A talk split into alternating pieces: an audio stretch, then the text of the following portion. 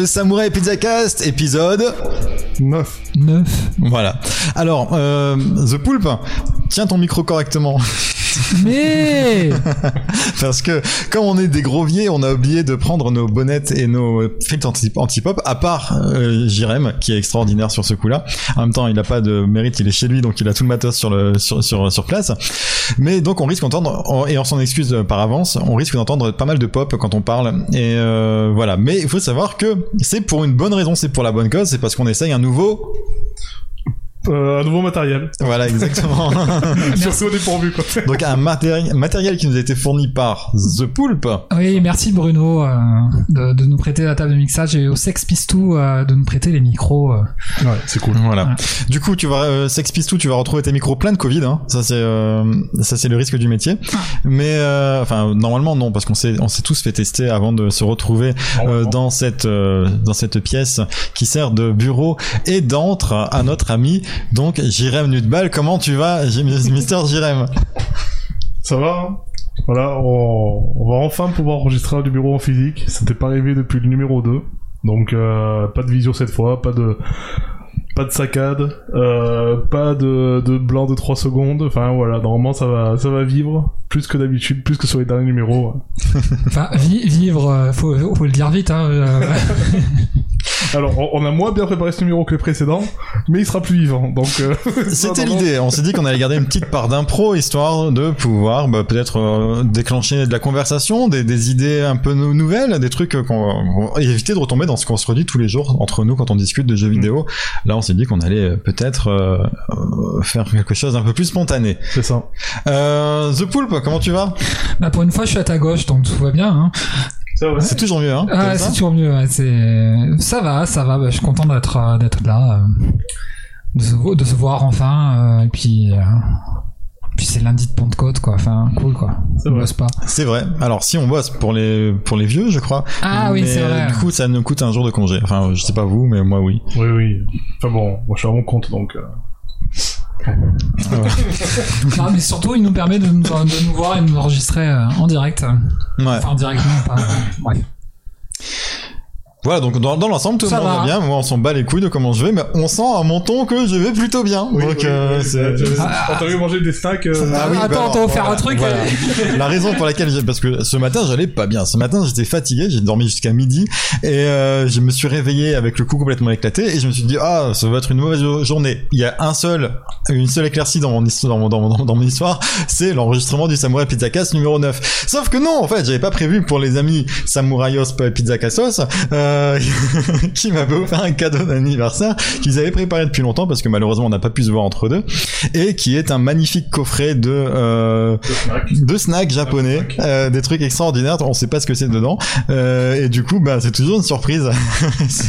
On nous annonce du bœuf dans un truc, au final c'est du chocolat, enfin a priori, enfin c'est. c'est- voilà, après, c'est pas forcément une mauvaise chose. Non, mais ce qui est, je, je- je suis toujours halluciné par cette capacité que les Japonais ont à ajouter des layers de goût euh, dans des trucs aussi simples que pour, des pour, monsieur A et, et les autres, des couches. Ouais, des couches, des couches de goût pour des trucs aussi simples que des, que des, que des chips, quoi. Enfin, T'as des chips et quand tu les prends, t'as as un premier goût, t'as un deuxième goût au bout de 30 secondes et après quand tu les as avalés longtemps après, t'as un autre goût qui arrive et tu sais pas d'où il vient et te prend par derrière et c'est, enfin, c'est c'est extraordinaire. Et jusque là, c'est un truc qui se vérifie sur au moins trois, trois des trucs qu'on a goûté sur quatre. Ouais. Donc Ouais. euh, c'est plutôt pas mal, c'est une- plutôt une bonne moyenne. Alors les amis, euh, on s'est retrouvés aujourd'hui, c'est pas pour rien, c'est pour discuter d'un sujet bien particulier, Ouais. un sujet lourd, un sujet qui nous tient à cœur, qui, qui est donc Baston Les jeux de combat, c'est ça, la bagarre. la bagarre. Voilà, c'est aujourd'hui qu'on se bat dans le Samurai Pizza Cast. Et euh, ben voilà, alors c'est un sujet préparé par moi. Vous avez l'habitude que les sujets préparés par, préparés par moi sont pas super carrés. Et aujourd'hui, ça va pas, on va pas déroger à la règle. Mais euh, pour une fois, c'était un petit peu prévu. Alors du coup, est-ce qu'on va annoncer un peu le programme d'aujourd'hui Si t'y tiens. Allez. Alors, la biseau d'aujourd'hui, donc ça va être euh, des jeux de combat. On va, on va faire un petit tour des, un petit tour d'horizon des jeux de combat dans le jeu vidéo. Euh, ensuite, dans le ramène ton jeu, on va parler de Dragon Ball Fighter Z. euh, auquel on s'est adonné euh, récemment.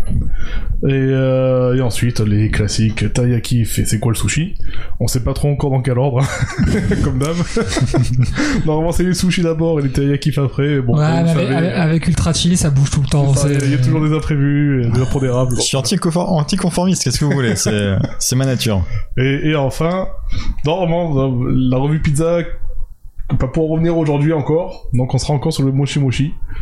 Alors qu'on aurait pu, hein. on aurait complètement pu euh, prendre. On aurait pu. On aurait pu. Mais ouais, Elle compte la pizza d'avant-hier tu peux en parler, mais euh, voilà. Bon, on peut parler de nos pizzas récentes si vous voulez. Ouais. J'ai- Ouais. Dans l'état où il se trouve aujourd'hui, j'ai pas trop envie d'en parler. On, va, on va improviser, ce sera sûrement un mochi mochi à- à mélangé à, à un revue pizza.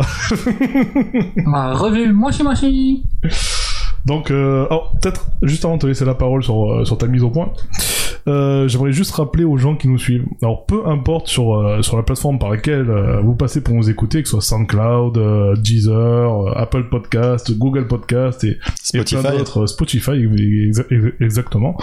Euh, voilà, on vous invite euh, à liker, euh, si c'est pas déjà fait, euh, ben, euh, nos, nos émissions, à vous abonner. Euh, ça serait une manière de, de nous soutenir. C'est gratuit, c'est cadeau et ça nous fait plaisir. Donc euh, voilà, on vous oblige à rien, mais si vous voulez nous soutenir, que vous aimez bien nos émissions, ben vous savez quoi faire.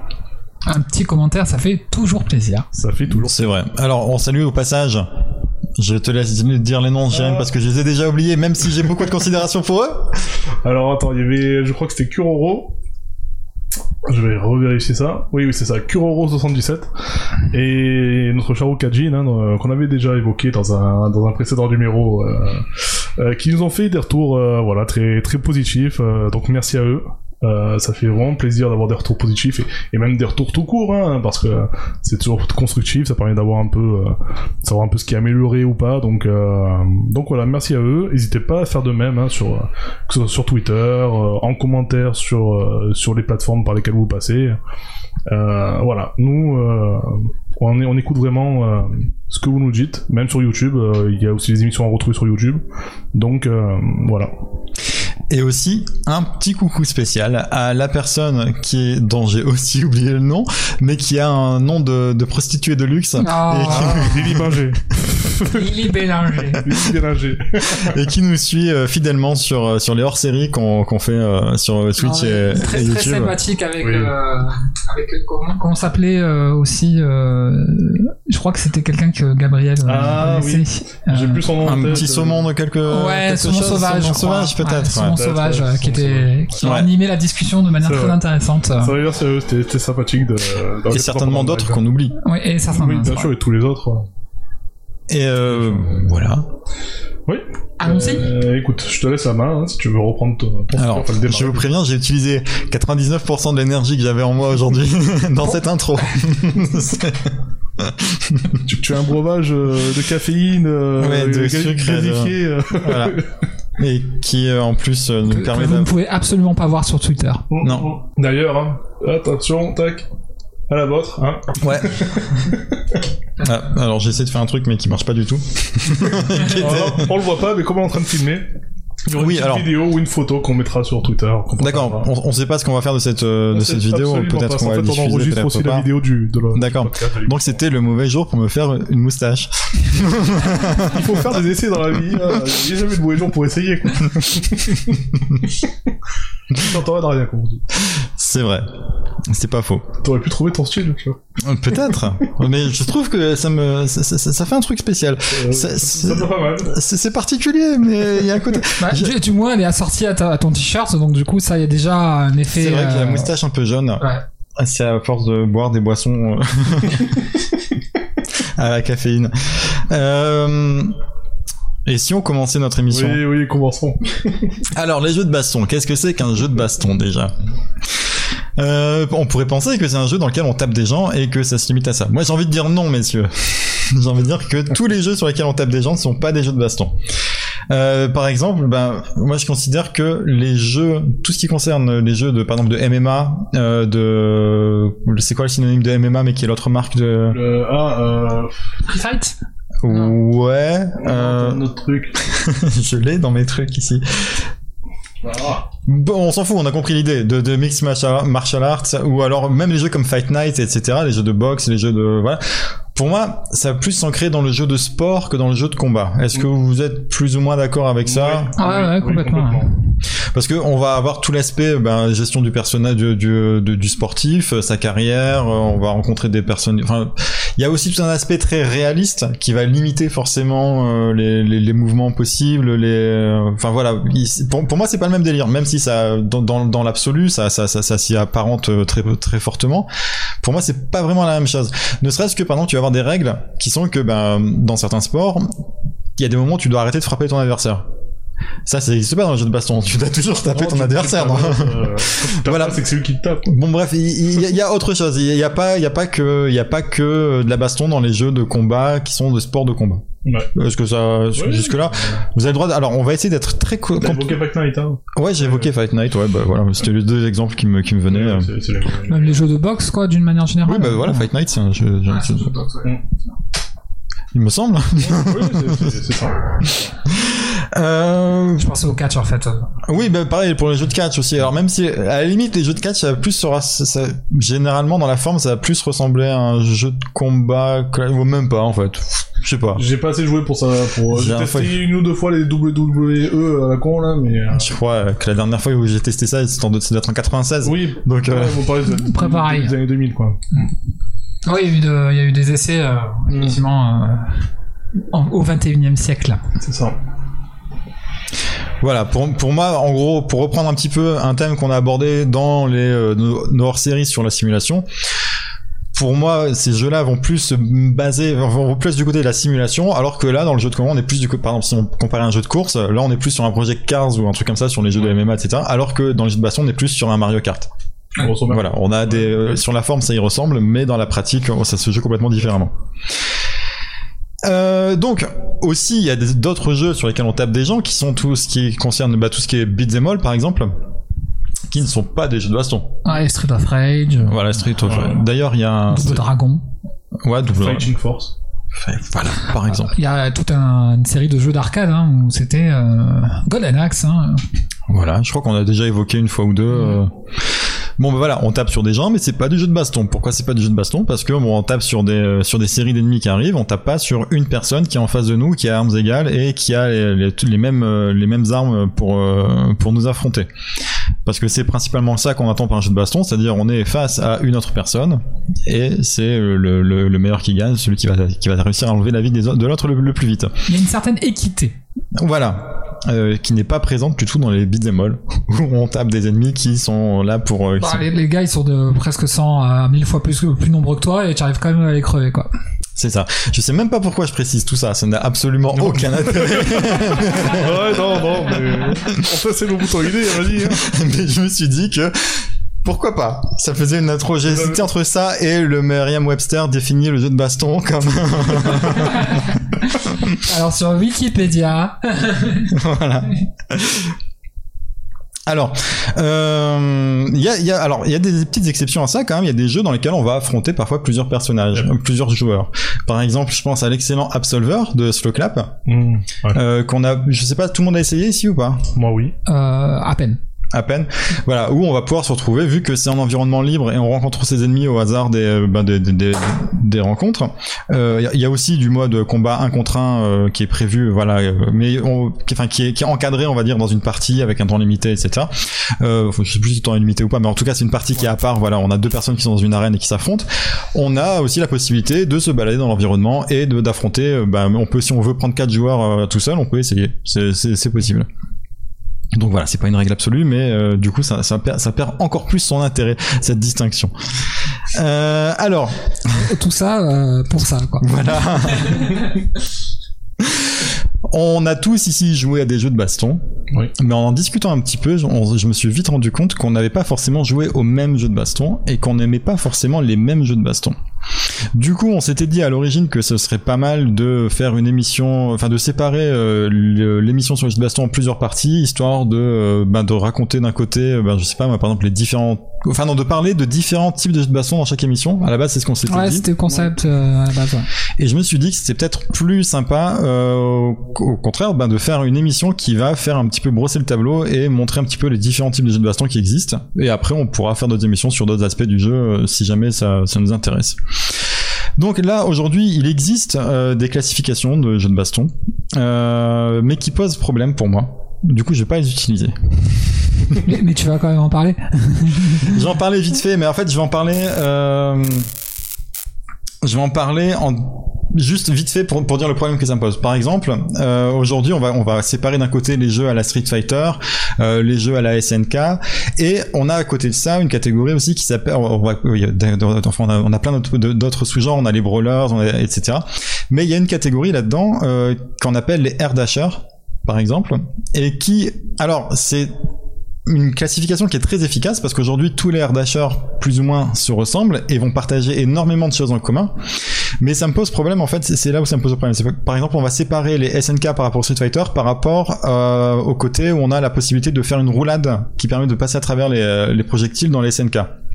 On va séparer les air dashers des autres en disant ben voilà c'est des jeux dans lesquels on va faire des air dash donc des air dash c'est simplement on fait un, un dash donc on se déplace rapidement vers l'avant ou vers l'arrière en étant en l'air et je trouve que c'est un peu dommage de classifier les jeux dans ce, euh, par rapport à ces critères-là, dans la mesure où bah, rien n'interdit euh, dans, je sais pas, dans 10 ans d'avoir un Street Fighter avec des air dash ou un Street Fighter avec des roulades, par exemple.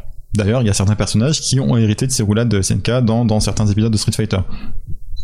Du coup, euh, j'ai plus problème avec les critères qui sont utilisés pour séparer les jeux qu'avec la nomenclature elle-même qui est au- aujourd'hui qui marche à 99,9%. Oui, et puis en plus, elle est euh, circonscrite dans le temps. C'est-à-dire que ce qui est valable aujourd'hui euh, ne sera pas forcément dans 5 ans euh, dans la façon dont évolueront les jeux de combat. C'est ça, et aujourd'hui on voit qu'il y a de plus en plus de jeux qui empruntent justement à différents, euh, différents sous-genres de jeux de baston, et que du coup ça devient de moins en moins pertinent peut-être d'utiliser euh, cette euh, nomenclature-là. Du coup je me suis dit, alors j'ai d'abord cherché à voir s'il n'y avait pas une meilleure façon, de, une meilleure classification des jeux, des jeux de baston, puis je me suis rendu compte que bah pas, pas vraiment. Alors j'ai pris le problème à l'envers, et je me suis dit qu'en en fait, ce qu'on allait faire aujourd'hui, c'est qu'on allait essayer de trouver le jeu qui nous convient. Avec une série de critères. J'ai fait une grille de critères qui sépare les jeux, euh, ce, qui va, ce qui va les différencier, ce qui va faire que ces jeux appartiennent ou non à la même catégorie. Et en gros, l'idée, c'est qu'on va passer cette grille euh, euh, entre nous, on va en discuter, et au fur et à mesure, on va dire bah ça j'aime bien, ça j'aime pas, et à la fin, on va se dire bon bah voilà, est-ce qu'il y a un jeu qui est à la fois par exemple en 3D, qui a des combos très longs, euh, qui a beaucoup de personnages et qui a des personnages issus d'animés par exemple? Et on vous invite à en faire de même d'ailleurs à la fin de l'émission, une fois que vous aurez écouté, euh, Ouais. écouté tout- toute cette mise au, euh, c'est- ça peut être très intéressant que vous nous partagiez euh, justement en commentaire euh, euh, vos jeux qui correspondraient à votre jeu idéal de, de baston. Voilà, et peut-être qu'on pourra en trouver un aussi qui nous conviendra à tous les trois, parce que pour l'instant c'est pas encore le cas. Non. non. Spoiler. Spoiler alerte.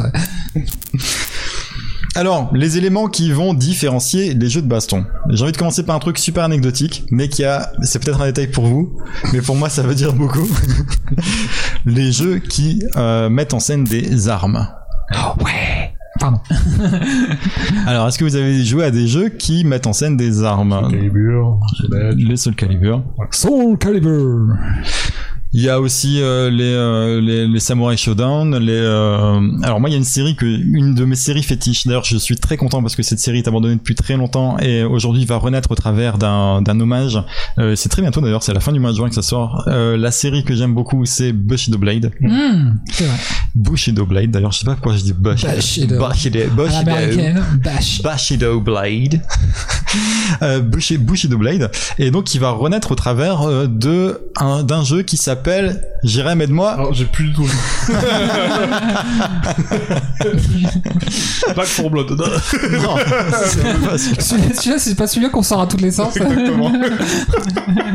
Back ça for- passe en plus Back running- for Blood. gag. Back for Blood qu'on attend. Hein. Euh, c'est fou parce que ce nom, ce jeu, alors ça, ça prouve bien mon état de fatigue parce que ce jeu, je l'ai, euh, il me sort directement de la bouche sans même que j'aille à y penser. C'est le jeu que je ressors à chaque fois que je rencontre quelqu'un. Je lui dis à l'arrêt de bus, tu vas jouer Ah, à Bushido Blade, euh, Die by the Blade. Die by the Blade. Voilà. Die by the Blade. Exactement. Alors, je crois que c'était prévu pour le mois de juin. Peut-être que ça a été repoussé. Possiblement, parce que Ouais. euh, on s'entend plus parler, donc euh, c'est possible. Bon, on verra bien. Mais en tout cas, voilà. L'idée, c'est ça. Donc, euh, le principe de, de Bushido Blade, c'est très simple. C'est que vous, avez, vous êtes des, des sortes de samouraïs. Vous avez une arme, vous avez une épée. Et euh, ben, un coup bien placé peut tuer l'adversaire. Et c'est ça, je trouve ça. Comme dans les vrais combats de samouraï en même temps. Comme dans hein. les vrais combats de samouraï. Un combat efficace. Et euh, c'est un petit peu un principe qu'on retrouve aussi dans le Samurai Showdown où on peut faire vraiment énormément de dégâts avec euh, peu de coups, voire un ou deux coups, on peut tuer son adversaire.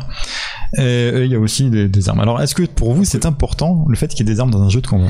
Mais complètement. Euh, ne serait-ce que bon après sur d'autres critères que dont tu vas parler ensuite. Euh, effectivement, le fait d'avoir des coups latéraux et des coups euh, enfin horizontaux et verticaux, déjà rien que ça en fait les, types de défense, ça va avoir un impact assez important. La gestion de la distance, la diversité des armes en fait quand on voit un Soul Calibur, effectivement c'est assez incroyable. on peut se battre avec Siegfried et la grosse épée à deux mains euh, qui, qui fait la moitié de l'écran, et enfin façon de parler, et euh, avec euh, Taki, avec les, euh, Enfin, les, euh, les Ah. oui les machins quoi, Ouais. les kunai.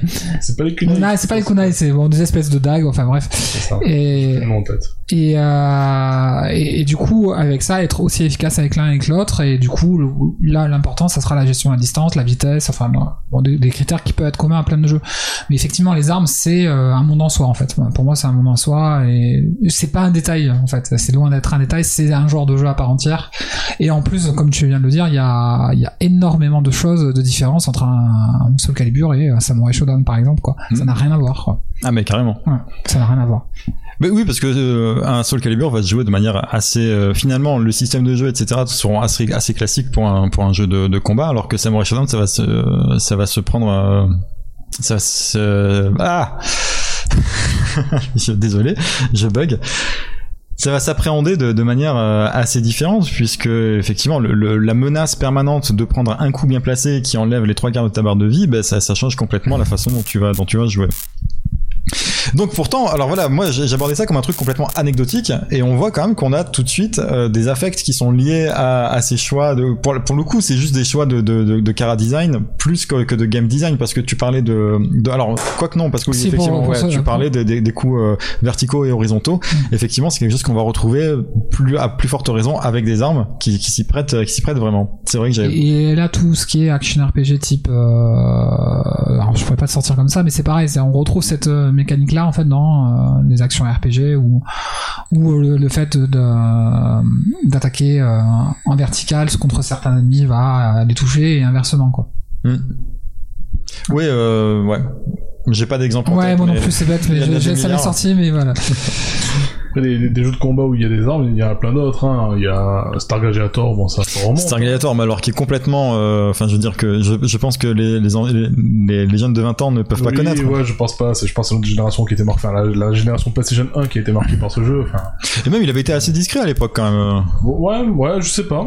C'est, c'est, je crois que c'était sorti un peu avant Soul Calibur, enfin avant Soul Edge. Je crois que c'est un de ces jeux dont personne ne parle vraiment, mais auquel on a tous un peu joué. Ouais, il y avait ça, Itoba numéro 1. Mais bon, il n'y avait pas d'armes, je crois, de, de mémoire, c'était que de la, de la bagarre au point et pied.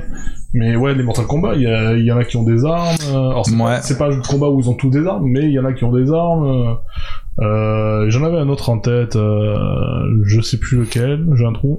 Bon, bref.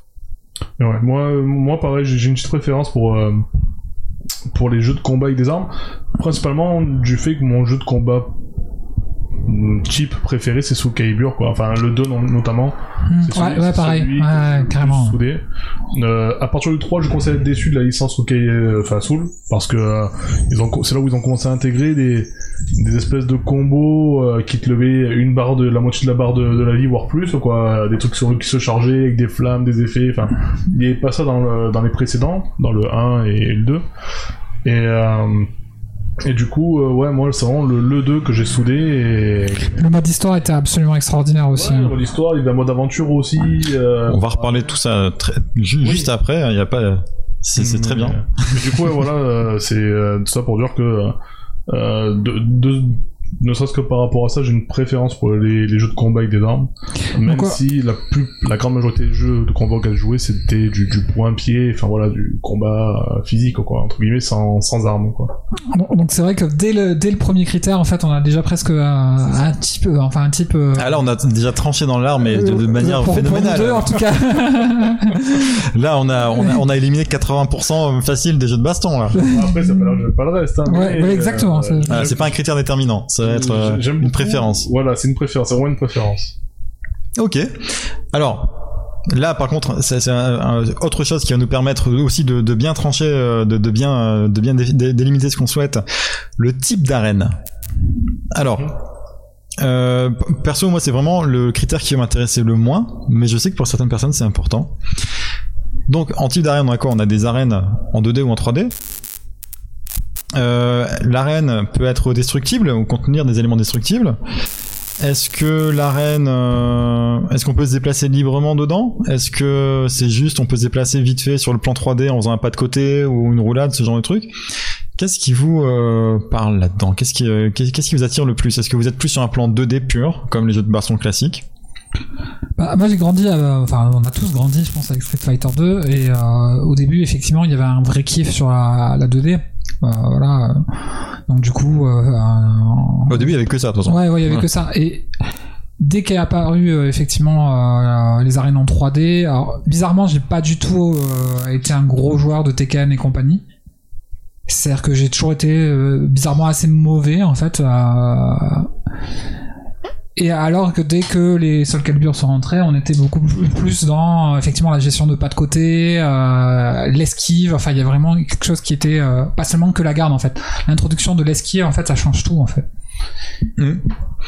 Ça change tout et ça change pas grand-chose Oui, finalement oui. parce que bon, Bah, tu... ouais, parce que là, ça revient à l'esquive en fait. Enfin, parallèle avec le premier point, c'est justement euh, bah, si on prend un coup euh, vertical. vertical, euh, tu vas l'esquiver. esquiver, mais par contre, si tu prends un coup horizontal, tu vas te le prendre. Donc, du coup, il y a, ça diversifie en fait les, possi- les possibilités de, de défense en fait, et c'est ça que je trouve intéressant en fait. Donc là, on, on- on parle d'arène 3D, mais sur un plan 2D, on va dire, avec simplement la possibilité de faire un pas de côté.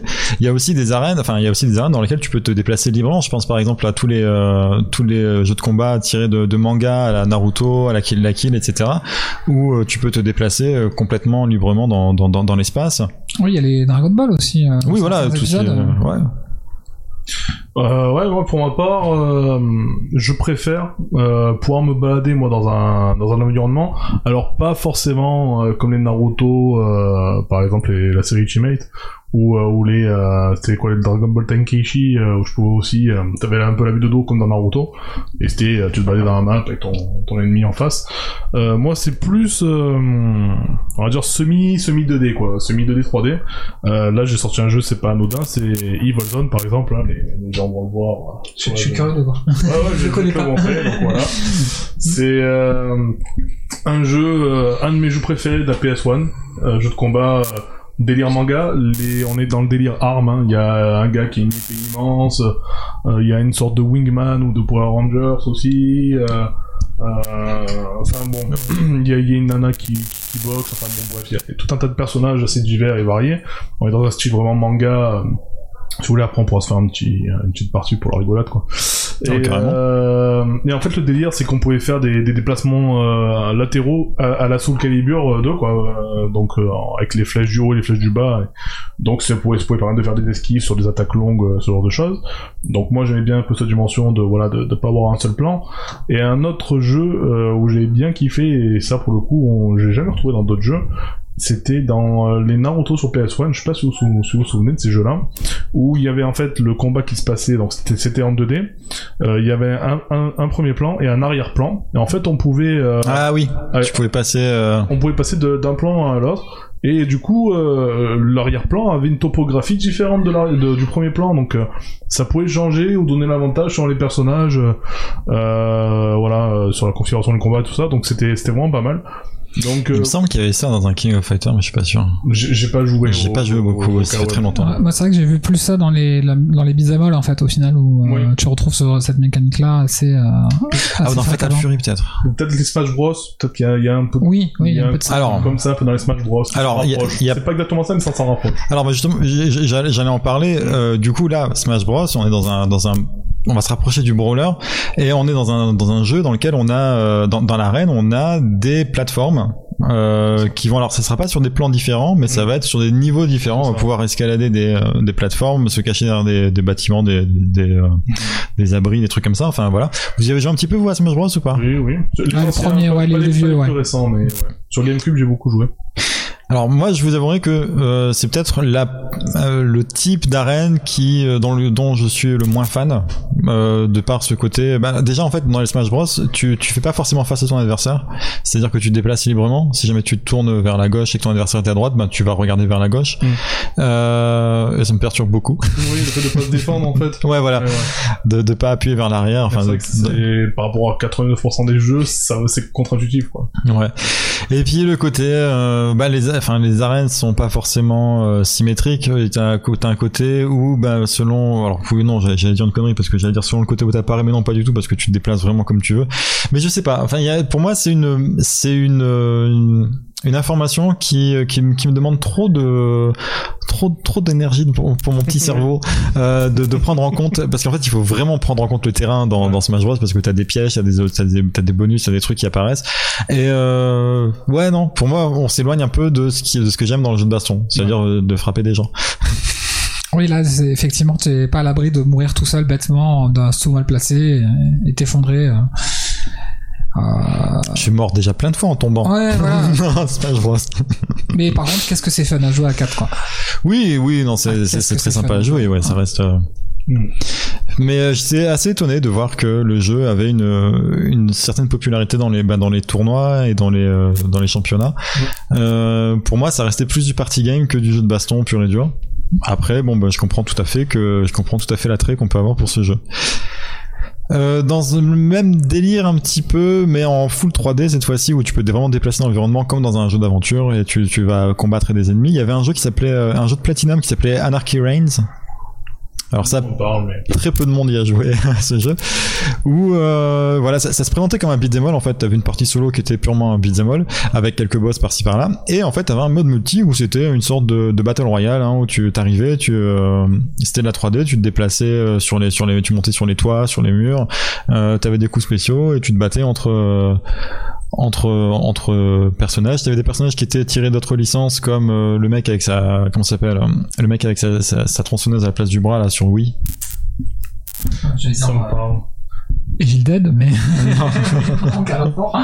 Ouais, c'est lui là, mais je sais pas comment il s'appelle. Ah, c'était un des c'était un des seuls jeux gore qui avait un petit peu sur enfin, où il y avait un peu de sang sur euh, sur Wii. Euh, t'as Bayonetta dedans aussi, je crois, il me semble. Euh, je crois que t'avais un mec. Alors c'était pas exactement le mec de ah merde, comment s'appelle ce jeu? Euh, Jérém, aide-moi. Le jeu où t'as un gars super stylé euh, qui fume des clopes tout le temps et qui tire sur des extraterrestres et des robots Attends. Là, je... et qui fait des glissades sur les genoux. Ah, euh, Vanquish Non, pas Vanquish. Ouais, Vanquish, Ah, ouais. Vanquish, d'accord. Alors je sais plus si t'avais euh, le personnage de Vanquish, de Vanquish dedans ou si t'avais un gars qui lui ressemblait, mais t'avais Ouais, un gars qui lui ressemblait Raiden qui un- Ouais, voilà. Ouais. Euh, je crois que Platinum avait fait ça et juste derrière ils avaient sorti euh, le Metal Gear, euh, Metal Gear en beat'em all là, comment il s'appelait, euh, le truc où t'arrachais la colonne vertébrale de tes ennemis pour te nourrir en énergie, où tu jouais Raiden justement. Oui, euh, Rising. Ouais, voilà, Metal Gear Rising. Ce qui fait qu'en gros, euh, bah, les, les gens avaient acheté ce jeu principalement quand ils étaient fans de Platinum. Et euh, derrière, euh, coup sur coup, ils ont sorti l'autre, les, les gens sont passés sur l'autre. Enfin, en tout cas, moi, les gens qui jouaient sur euh, sur euh, Anarchy Reigns, euh, ils sont passés facilement sur l'autre, alors que c'est pas des, c'est des jeux qui ont rien à voir ensemble, ensemble- entre eux. hein. Mais disons que ce qui nous avait vraiment motivé à jouer à ce jeu, c'était euh, la signature de Platinum Games, qui était à l'époque encore une signature de qualité, euh, ce qui est forcément moins le cas aujourd'hui, bah, ne serait-ce que après la sortie d'Anarchy Reigns et de, de et de Metal Gear. Metal Gear Rising. Bah, qui sont pas des mauvais jeux, mais qui sont loin des standards auxquels nous avait habitués quand même avec Bayonetta et avec Vanquish. Euh, en tout cas en ce qui me concerne. Voilà, j'ai décidé d'être de plus en plus, euh, de- d'avoir des opinions de plus en plus tranchées pour faire réagir les gens dans les commentaires. Comme ça sur Twitter ils vont nous pourrir, ils vont dire quoi? Metal Gear Rising c'est pas un bon jeu, mais va niquer ta mère. Et puis moi je vais dire mais toi, merde. toi va niquer ta mère le premier, Metal c'est celui Gear, qui dit qu'il est. merde. Enfin, Metal Gear Rising, c'est de la merde. Le reste de Metal Gear, c'est super. non, c'est pas de la merde parce que. Ah, c'est- bien 30 minutes de première insulte. C'est. J'ai- détesté, moi, Metal Gear Oui, mais parce que t'es fan de Metal Gear, c'est pas forcément ce que tu cherchais. j'ai eu une hype d'enculé quand j'ai vu les, les premières vidéos à l'époque. les, les trucs qui étaient, les trucs qui étaient délire là où on le voyait couper des pastèques et tout, machin. Ça donnait trop envie quoi. Alors, pourtant, je j'étais pas hyper fan du perso de Raiden, mais Et du coup, c'est le fait qu'il y ait donne pas assez de pastèques qui te. c'est peut-être le côté. euh, ouais. Non, mais les pastèques, c'est dans, Metal- dans DMGS5, non? Le 4, pardon Je sais pas. Je sais plus, où il nous a montré la, la physique des pastèques. euh. Ah, je sais, ça, ça éclater. me parle pas. Mais, euh, mais ouais, en tout cas, ouais, le- il y avait des, des vidéos à l'époque de l'E3 et tout qui me chauffaient grave, et en fait, le jeu est sorti, j'ai testé la démo qui, qui, qui était la première heure du jeu, et il a fallu que je me force pour finir la démo, et j'ai trouvé ça vraiment immonde, quoi. Pas, pas, pas graphiquement, quoi, c'est le, le jeu, quoi, j'ai trouvé ça nul, quoi. Ah, je pense qu'il a des qualités. Je pense qu'on lui a pas donné sa chance. Possible, hein. Parce après, quelques années après, par curiosité, je me suis regardé quelques phases de gameplay, le, le combat contre le boss à la fin. Enfin, j'ai quand même creusé le truc parce que je reste euh, amoureux de l'univers Metal Gear, mais le, le jeu, en tout cas, c'est pas un jeu que j'ai voulu. euh, voilà, j'ai voulu. Je, je- je me suis dit, je passerai pas à 15 ou 20 heures ou je sais pas combien de temps il faut pour le finir euh, dessus, quoi. Pourtant, j'adore la licence et j'adore ce que fait Kojima, quoi. Ah, j'ai pas réussi à finir la démo, donc. euh, Ah, voilà, c'est- Bon, Platinum quand même qui sont bien, euh, qui sont bien remontés dans notre estime avec euh, le fameux Euh, Dark Souls. Nier Automata. d'accord. Death Running. je sais pas, vous avez trouvé quelque chose Effectivement, ouais. Et ni Replicant, du coup, J'ai pas, j'ai pas joué encore. Ouais, ça fait un mois que je l'ai et j'ai toujours pas, il est toujours dans sa boîte. Euh, mais voilà. le crime. Ça- ça, Et si on en revenait- Ouais, ouais, voilà, ouais. Sinon, non, ça ferait longtemps, quoi. Si on l'avait, on dirait on y jouerait. Là, je vous le prêterai si vous voulez. Ça... Merde, c'est c'est enregistré. Maintenant, j'ai une preuve. Vous avez une preuve. D'ailleurs, euh, 13 Immortal, ça... je sais pas comment il s'appelle. Euh, 13 Sentinels? Ouais, 13 Sentinelles. Oula, j'ai Ouais, fait un mélange de, de 13 euh, Sentinelles et J'ai pas joué Immortal depuis- Noël. Ouais. J'ai pas rejoué depuis Noël. C'est- Ça fait partie de ces jeux qui sont sur mon bureau et qui sont là en attente. Euh, À chaque fois, je me dis, oh, je vais le lancer. Et puis après, non, en fait, je joue à Overwatch à la place. Parce que je suis quelqu'un de faible comme ça. Si on en revenait à notre question sur les arènes, Oui. euh, est-ce que c'est important pour vous les arènes qui sont destructibles, par exemple? Je trouve ça fun, mais pas spécialement important. Ouais, pareil. Je- J'aime bien. Quand, quand j'ai cette possibilité, c'est cool. Mais après, euh, pff, j'entends peu. Alors, et, et pareil pour les, les éléments euh, qui sont inter- euh, interactifs. Par exemple, comment il s'appelle les jeux pourris là avec les super-héros? Injustice? Ouais, Injustice. Là où tu ramasses des trucs et tu Ouais, tu peux prendre une télé là, acheter sur. les- Oui. J'aime vraiment pas ce jeu. Oh. J'ai vraiment essayé de jouer aux deux là. euh, J'ai joué un tout petit peu, mais pareil, j'ai pas accroché. Hein. j'ai- J'avais pas accroché aussi au premier, après le 2, je sais pas ce qu'il vaut. Mais... Après, Bref. c'est joli, ça qui est dommage, quoi. Ah, très beau. hein. C'est joli, mais. Ouais, c'est joli. Je, vraiment l'animation, je- j'aime pas du tout. C'est un peu comme les Mortal Kombat. Euh... Alors, je- je- j'aimais bien la licence il y a X années quand, je- quand, je- quand j'étais gamin, que c'était le premier, genre Mortal Kombat 2 et tout ça. Mais après, j'ai j'ai vite lâché euh, les jeux. Et là, les récents, ils me donnent envie à chaque fois parce que je trouve ça super joli, mais j'arrive pas à passer le cap de me dire j'achète. Là, j'ai vu, là, il y a pas longtemps, il y a, il y a une offre à 35 euros. Tu as le Mortal Kombat 11 avec tous les DLC, le machin, enfin. Ça vaut le coup, quoi. Euh, Ça vaut le coup si tu. oui, non, mais après je me dis, ouais, c'est. Du coup, il y a Schwarzy, enfin, il y a Terminator, il y a, il y a des trucs sympas, je me dis, ah, j'ai envie. Et, Ouais, mais... pour, pour faire un parallèle avec le avec avec euh, le fait que ne passe pas le cap euh, Mm. Jérém euh, j'ai acheté Soul Calibur 6 hein, bon je, je me suis régalé et, et j'ai joué une fois avec les copains parce qu'on a fait une soirée burger à la maison avec Soul Calibur 6 on s'est régalé hein, on a bien rigolé toute la soirée mais au final j'ai jamais rejoué au jeu oui. Moi, j'ai. Pareil, Alors, vu à 9 euros, je suis le prendre et je l'ai pas pris. ça vous avez payé 30 balles euh, C'est- 40 euh. Seul Calibur 6, j'ai passé plus de temps sur l'éditeur de personnages. oui bah ouais en Oui. plus J'ai fait un personnage. Je pense que si jamais je joue en ligne une fois avec, je me fais bannir de, de tous les réseaux. faudra que tu nous envoies ouais. Je vous enverrai un, mais même Une pas. capture, quoi. je, je pense que je vais le garder pour moi. Ah, c'est- ça va changer votre image, l'image que vous avez de moi de. Ouais, ouais, ça a l'air d'être violent D'accord. Euh... du, du genre il y aura pas de numéro 10 quoi Ah non mais du, du genre Taki, euh, c'est du petit niveau à côté, c'est un peu le délire. ah ouais ah non mais c'est en fait Parce qu'il y a plein d'accessoires que tu peux mettre. D'accord. Et tu peux les, Tu peux les mettre où tu veux. tu peux les faire partiellement rentrer dans les personnages. Et, et aussi, tu peux faire des, tu peux utiliser des, des tags, euh, tu vois, qui font des, qui font une texture sur certaines parties du corps. Ah, d'accord. J'ai fait un truc dégueulasse. Je sais pas pourquoi j'ai fait ça. Je l'ai vu, je me suis dit, pourquoi j'ai fait ça? Si ta femme c'était en colère après les femmes, c'est ça. c'est- Non, j'ai jamais été en colère après les femmes. C'est juste que je me suis dit, est-ce que c'est possible de faire ça Très vite, je me suis rendu compte que oui, mais j'ai quand même poussé l'expérience plus loin pour voir. Bref. Euh, donc euh, ce, ce de passage fera peut-être passer sous silence.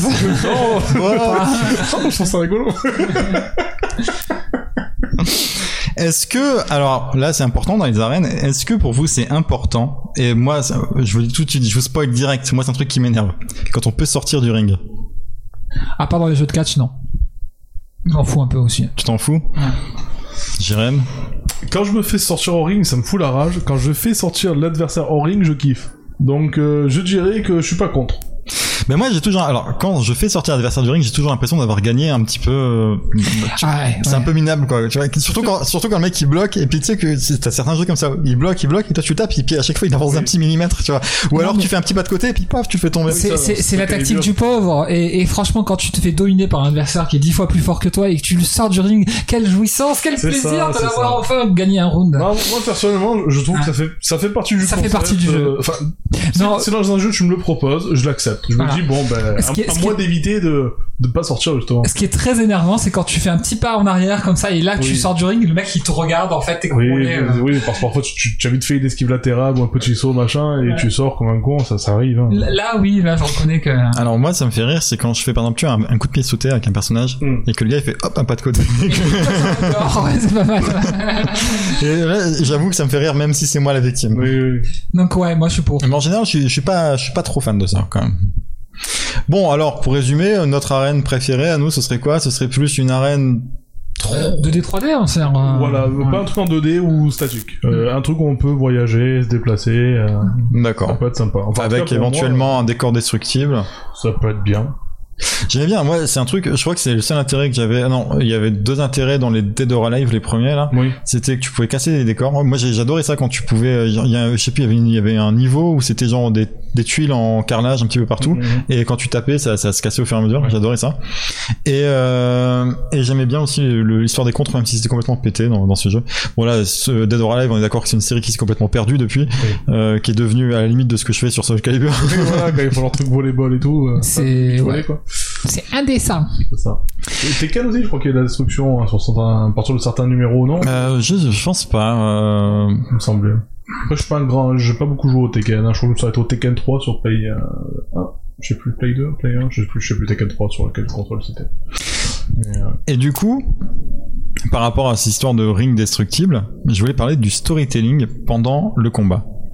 Alors, qu'est-ce que j'entends par storytelling pendant le combat C'est-à-dire bah, justement ça, c'est que quand tu fais un combat et que le combat, entre le moment où tu as, commencé le combat et le moment où c'est fini, il s'est passé des trucs plus, il s'est passé plus de choses que juste le combat. C'est-à-dire, bah, t'as des traces, le décor est détruit. Par exemple, on a ça dans euh, Dragon Ball Fighter Z quand tu fais une grosse attaque, t'as le décor qui se détruit, mais aussi ton personnage qui, euh, bah, qui va être, euh, qui va prendre des coups, par exemple, qui, oui qui- dans ça va se voir. Calibur la perte dans certains numéros où on perdait son armure et. Par exemple, ouais. Bah, dans- encore maintenant, je crois. hein. Ouais.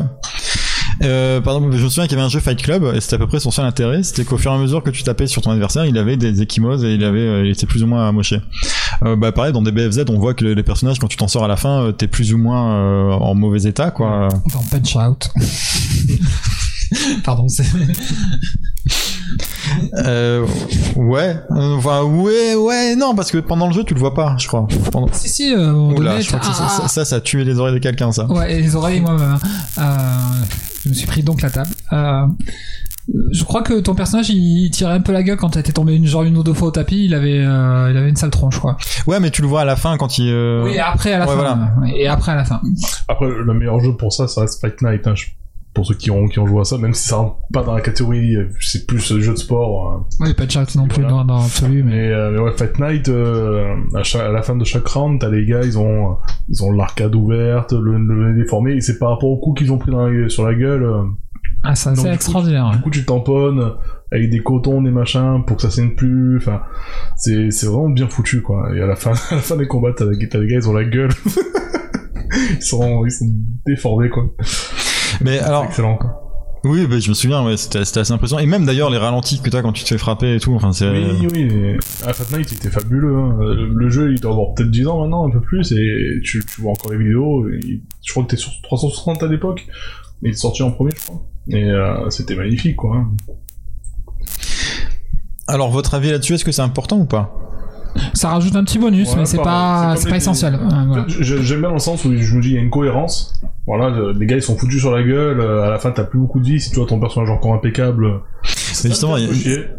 Mais il y, a- il y a un côté un peu prestigieux, tu vois. Ouais. Euh, moi, j'aime bien quand, euh, ouais, comme tu dis, quand euh, tu, tu vois qu'il il s'est passé quelque chose, quoi. Euh, Voilà. Et, et- et pas que ça, même pendant le combat. Bah, par exemple, dans DBFZ, on a des, des scènes qui peuvent se débloquer en fonction des personnages qu'on a. On a des dialogues qui sont différents en intro aussi selon les personnages qu'on a pris. Et euh, il y a aussi, euh, bah, par, par exemple, enfin, je- bah, tout ce qui est taunt, par exemple, tout ce qui est, euh, comment on dit taunt en français? Provocation. Provocation, merci. Tout ce qui est provocation, par exemple. Tu vois, ça fait que le combat, il se limite pas à juste, je vais taper, je vais faire mon combo, toi tu vas en faire un, puis etc. Il y a toute une histoire qui s'ins- qui s'inscrit entre les deux joueurs, tu vois, qui vont venir se... ouais, voir le lien avec le, avec, euh, euh, avec le lore, en fait, ouais, avec l'univers du jeu, en fait. Aussi, simplement, ça, peut, ça, peut- ça peut aussi euh, carrément en- entrer là-dedans. Par exemple, moi je me souviens, il y a, euh, je crois que c'est dans Street Fighter 4, t'as une, t'as une provocation de Guile qui, qui sort ses lunettes de sa poche et il les met sur lui. Et si jamais tu le tapes, avec tu fais un gros coup, il perd ses lunettes. Le Guile qui a réussi à te faire une provocation, elle, prend du temps cette provocation pendant tout le temps où tu l'as fait, euh, t'es vulnérable, tu, peux te faire éclater. Le Guile qui a réussi à te mettre ses lunettes et qui les a gardées tout le match et qu'à la fin sur l'écran de victoire il a euh, ses lunettes, et ben il t'a niqué. Tu vois ce que je veux dire? Il t'a pas juste battu. C'est humilié, quoi. Voilà, il t'a humilié. Et j'aime bien ce côté-là. Euh, c'est pas, c'est pas, un- ça va pas être un critère qui va être déterminant, mais j'aime vraiment bien quand il y a ce côté-là. euh. Ok, donc pour vous tout ça c'est, secondaire. Ouais, c'est secondaire, ouais. Ok, ça va. Euh, un truc qui est peut-être un peu plus impactant, l'animation, le type d'animation. Alors, on a quoi? Grosso modo, on a de la 2D pure, des personnages c'est des sprites 2D euh, qui sont animés, euh, voilà, qui sont dessinés à la main et qui vont euh, être animés image par image. On a de la 3D, euh, les modèles sont en 3D, euh, l'animation et leur car design est pensé en 3D et voilà, tout est tout est fait en 3D. On a aussi une sorte de 2,5D, c'est-à-dire que les modèles sont gérés par la 3D, mais par-dessus on a mis des sprites en 2D qui donnent ce côté, euh, ce côté rétro et euh, animation 2D, tout en gérant toute la partie hitbox, etc. avec de la, avec de la 3D. Qu'est-ce qui, euh, vous voulez des exemples peut-être ou... Ouais, ça serait pas mal, plus mal euh, d'avoir un, un exemple phare pour chaque type de Bah alors 2D, bah, par exemple, t'as euh, Street Fighter 2 par exemple. Classique, quoi. Ouais, ça marche. Euh, 3D, on va avoir bah, Tekken, Mortal Kombat, les derniers, euh, ou euh, Soul Calibur. Et 2,5D, bah, t'as tous les jeux du type Arc System Works, bah, donc euh, par exemple, enfin quand je dis 2,5D, c'est, ça, c'est un terme que j'invente là. euh, c'est, c'est ouais. Alors non, pas, pas vraiment. C'est-à-dire que t'as un modèle qui est fait, euh, c'est- le, le personnage il existe en 3D, mais par dessus on vient plaquer euh, des, des animations en 2D. Ouais, ouais, Euh, c'est ce qu'on a dans DBFZ, euh, il me semble. d'accord. Alors à l'œil nu, on voit pas forcément la différence. hein. Oui, moi, je, Entre- moi, je, franchement, moi, ça fait anime, j'appelle ça le cel shading. Et... Ouais, ouais, moi aussi, j'allais dire cel shading quand il a commencé à parler de. Mais voilà, en tout cas, moi, c'est cel shading. Mais c'est pas non, c'est pas du cel shading, pas du cel cel shading, ça veut dire que le personnage a un modèle 3D sur lequel on a une texture, Oui, euh, voilà, qui, qui réagit. euh, comme les Budokai, par exemple.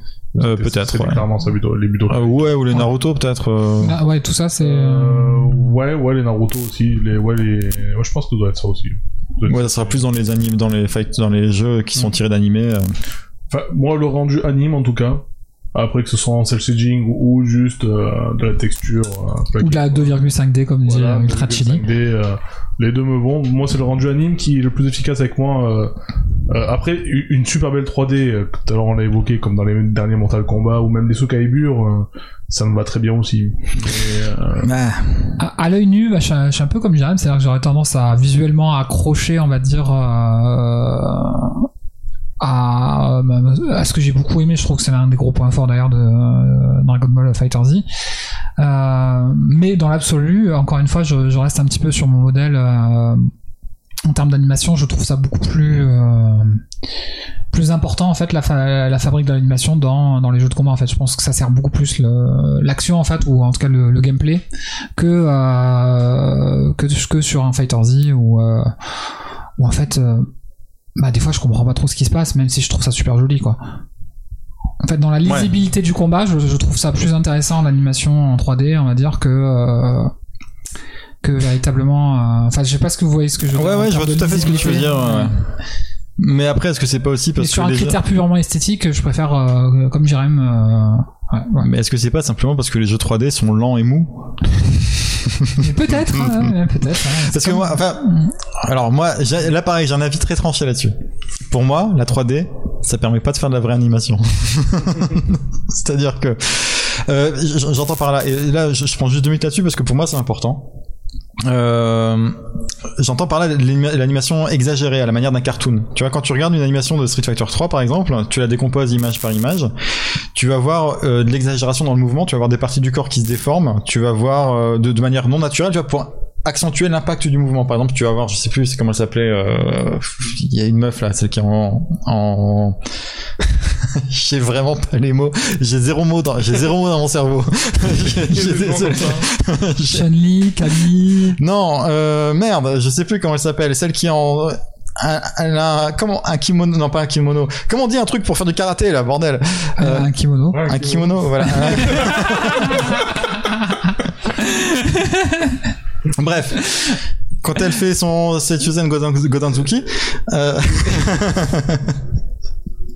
elle donne un coup de gros coup de poing à la fin et son poing tu vois il grossit il devient c'est c'est c'est pas un vrai point tu vois c'est un truc euh, pareil t'as des t'as des euh, le fait de faire la 3D, ça permet aussi de d'utiliser des raccourcis, c'est-à-dire que tu vas passer d'une pose à l'autre instantanément euh, pour euh, pour pour accentuer, pour donner du dynamisme dans le truc. Tu vois, voilà, d'une frame à l'autre, tu vas pouvoir changer complètement la position ou l'état du corps du personnage.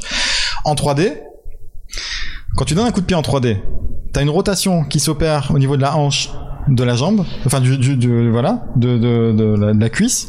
Ensuite, t'as une, une autre rotation qui s'opère au niveau du genou, de l'autre partie de la jambe, et éventuellement, si tu te sens l'âme un peu généreuse, t'as une translation vers l'avant.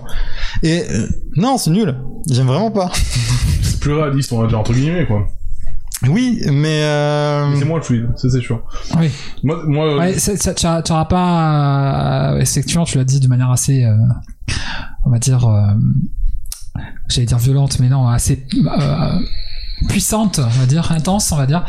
Euh, c'est effectivement la différence entre un jeu qui sera euh, nerveux, dynamique, et etc., avec un jeu où euh, effectivement euh, le timing sera peut-être plus important euh, que la spontanéité là, et encore que, et encore que. Ben, après, c'est vraiment Injustice, par exemple, euh, pour donner du dynamisme, c'est juste des animations qui sont accélérées.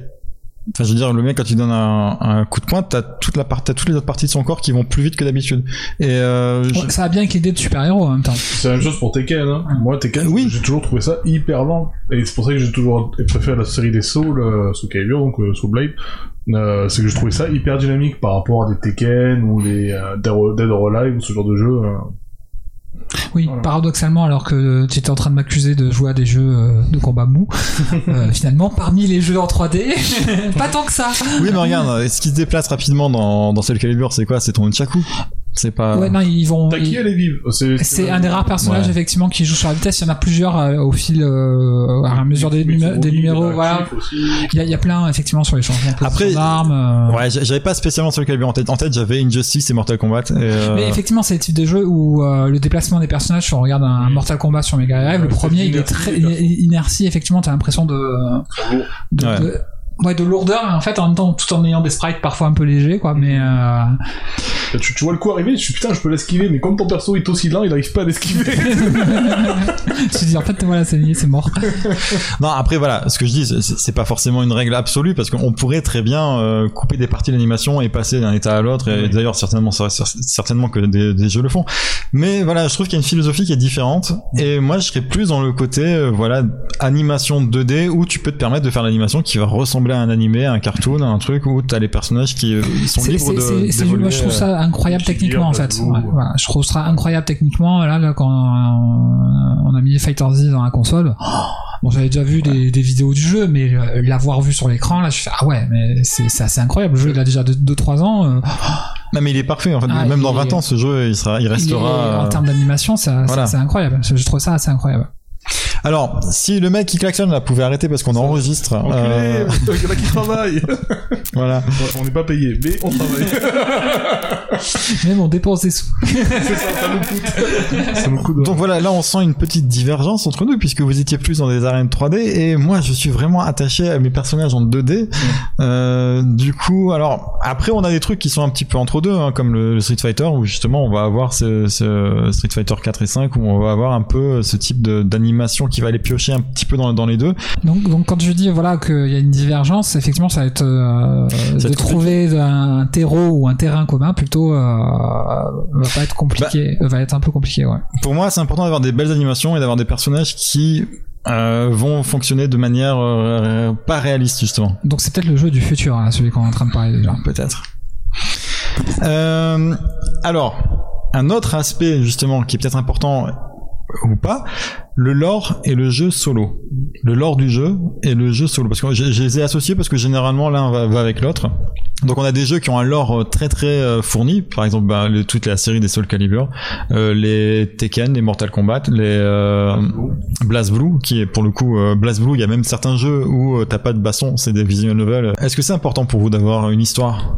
Complètement, parce que du coup en fait comme je c'est pas facile d'avoir des copains avec qui jouer en général et que je suis un joueur solitaire en général, donc du coup j'aime bien euh, J'aime bien avoir un mode histoire. Effectivement, on en parlait de, de Soul Calibur 2 où le mode histoire et euh, aventure, il était absolument extraordinaire. euh, où il y a un vrai intérêt à le faire à 100%. Et, euh, et franchement, c'est ça qui m'a fait kiffer en fait la, saga des Soul en fait. C'est-à-dire que c'est ça qui euh, Après, c'est vrai que ça, c'est un peu un peu cheap sur les épisodes suivants, mais euh, mais du coup, euh, là, je me suis senti un petit peu comme dans un petit RPG quoi en fait, euh, en quelque sorte. Non, je suis d'accord avec ça. Rien de plus à rajouter. Hein. C'est un mode d'histoire. C'est c'est hyper important. Non mais euh, ouais, enfin même même en dehors, même s'il y a en dehors des modes, même le, le fait que les personnages aient une histoire entre eux, des interactions. Moi, je sais que je joue très peu. Au... Niveau, qu'il y en a qui des liens de fraternité ou de parenté, des choses comme ça. euh, Voilà, ce, ce genre de trucs. euh, Ou des motivations différentes, parce que voilà, moi je sais que je joue très peu au mode solo des jeux de baston. Par contre, euh, c'est comme ça que je choisis mon personnage. C'est-à-dire le personnage que je vais utiliser en ligne, en général, je choisis un mec qui est pas trop un connard. euh, donc Le euh, mec, il prend pas Saga tout bison quoi. En fait. exactement. voilà, et c'est même limite les gens qui me qui les prennent en face de moi. bah, Je, je me dis j'ai après j'ai un a priori sur eux. je me dis ah d'accord ah t'es ah comme ça, Ah, d'accord bon bah comme écoute ça. je vais jouer quand même avec toi mais on en fera que Alors que euh, s'il rencontre Chun-Li, euh, C'est ça. Ouais. euh, alors du coup voilà les modes de jeu. Est-ce que du coup c'est important pour vous qu'il y ait des modes de jeu à côté euh... bah, plus le jeu est complet, ouais. ouais. Ah, pardon. euh, Ouais, ouais, non, ben, c'est ça. C'est plus, plus ça de mode, et sur- notamment un mode histoire, euh, ou des, parfois des modes, des modes arcade, ben, pareil, on est encore sur ce Calibur 2, il y avait un mode arcade qui était cool, quoi, où tu pouvais voyager, euh, là c'était même plus du mode euh, combat avec profil, c'est vraiment tu te baladais dans une map et tu affrontais des ennemis, euh, Ouais, ouais. c'était cool. Ils ont souvent deux modes, un mode histoire et un mode à côté euh, qui va. C'est un peu la base en général de, de ce genre de jeu, même euh, même d'autres genres de jeux. En fait, le mode arcade. Alors des fois il y a un mode histoire effectivement, euh, et après le mode combat versus quoi. Ouais. Euh, D'accord, ouais. Donc c'est un critère important. c'est un critère ouais, important. ouais. moi, je vous avoue que par exemple sur le Blast Blue, j'ai bien kiffé euh, le mode le mode histoire qui était super fouillé, c'était enfin super fouillé, super long et qui donnait beaucoup de beaucoup de, euh, de matière, mais j'en ai fini aucun.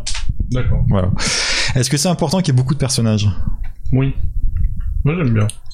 Oui et non.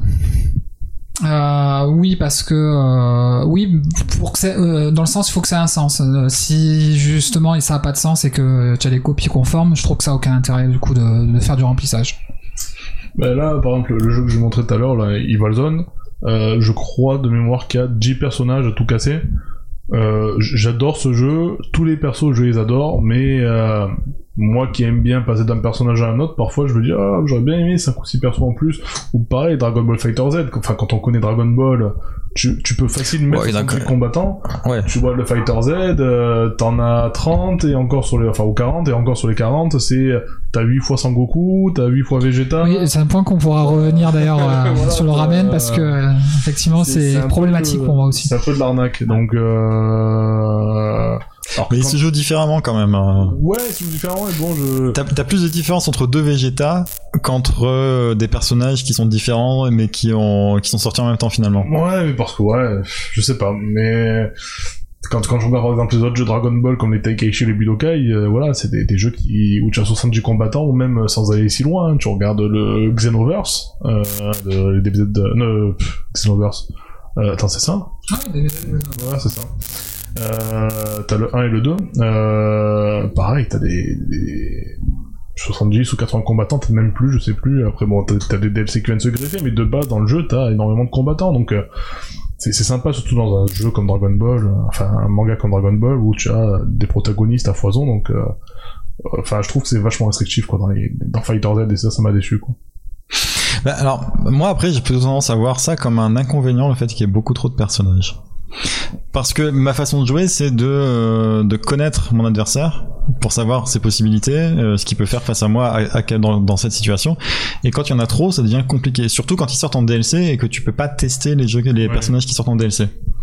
D'ailleurs, je trouve aussi, enfin, pour, moi, le DLC, euh, je trouve ça agréable. Des, nouveaux personnages qui sortent pour un jeu que j'aime, je trouve ça agréable quand c'est un petit événement. C'est-à-dire que quand on, bah, par exemple là sur Skullgirls, on a un nouveau personnage qui va sortir. Euh, c'est un jeu que j'ai pas joué depuis super, longtemps. Peut-être que je vais le ressortir pour jouer à ce personnage. Euh, pareil, bah enfin voilà, t'as des jeux qui vont sortir un ou deux personnages en DLC par an. Euh, quand on a 8 tous les 6 mois, je trouve que bah, ça devient une obligation en fait. Ça devient pas, c'est pas forcément, euh, c'est pas forcément super fun. C'est juste que tu, on, on te rappelle qu'il va falloir repayer encore un petit peu.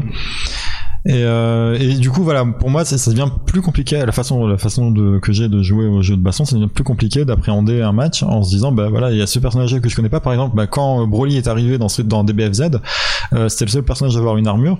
Je me suis fait latter pendant 5 combats par euh, Broly. Je trouve ça super nul parce que c'est un personnage j'ai pas pu l'essayer. Je pouvais pas savoir quel coup avait une armure. C'était une, mécanique qui n'existait pas dans le jeu avant avant son arrivée. Et euh, bah, j'ai trouvé ça super frustrant. En fait, voilà, je trouve que par exemple, mettre une dizaine de persos, c'est trop peu. Mais si tu en mets entre une vingtaine et une trentaine, je trouve que c'est bien. Moins de 20, c'est un peu rêche. Euh, plus de 30, ça commence à faire, comme tu dis, dans- selon les, selon le type de, de, de jeu de combat, par exemple, sous Calibur. Je trouve qu'il y a le nombre parfait de personnages, ou même Street Fighter, euh, sans- c'était autre chose que Calibur, quoi. Street Fighter, je trouve qu'il y a un nombre parfait de personnages, tu vois, il y en a ni trop ni pas assez. Mais alors pareil, quand il est sorti, il y en avait beaucoup moins. Hein. Il y C'était, en avait moins, c'est vrai. Mais bon, je crois que ben, à la sortie, il y en avait quand même une quinzaine au moins. je crois, peut-être une, peut-être Ouais, une on, douzaine. on touche effectivement à un, un aspect aussi marketing et euh, commercialisation du jeu et surtout euh, on est quand même dans l'ère des DLC donc euh, forcément ils prévoient euh, peut-être 40 personnages et en fait ils en sortent 20 le jour J quoi. Ouais. Comme le prochain Blood Bowl 3 là ils vont sortir 8 équipes, ils vont mettre Deg et puis à la fin il y en aura 16 quoi. Ah, d'ailleurs, tiens, euh, question de Dokajin, euh, l'autre jour, qui a fait un clin d'œil, et il voulait savoir si tu avais hâte euh, que, bah, que Blood Bowl 3 sorte, et si tu avais prévu, du coup, de, de le souder, quoi. Euh, bah pour répondre ouais je pense que vu que je fais partie d'une ligue la, la LVM euh, effectivement c'est possible que je le paye plein pot hein, euh, Mhm. parce que ça fait bien envie de jouer avec les, les copains de, de la ligue Euh, euh, euh, j'ai peur par contre euh, que bah, le jeu en fait euh, euh, fa- fasse la prime aux, aux casseurs de bouche euh, En même temps, c'est un peu le principe. Ouais, mais quand même, quand même, je suis plutôt adepte du bon jeu et de la passe longue, donc euh, du coup, c'est un petit peu, euh, un petit peu inquiet par rapport à ça. Mhm. Et ouais, sinon, je pense que visuellement déjà, bon, il sera assez beau. Hein, le, le 2 commence un petit peu à dater, et j'espère surtout que l'aléatoire va être un peu euh, changé parce que je pense que ça fait euh, fuir plein de joueurs qui arrêtent au bout d'un moment le euh, Blood Bowl parce que l'aléatoire est, est tellement cheaté que. Est-ce qu'on a une date de sortie pour le... Ouais, cet été. Après, j'ai pu, je sais pas s'il y a une date exacte euh, dans l'absolu, mais ouais, Prévu, ouais, il est prévu pour cet été. Ouais, dans D'accord. quelques mois, ça devrait être bon. Et ouais. il sortira sur Switch. Ah, ok. Donc, Moi, je pense que je vais carrément le prendre sur Switch. alors, ça, ça fera sûrement, le, j'imagine, euh, l'objet de, de, d'un ramène ton jeu, ou quelque chose Ouais, quelque chose comme ça. ouais. Ok. Voire d'un stream. euh, ouais, ouais, ouais, pourquoi Ah, pas. ouais. C'est du stream, ça peut être sympa. Ouais. Et les modes en ligne, c'est important pour vous? Du coup, transition. euh... Le fait qu'il y ait des tournois, des trucs. Non, euh, j'ai jamais joué. j'ai- très très peu joué au mode en, en ligne.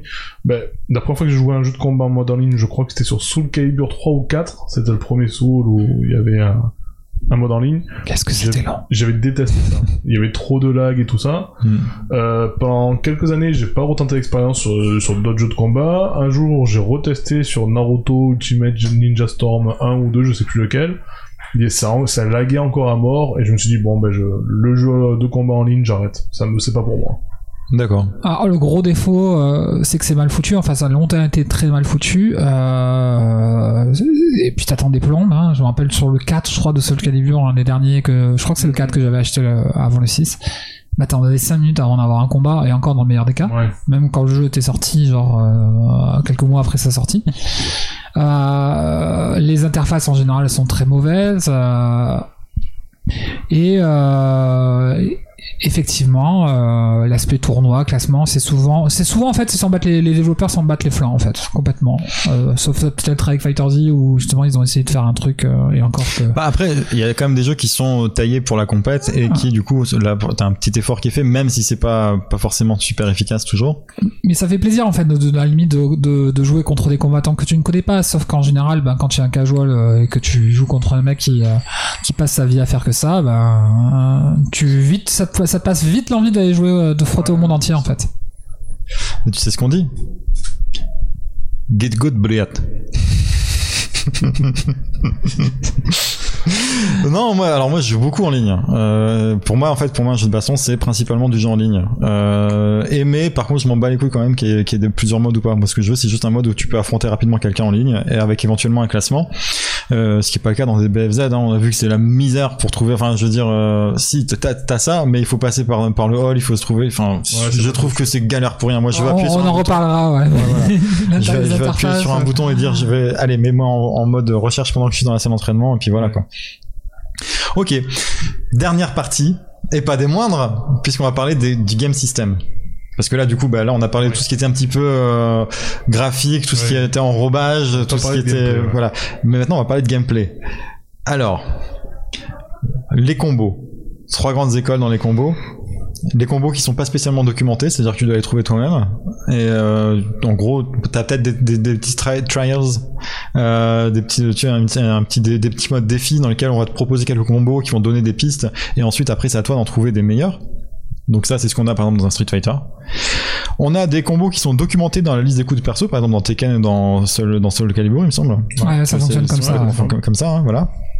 Ou alors, après, t'as des jeux qui vont prendre un petit peu de ces, de- qui vont piocher dans ces deux-là, mais en plus, on te proposait aussi des, des combos automatiques. Par exemple, dans- tu prends dans les, dans les Marvel vs Capcom ou dans des BFZ, où bah, tu appuies sur un bouton, tu vas faire un combo.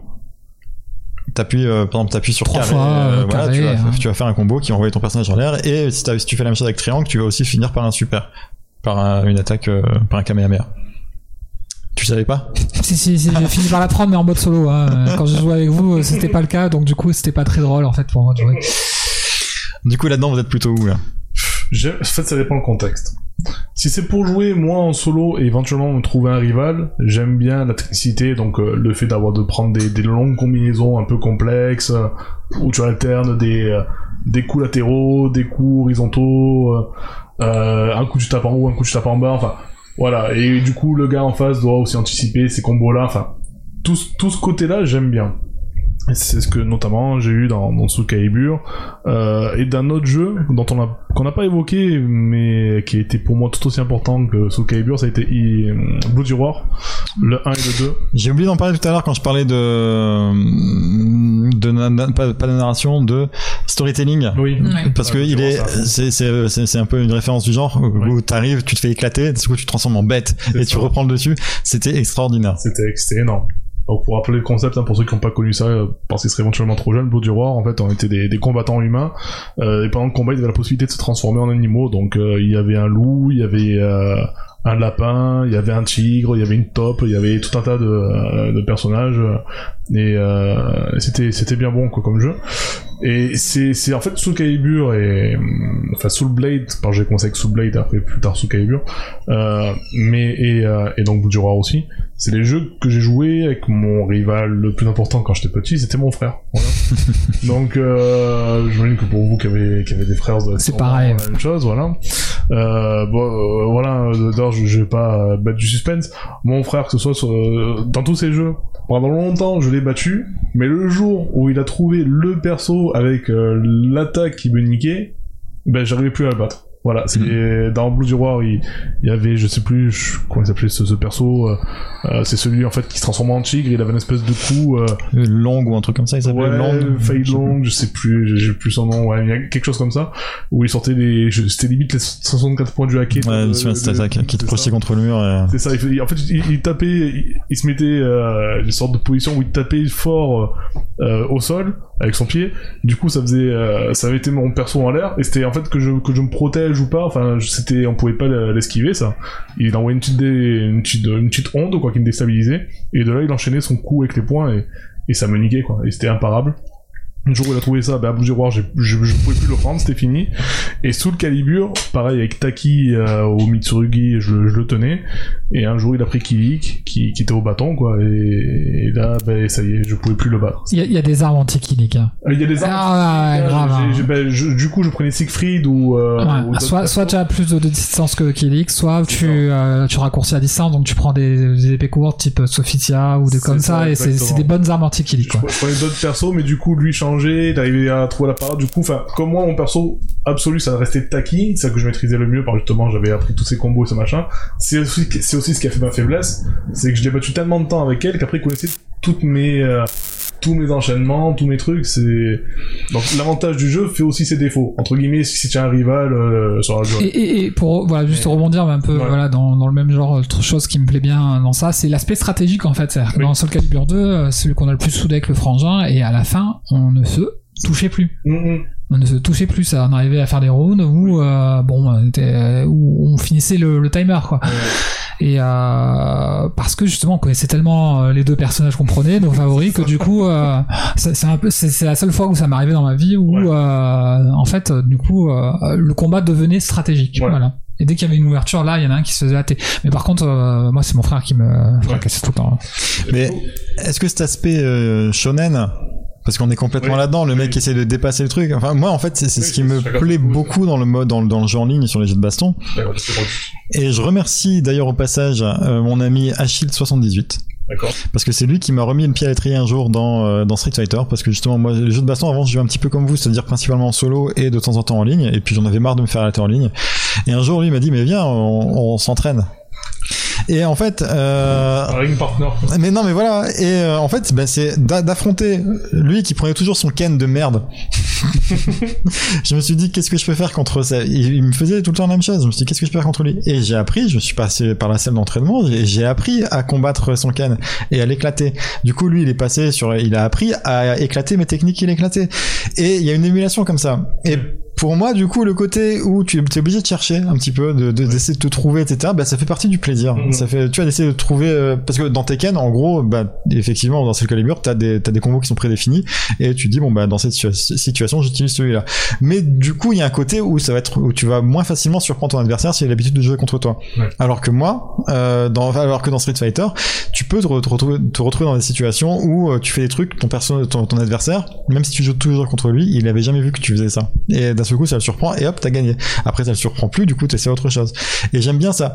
Pour moi, euh, j'aime bien cet aspect-là.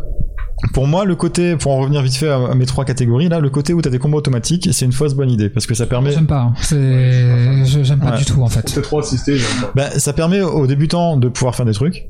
Mm. C'est cool, mais ça le pousse jamais à dépasser ça. Ça. Et euh, parce que ne serait-ce que parce que les, les combos qu'on t'apprend aussi dans les euh, dans les entraînements Mm. sont pas forcément plus rentables que celui-là. Mais en fait, moi, dans, juste- ça m'a fait ça pour Fighter Z. Bon, Je pense qu'on on en reviendra Ah, sur le jeu, mais c'est, c'est le meilleur jeu Dragon Ball auquel j'ai joué dans la vie. C'est le jeu ultime. Et c'est celui, dans un sens, non, c'est sûr, c'est celui auquel j'ai le moins joué, au final. Ça, c'est sûr.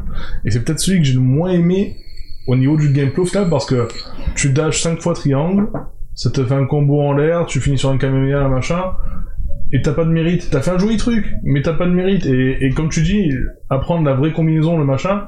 Alors oui, tu fais plus de dégâts, c'est un peu plus joli, mais Alors après, tu peux les pousser, tu peux, tu peux étendre tes combos de manière euh, considérable, Oui. mais ça va demander un travail qui est pas forcément évident. Tu- C'est tu- parce que d'un côté, t'as les combos automatiques, de l'autre, on te dit, bah là, t'as des épreuves, tu vas pouvoir faire pour apprendre d'autres combos. Tu dis, bah les combos que j'apprends dans les épreuves sont pas plus rentables, ils sont plus compliqués à faire, donc bah j'abandonne, je vais pas chercher plus loin. Alors que non, en réalité, tu peux étendre les combos euh, de, de manière vraiment considérable, mais simplement, bah, pour moi, c'est deux freins qu'on te met, avec euh, que ça soit l'aide en t'apprenant des, des combos dans les, dans les dans les défis ou en te permettant de faire des combos automatiques, on te met deux freins à l'apprentissage du jeu. Après, euh, donc ouais, l'heure, je disais, donc ça, dépendait un peu de ma, préférence. Bien sûr, dans l'absolu, je préfère euh, donc à la Soul ou, à la Blood Roar. Donc, euh, tu apprends tes techniques, euh, tes combos, même à Street Fighter, enfin voilà, dans cette veine-là, où t'es pas assisté ou très peu. Mais d'un autre côté, j'aime bien aussi quand je suis en soirée avec les collègues. Le pote, il a jamais joué au jeu de combat. Tu dis tiens, prends ce jeu. Tu lui expliques un peu les euh, les touches de base et qu'il arrive, tu vois, à prendre du plaisir dans la soirée parce que un Soul Calibur, tu le dis. D'un coup, tu te fais une soirée avec des potes ou un Street Fighter ou quoi. Tu, tu, tu le files à un gars qui a jamais joué à des jeux de combat et pas forcément prendre du plaisir parce qu'il va se faire latter toute la soirée. Alors, Bon, dans, dans Tekken, t'appuies sur tous les boutons, ça marche. J'ai j'ai ça- joué contre des copines à moi qui étaient venues, je me rappelle un souvenir euh, dédicace à Laure, elle était venue un soir, on était rentré de Montpellier Ouais.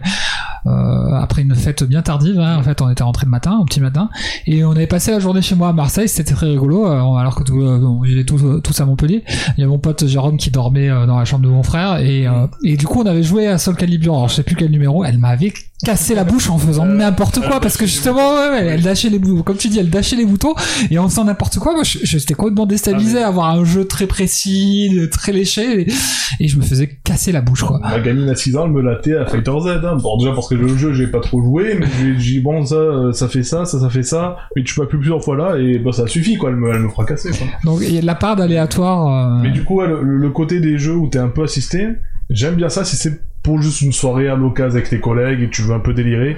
Exemple, euh, par exemple, à l'époque où je squattais beaucoup, c'était les fameux Naruto sur euh, Play 2. Euh, donc les fameux où on pouvait aller sur le premier plan et l'arrière-plan que évoqué tout à l'heure. Ces jeux-là. Euh, T'arrives en soirée, tu dis à un collègue, bon, bah, t'appuies sur carré, euh, ça fait un coup de poing, t'appuies sur triangle, ça fait un coup de pied, t'appuies sur rond, ça lance des kunai tu lui expliquais comment faire un combo, enfin, c'était des trucs très simples, hein, une fois, une fois triangle, une fois rond, enfin, si t'avais ass- assez de pouvoir ou de mana, enfin, ce genre de choses. Enfin, assez de ki. Euh, mais voilà, euh, en, deux minutes, t'apprenais les bases du jeu et tu pouvais y prendre du, plaisir dans la soirée. Même entre nous, ils pouvaient jouer et se, sortir des pires combos et s'éclater. Après, forcément, qu'avec l'expérience, tu, sors les, touches plus rapidement, tu connais les persos et tout ça, donc euh, t'as quand même euh, forcément un avantage quand tu connais bien le jeu, mais même quelqu'un qui débarque comme ça, puisque t'es es sur un jeu qui est semi-assisté, on va dire, ça t'arrive à, à passer un- du bon temps avec des gens euh, qui ont pas forcément le jeu, euh, voilà. Donc euh, ça dépend le contexte, mais, sur Mais- du long terme, mais voilà, justement, par- régulier, euh, je Ouais, par- préfère. Ouais, Par rapport au contexte, justement, j'y reviens, on reviendra sur cette question sur euh, Ouais. moi comment j'ai vécu ma première soirée avec vous euh, sur euh, Fighter Z. Oui, Je dirais pas tout à fait la même chose. c'est sûr. Et la durée des combos aussi dans un jeu, ça peut changer complètement l'expérience parce que effectivement, si tu te fais éclater par quelqu'un qui te fait trois coups, c'est peut-être moins, euh, c'est peut-être moins frustrant que se faire éclater par quelqu'un qui te tape en deux minutes sans que tu puisses plus rien faire. Euh, tout à l'heure, on en, je, je parlais des, euh, des air dashers. Oui. Les air dashers, c'est des jeux qui sont donc euh, ben, les jeux à la Blast Blue, etc. Des jeux qui sont très agressifs hein, et sur lesquels on va récompenser justement l'exécution de combos très très longs, euh, dont on peut, avoir dedans des touch of death combos, c'est-à-dire des combos où à partir du moment où tu as touché l'adversaire et que tu réalises ton combo parfaitement, tu vas le tuer. tu vas lui enlever sa barre de vie complète. Oui. Ça peut être extrêmement frustrant, effectivement. C'est pas du tout ouvert à, à des débutants et euh, le, le- voilà. Donc je trouve ça d'autant plus dommage justement un, un jeu qui comme DBFZ qui permet de faire des combos très longs et de faire vraiment très très mal à un adversaire, euh, de d'essayer d'ouvrir ça à côté à des débutants en disant bah voilà rien tu vas pouvoir faire un petit combo qui fait un petit peu qui enlève un quart de un quart de la barre de vie facilement, mais à côté de ça tu te fais toucher une fois t'es mort. Mm. C'est extrêmement frustrant parce que t'as l'impression d'être bon. Quand tu joues en, en solo ou en local t'as l'impression d'être euh, contre un pote ou bah tu te dis bah ça, ça va je gère ce jeu. Et t'arrives en ligne tu te fais éclater. Et tu, tu, tu te fais éclater tu te fais toucher une fois tu poses ta manette t'as perdu quoi. Enfin c'est euh, Moi, je trouve qu'il y a un mélange là qui est qui, qui fonctionne pas. Les, les combos automatiques, etc. Sur un jeu comme Street Fighter, ça peut fonctionner parce que les combos sont jamais très longs, parce que euh, tu vas tu vas essayer de plus de placer le petit coup qui fait mal plutôt que le combo euh, de, qui dure 3 ans. Surtout que t'as un, un combo d'Ike qui est, qui est absolument phénoménal, ce qui fait qu'au bout de trois coups, ton, ton personnage fait plus de dégâts quasiment. Euh, donc euh, ouais, pour moi, ils ont fait une erreur de c'est une erreur de de- de- d'avoir essayé d'associer ces deux ces deux éléments euh, qui sont complètement opposés. euh. C'est bien, on va avoir un ramen un peu plus court du coup. C'est vrai qu'on a eu une longue miso, et euh, il y aura un ramen, euh, ouais. Surtout quand euh, le jeu permet de faire des juggles, c'est-à-dire de garder son l'adversaire en l'air et de continuer à le frapper, et qui allonge encore. En fait, il y a plein de, de techniques qui permettent d'allonger les combos. Et euh, je sais pas, la dernière fois j'ai cherché, c'était sur Marvel vs Capcom, j'ai cherché le, le combo le plus long. Le combo le plus long, il dure, je crois. Alors attendez. Euh... Merde. C'est ça la- l'avantage d'avoir bossé. hein. Tac, tic, tac. bon, il y aura une coupure. On est à 1h23. Ouais, je... je cherchais sur euh, sur Marvel vs Capcom le combo le plus long, le combo le plus long que j'ai trouvé sur internet, il dure enfin en cherchant juste, j'ai cherché le premier résultat que j'ai sur Google en tapant le combo le plus long Marvel vs Capcom, il dure deux minutes presque. Ah oui, bah. Deux minutes. Sachant que un match en général ça dure 90 secondes, euh, le temps limite quoi, c'est 90 secondes dans un jeu de en, en combat. comptant les, les combos à répétition et tout, ou même, ou même sans compter ça? Enfin, t'as- t'as ce principe-là dans Marvel vs Capcom où les chips. euh, Alors justement, ce que j'allais dire, voilà, dans, la, dans, dans ce qui les- permet de- d'allonger un combo, bah, tu vas avoir des, bah, le juggle déjà, donc le, le fait de- d'envoyer ton personnage en l'air, ce qui va en général euh, lui permettre de perdre encore le, le contrôle de son personnage pendant un petit peu plus longtemps. T'as les assists, donc voilà, Marvel vs Capcom, de la manière à euh, des BFZ, t'as la possibilité de faire appel à d'autres personnages, à deux autres Ouais. personnages. Donc t'as ça aussi dans Skullgirls. Enfin, c'est un truc euh, dans ce type de jeu, tu vas avoir généralement ça. Ça permet d'allonger considérablement les combos, c'est-à-dire que tu commences à faire un combo avec ton personnage et là tu en appelles un autre qui va venir soit faire un petit coup, donc tu, euh, genre généralement t'appuies une fois sur le bouton, ça va faire un petit coup en plus. T'appuies longtemps, ça va changer de perso, il va venir, il va pouvoir commencer lui son combo. Ce qui fait que ça peut durer très très très très, ça peut durer super longtemps. Moi, je trouve vraiment pas ça agréable, que ça soit en tant que assaillant ou en tant qu'assaillé. Assailli. assailli. Parce que bah, quand je me fais latter pendant 30 secondes, c'est très très long. C'est super frustrant. Surtout quand au moment où tu te dis bon bah là euh, ça y est, enfin là c'est bon c'est parti. Là le mec il arrête tu dis ah bah je reprends le contrôle de mon personnage. Et puis il reprend derrière parce que t'as pas été assez rapide. Et que tu repars sur 30 secondes. C'est super pénible. Et inversement je, je bénéficie pas du revers de cette médaille parce que moi je suis vraiment pas le genre de personne qui va bosser des combos très longs pendant des heures sur, Mm. sur, chez lui le soir donc euh, pour moi c'est doublement négatif je sais pas ce que vous en pensez vous je pense que vous êtes un peu comme Ouais, moi non. Ouais, c'est- carrément. que, euh, en fait, j'ai bon, faire un, un mix entre les deux, un peu entre le- la mise au ramen. C'est-à-dire que je- j'ai joué un petit peu en solo après, euh, après euh, ma soirée, euh, ma soirée quoi. Et euh, là, j'ai découvert un peu comment fonctionnait le jeu, comment, parce que c'est la première fois que je pense que je jouais à un, un jeu de ce genre-là véritablement. Et ouais, été surpris en fait parce que euh, je sais plus ce que je voulais dire. Ça m'est perdu en cours de route. Tu disais ça donc... peut durer très longtemps hein. Ouais, voilà. Donc du coup, euh, euh, bah, je me, que je me suis amusé euh, contre l'IA toute pétée au premier niveau. Donc du coup, tu fais ah ouais, c'est content, c'est ça. Et puis après, je fais un match comme, comme ça avec une IA un peu plus costaud et et j'ai pas vu le jour quoi. J'ai pas vu le jour en croyant avoir maîtrisé un petit peu euh, la base du jeu en fait, juste la base. Oui, bah, bah, ne serait-ce que Jiren, à un moment donné, qui nous sort son, euh, son Goku, euh, c'était quoi c'était... Ah le Goku cheaté là, euh, euh, végétaux. euh, Non, même pas le petit, euh, Ah, ah, oui, le petit Goku, oui, il fait, il fait super mal. le petit Goku qui a des, des, des moves complètement imprévisibles quand, Ouais, tu, ouais, quand ouais. tu le connais pas et qui nous a éclaté trois personnages à la suite euh, avec, euh, avec seulement lui alors qu'il s'était fait éclater avant avec ses deux Oui, autres oui, personnages. avait- C'était mon dernier perso, il était à un quart de vie et- ou un tiers de vie et. et il a éclaté les trois de, de, de Alors, du j'ai- temps. J'ai quand même perdu, je crois, mais j'ai failli l'emporter. Ouais, alors qu'il restait à 3 à Ultra Chili, ouais. donc euh, ne parlons même pas moi, euh, j'ai fait le combat d'après où il m'a niqué, niqué avec les trois euh, avec le même. Hein. Vous savez quoi, c'est- c'est c'est un bon perso. Moi, je préfère des jeux qui vont moins favoriser l'exécution de combos longs, mais qui vont favoriser, favoriser plutôt le mind game. Ouais, c'est ça. Voilà. Ne- Donc, on est d'accord que l'aspect stratégique, euh, un minimum de stratégie ou tactique Oui. euh, dans un jeu de combat. euh, Bah, il y a, il y a toujours un minimum. Il y a mais toujours. un- on, on préfère ce type de jeu-là, de, Ouais, bien sûr. tous les trois quoi. Ouais. Ça veut pas dire que c'est pas bien les autres jeux, mais. Bah après c'est une question nous, de c'est une voilà. question de feeling voilà. Question de public. Ouais, je trouve ça très public spectaculaire euh, les jeux les jeux à la Arc System Works, les jeux à la BlazBlue etc. Mais alors à à la fois c'est spectaculaire et en même temps euh, je trouve ça chiant à regarder en tournoi par exemple. Oui. parce que ben, généralement t'as euh, dès qu'il y a une tech qui est trouvée enfin voilà il y a un personnage il y a- il y, a un joueur qui trouve un, un bread and butter. Donc un bread and butter c'est un combo qui euh, va être très rentable. Euh, ben, pour un personnage tout le monde va l'utiliser et ce qui fait que bah oui, t'as des combos qui sont très longs, qui peuvent, euh, qui sont impressionnants, qui demandent beaucoup d'exercices, euh, enfin qui demandent beaucoup d'entraînement et qui demandent beaucoup de précision. Mais euh, finalement, t'as l'impression de voir un petit peu tout le temps le même. Et euh, je trouve ça vraiment, vraiment dommage. Moi, je suis plus, euh, je préfère les jeux où tu vas essayer de surprendre ton adversaire sur un coup que tu as bien placé, mais qui va faire mal, euh, plutôt que donc voilà, par exemple un jeu à la Bushido, Bushido Blade où tu vas faire un coup et qui va tuer l'adversaire. Moi, j'adore ça. Je trouve ce principe extraordinaire. Et sinon, ben, ben, un jeu à la Street Fighter où tu vas essayer d'ouvrir la garde de ton adversaire et euh, de, de voilà de le surprendre. En fait, à chaque échange, chaque échange, c'est un mini combat que tu que tu vas faire. Et c'est pas. Enfin, je, je- voilà, c'est un peu la façon dont je le vois. Du, coup, euh, je crois qu'il te reste une dernière partie à, à voir pour ta miso. Enfin, pour oui, oui. miso. Bah alors, c'était juste en continuant sur en continuant sur le gameplay. Ouais. Euh, c'était voilà, je, je préfère moi des jeux qui vont prioriser euh, plutôt que l'exécution de combos. Je préfère des jeux qui vont mettre un petit peu l'accent sur le mind game. Et donc je voulais parler vite fait. c'est une partie qui est très compliquée.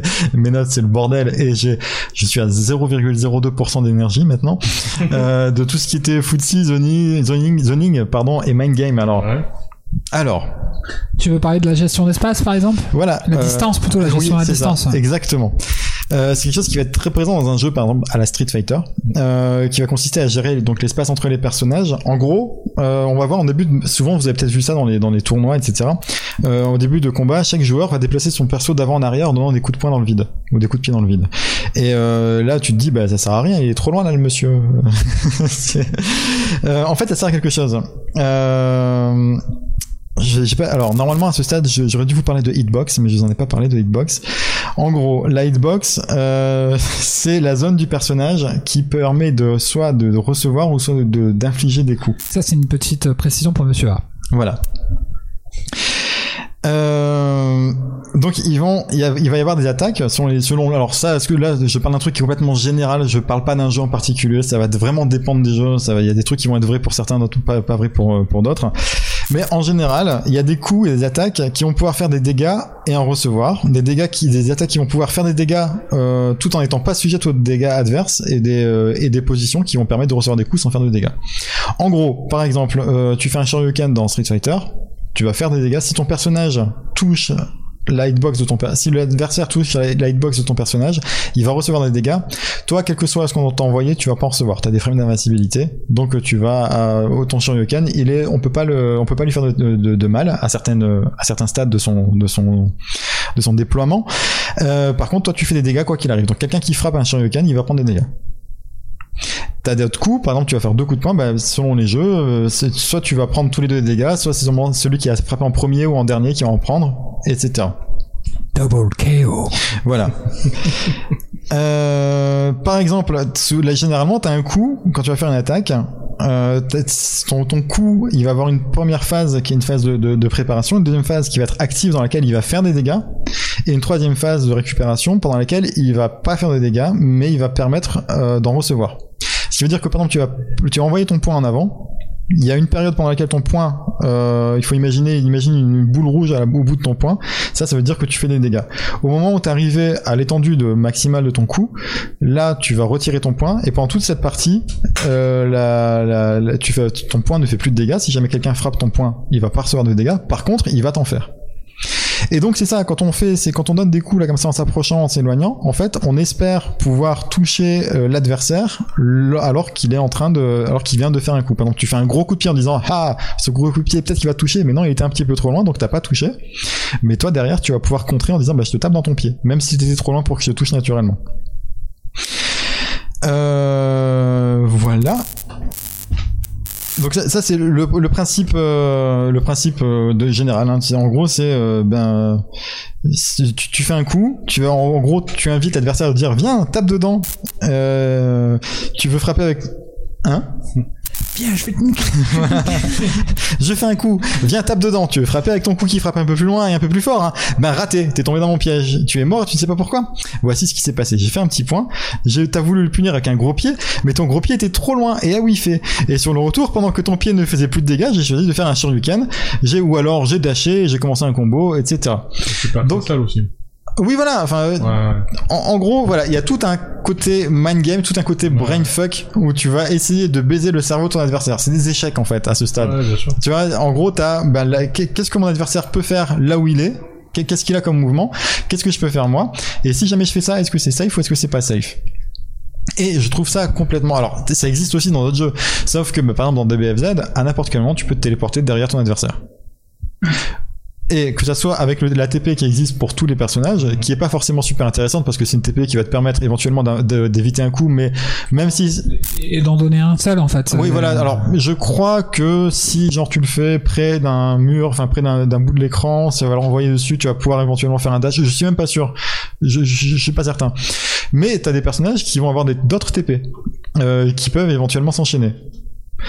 Donc euh, la gestion de la, la- et même dans, dans tous les cas à n'importe quel moment dans DBFZ tu peux dasher vers son adversaire ce qui fait que la gestion de l'espace entre les personnages est vraiment pas la même que dans un Street Fighter où bah tu sais c'est plus facilement prévisible et donc euh, tu vas pouvoir anticiper et euh, prévoir ce que tu ce que tu vas faire en, en conséquence.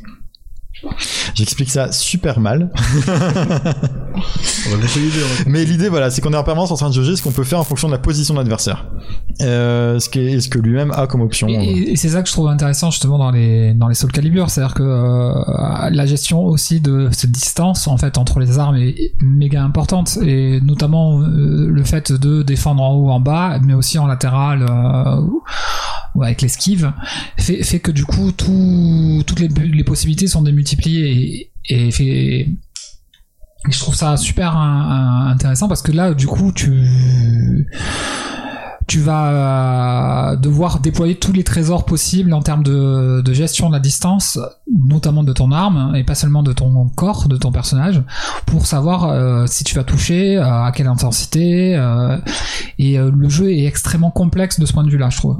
Mais alors, du coup, si jamais, imaginons, dans, t'as un bâton dans Soul Calibur, parce que ça fait longtemps que j'ai pas joué à Soul Calibur, t'as un bâton, tu frappes vers l'avant avec ton bâton, et l'adversaire touche le bâton. Est-ce que tu prends des dégâts Si tu as fait un pas sur le de côté, non, tu le prends pas. Non, non, mais alors, il te touche pas à toi, il touche pas ton corps, il touche ton bâton. Euh, alors, du coup, si tu regardes, euh... ah, tu sais Non, non, que- alors, c'est-à-dire que toi, t'es, complètement open, c'est-à-dire que t'es, là, t'es encore, alors, c'est vrai que les mouvements sont rapides dans Soul Ouais. Calibur, donc t'as pas forcément, t'as pas forcément l'occasion. Mais imaginons, voilà, t'es en train de faire un gros coup qui est un peu lent. D'accord. T'es en train de frapper avec ton, avec ton bâton, et au moment où tu finis le coup, ton bâton est toujours devant toi, et l'adversaire frappe ton bâton. Est-ce que tu prends des dégâts? Déjà, est-ce que c'est possible de faire ça? Est-ce que Ah, c'est possible de frapper le bâton de quelqu'un? Une question pour toi, Jérém? Possible ou pas? Bonne question. Je suis pas sûr. Hein, parce que...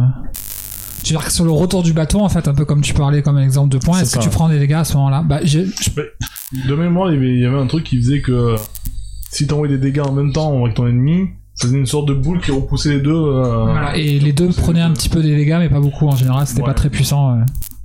Donc je dirais qu'en fait, je pense que c'est un cas de figure où les deux prennent euh, prennent des coups en fait. Ouais, ouais, c'est ça. C'est-à-dire que tu t'es trop approché, donc du coup t'as mis ta hitbox euh, vulnérable, mais en même temps, euh, comme c'est un moment où sa hitbox est aussi vulnérable, tu- les deux prennent des coups. Je dirais que ça, ça fonctionne comme ça, mais je suis Ouais, il y pas sûr à il y avait- 100%. Il y avait un système comme ça. Après, je sais plus, je sais plus si on prenait des dégâts par contre. Je sais plus, mais euh, je sais qu'il y avait un truc, il y avait une sorte de d'interaction qui se passait quand euh, les, il y avait le coup qui était porté en même temps. Ouais, euh, bah, dans, dans, des, dans Fighter Z d'ailleurs, euh, il y a ça quand tu lances des combos en même temps, Ouais, euh, ouais, une espèce de contre où tu as les deux personnages qui repartent en arrière. euh. Ok. Euh, non, je voulais parler juste euh, des différents moyens d'ouvrir d'ouvrir la garde de son adversaire. Parce que donc tu le disais par exemple avec les jeux à armes généralement tu vas avoir des coups qui sont plus ou moins horizontaux ou verticaux. Euh, ça va être un moyen par exemple de, de de passer au travers de la garde de l'adversaire. Il y a des jeux qui permettent par exemple pas de bloquer en l'air. C'est le cas de Street Fighter. Il y a des jeux qui permettent de bloquer jusqu'à un certain point. Je crois que dans les Blaze Blue, au bout d'un moment, si tu prends un certain nombre de dégâts, ça perce la garde, il me semble, je suis pas certain. Ou ça fait longtemps. Ça fait très longtemps. ça Sans, fait- sans, sans qu'on- sans oublier les, les coups imparables alors dans Soul Calibur mais je pense qu'il y a d'autres types de jeux où il y a des coups imparables qui mettent euh, un paquet de temps à se mettre à- en place et que du coup le, là tu es vulnérable mais par contre si tu te le prends en pleine poire euh, c'est imparable Ouais, je suis pas très fan de ça. bah, c'est ce qu'on re- tu reprochais euh, Jérém justement Ouais, euh, ce genre de coups récents, ouais, ouais. sur les plus récents ça À du 3, ils Mm. font comme ça, mais c'est cool, chargé, surpuissant.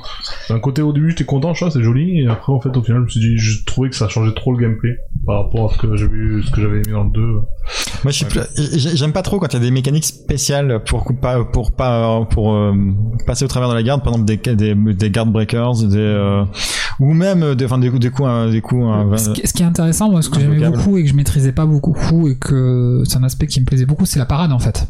C'est-à-dire que alors ça, je vais en parler juste après dans la Ah, mitigation des dégâts. Alors moi, pour, pour moi, le, le jeu parfait, il est classique dans son son mode d'ouverture de la garde, c'est-à-dire que ben t'as, par exemple, si jamais il garde en haut, tu tapes en bas. Si jamais il garde en bas, tu fais un overhead. Euh, donc un overhead pour Monsieur A, c'est un coup spécial, c'est un coup euh, qui se fait euh, au niveau du sol, mais qui frappe au-dessus de la garde accroupie. Euh, ou alors tu fais un, un, cro- un- un cross-up, c'est-à-dire que tu fais un, un coup, à- ou alors voilà, soit, soit un coup aérien simple, ou soit un coup aérien qui passe de devant, qui part de devant, mais qui frappe derrière. Voilà, ce genre de truc. Moi j'aime bien ça, euh, ce qu'on a dans Street Fighter en fait. Ça me, me paraît très bien. Je vois pas pourquoi on changerait ça. J'aime pas non plus les jeux qui vont forcer l'agressivité. C'est-à-dire par exemple dans, euh, bah, dans les dans les Blast Blue, euh, t'as des buffs et des debuffs en fonction de si t'es plus ou moins en attaque ou en défense. C'est-à-dire que le joueur qui est plus agressif va être euh, va faire plus de dégâts que celui qui est en défense par exemple. Même si euh, j'ai conscience que c'est problématique, les gens qui jouent en turtle, par exemple ben, les guiles dans, dans Street Fighter, euh, où tu peux rester dans ton coin, attendre que l'adversaire attaque et puis le punir quand il, quand il attaque, c'est super frustrant. Mais je pense pas que ajouter une mécanique de jeu par, pour compenser ça, ce soit le. Je pense qu'il faut juste pas que ce personnage existe, Oui. que qu'on n'ait pas la possibilité d'avoir un personnage qui permet de jouer en étant simplement passif et de punir. Euh... Voilà, donc euh, voilà, donc bah, justement dans la possibilité de mitiger les dégâts, j'aime. Alors, bah, il y a la garde, ça c'est le classique. On a l'esquive qu'on va avoir dans les jeux en 3D ou en 2D parfois aussi, comme dans les jeux SNK.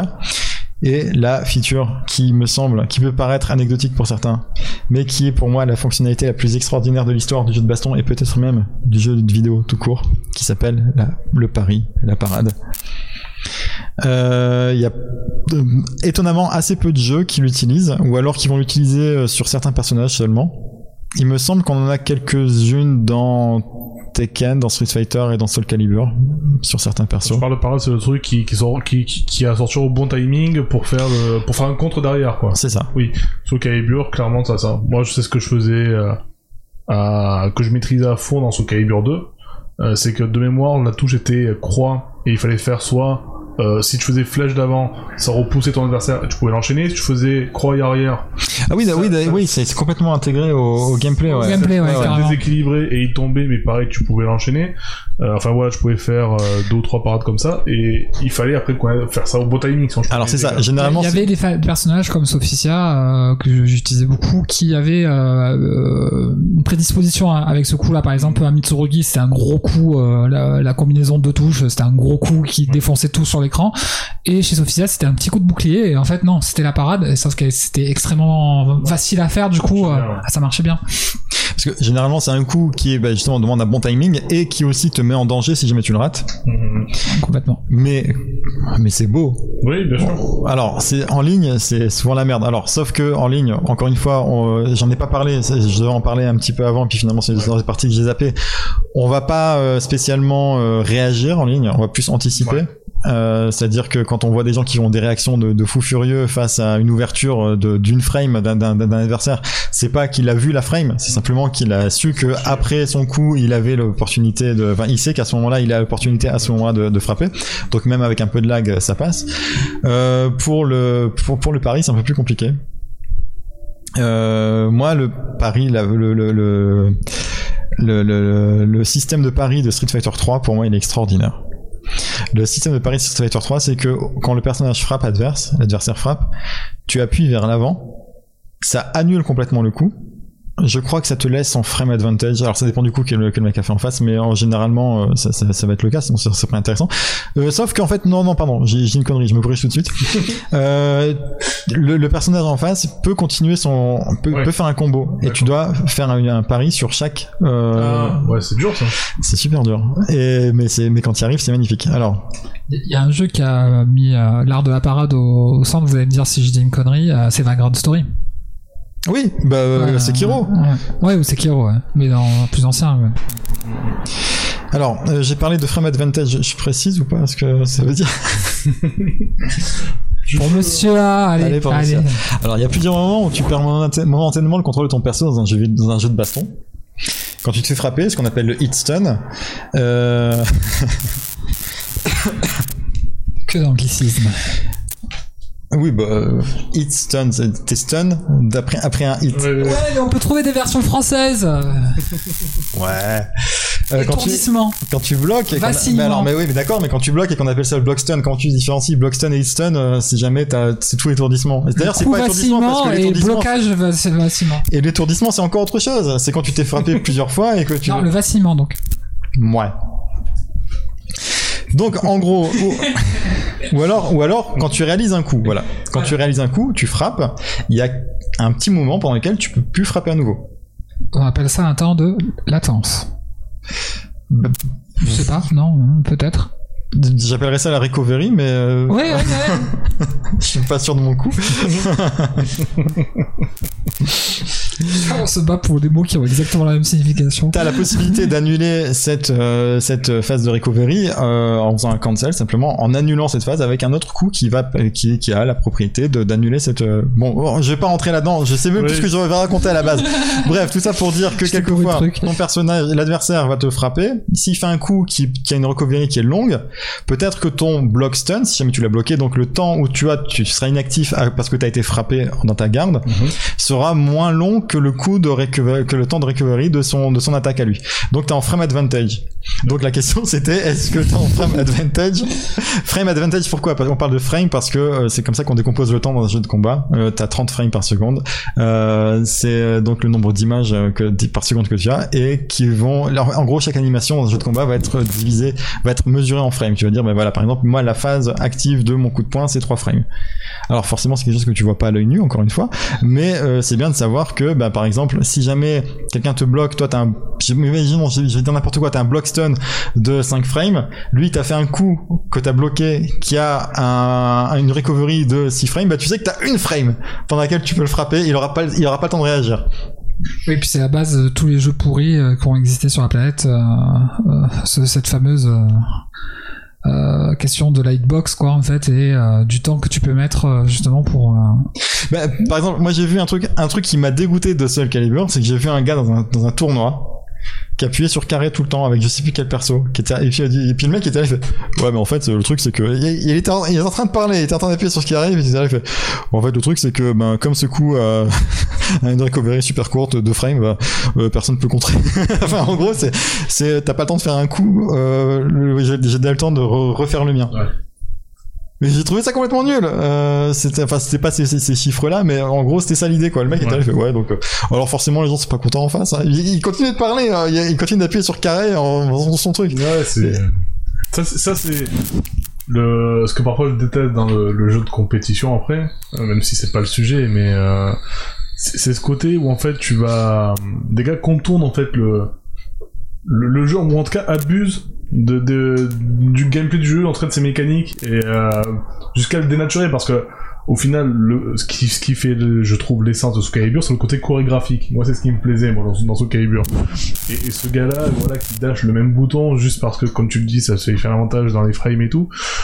Ouais, euh, moi je trouve que c'est c'est un enculé de jouer comme ça, quoi. Enfin, Alors voilà. après, oui et non, parce que c'est C'est pas... c'est la base du sport, euh, enfin de- du Ouais. jeu de combat en compétition. quoi. Mais il y a des trucs qui sont devenus interdits avec le temps. et- Bah après, oui et non, parce que tu peux le contrer, ça, c'est facile à contrer. Je veux dire, le mec, il est debout, il frappe, tu le frappes en bas. Mais sauf que tu t'attends pas à ce qu'il y a un coup qui sorte comme ça gratuitement. euh, Enfin Ouais. voilà, c'est, c'est, c'est, c'est- je, j'ai trouvé ça pas, pas, pas ouf comme. C'est- euh, ça rappelle, tu vois, quand euh, à l'époque je jouais à- quand à l'époque je jouais à Dragon Ball Budokai 3, c'était, en fait, je sais pas si vous vous souvenez, à Budokai 3, il y avait un système en fait de, de jauge qui permet, euh, à, à l'image de Fighter Z, de se téléporter derrière le, le, le- ton adversaire. C'est-à-dire que quand tu tapais le chip, bon, il- s'il pouvait pas se protéger, enfin même il pouvait se protéger s'il voulait, mais s'il voulait, il pouvait apparaître derrière toi et te contrer.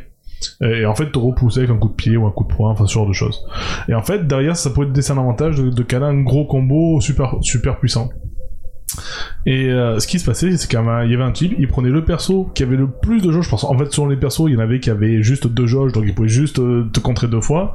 T'en avais qui en avaient 8, 9, 10. Euh, donc là, euh, compliqué quoi de, contrer. euh. Donc il prenait le perso qui en avait le plus. Et, en fait, tu, tu, tu le tapais, il se téléportait. Toi, tu le contrais en te téléportant derrière lui. Il se retéléportait derrière toi. Et en fait, ça faisait ça jusqu'à qu'il y en a un qui ait plus l'avantage parce qu'il ait plus assez de, de jauge. Mais il peut pas juste appuyer dans la direction opposée de son adversaire pour, le coup, pour bloquer son coup. non, non, tu, euh, non, tu pouvais pas. Du coup, euh, du coup, bah à la fin, ce qui se passait, c'est que comme lui, il avait toujours, euh, il prenait toujours ce perso d'enculé, il avait, euh, il avait toujours quoi qu'il arrive une, une, euh, une jauge de plus que tout le monde. Donc à la fin, c'est lui qui te calait le dernier coup, et derrière, il t'enchaînait avec un gros combo d'enculé, et il était content. Et il, en fait, il lâchait pas son perso. et moi, je, je déteste. euh, au-delà de, de trouver ça détestable la la la manière dont tu jouais, j'avais pas envie de me rabaisser à son niveau et de prendre son même perso et pour dire tu vois euh, ah ben là c'est le premier en fait qui, qui lance son truc qui a perdu parce que euh, oui, non, c'est nul. tu vois c'est c'est se rabaisser donc j'essayais de de, de, de niquer autrement mais pff, j'y arrivais pas trop. Parfois j'arrivais à gagner des, des, des, des combats mais alors, il arrivait à me battre mais avec sa technique de lâche il faisait que ça. Et après quand je disais ben prends notre perso un peu pour voir ce que tu vaux vraiment là il se faisait flinguer quoi. Là, euh, là mais bon. Mais voilà ça c'est c'est ce genre de truc que je déteste quoi. Les, des types qui exploitent le le mini truc et qui Mais est-ce qu'il faut détester la personne qui exploite le, le jeu ou est- le jeu qui laisse des trucs exploitables comme ça? La personne, l'intention est la plus personne. importante que la possibilité de faire action. La personne Alors, j'aimerais juste vous parler, vous partager un dernier truc euh, qui s'appelle l'Evo Moment 37. d'accord Peut-être que je je vais certainement déjà montrer un, un- un jour. C'est en 2004, donc c'est l'Evo, c'est un des tournois les plus, euh, un tournoi les plus importants de, de, de, de jeux de combat. Et euh, je, alors je vous invite à chercher pour ceux qui nous écoutent hein, sur euh, sur Google. Vous tapez euh, ben, Evo Moment 37. 37 vous retenez c'est comme 42 la réponse à la question de de l'univers. voilà moins 5 c'est débile mais je pense que voilà vous vous retiendrez bref on a donc euh, Umaera Daigo Ou, ou tournage moins 1, un truc comme ça? non Tournage tout court? non parce que c'était mon anniversaire il y a pas longtemps Ouais, mais. bref donc le 37 euh, qui n'est pas mon âge malheureusement Eh, tournage moins 1. non plus Ah, et tournage moins 2 Euh, Ah merde ah, je, te, je te donnais un an, puis je désolé. C'est la moustache, ça. Bref, on a Umehara Daigo, surnommé The Beast, qui était une légende de Street Fighter. Alors je dis était parce que depuis Street Fighter 5, eh ben, il a un petit peu perdu sa superbe, il s'est fait poutrer par des randoms à des, des conventions. bon, il essaie de remonter un peu la pente, mais c'est des choses qui arrivent au meilleur, surtout au meilleur. Euh, mais rien que pour cette action, on, il, il gardera de manière éternelle notre, notre respect. Donc il joue Ken, il est face à Justin qui joue, qui joue Chun-Li. Il est mal barré, il reste 45 secondes, il lui reste à peu près euh, autant de vie que ce qu'il a enlevé à Chun-Li, soit l'équivalent d'un gros coup. Il remonte un petit peu, mais à 30 secondes de la fin, Justin lui envoie un gros coup de pied qui lui fait descendre à quelques pixels de vie. Et là, Chun-Li envoie son super. je crois que je l'ai vu cette vidéo c'est un truc mythique ça Ah, Voilà, donc comme je l'ai dit tout à l'heure, le pari dans Street Fighter 3, c'est en appuyant dans la direction de son adversaire au moment où le coup connecte. Donc c'est précis et dangereux. Le super de Chun-Li dans Street Fighter 3, alors je vais peut-être dire des conneries, mais je crois que c'est elle qu'elle frappe 5 fois avec la technique des 1000 pieds. Puis elle fait un gros coup de pied qui frappe vers le haut et euh, remis le pied 5 fois. Et euh, non, pardon, un gros coup de pied, remis le pied 5 fois et un gros coup de pied montant final. Et euh, Daigo, il il a tout pari. Il a pari. Donc, euh, comme je vous le disais tout à l'heure, il suffit pas de pari, de, il suffit pas de faire la parade sur le premier coup. Il faut tous les faire. Donc, il a fait les cinq premiers. Il a fait le gros coup. Il a fait les cinq suivants. Il saute. Il, il part le dernier coup. Et au moment où Chun-Li a encore son pied en l'air, bah lui, il éclate. il éclate. voilà. Ça, ça doit être, ouais. Il fait un petit combo et puis derrière il lui met même lui-même son super et il éclate toute la barre de vie qui lui reste. Et ça, c'est des trucs. et Donc la salle qui est en folie. je, l'ai vu ouais, je, je la revois là. Et c'est pour ça que le pari, c'est la meilleure, euh, c'est, c'est, c'est le meilleur truc qui existe dans le jeu de combat. Et on est d'accord, du coup, et je prendrai pas non comme une réponse, que dans notre jeu, euh, il faudra un pari. Dans notre, dans notre Oui. jeu idéal. Ouais, complètement. Oui. La parade, c'est c'est dur, c'est exigeant, mais c'est tellement gratificateur. Moi, je suis hyper frustré quand je joue un jeu de combat et qu'il n'y a pas un truc de parade euh, ou de contre ou pas. Je suis vraiment dégoûté. quoi. Euh, Pour moi, c'est hyper important. Ouais.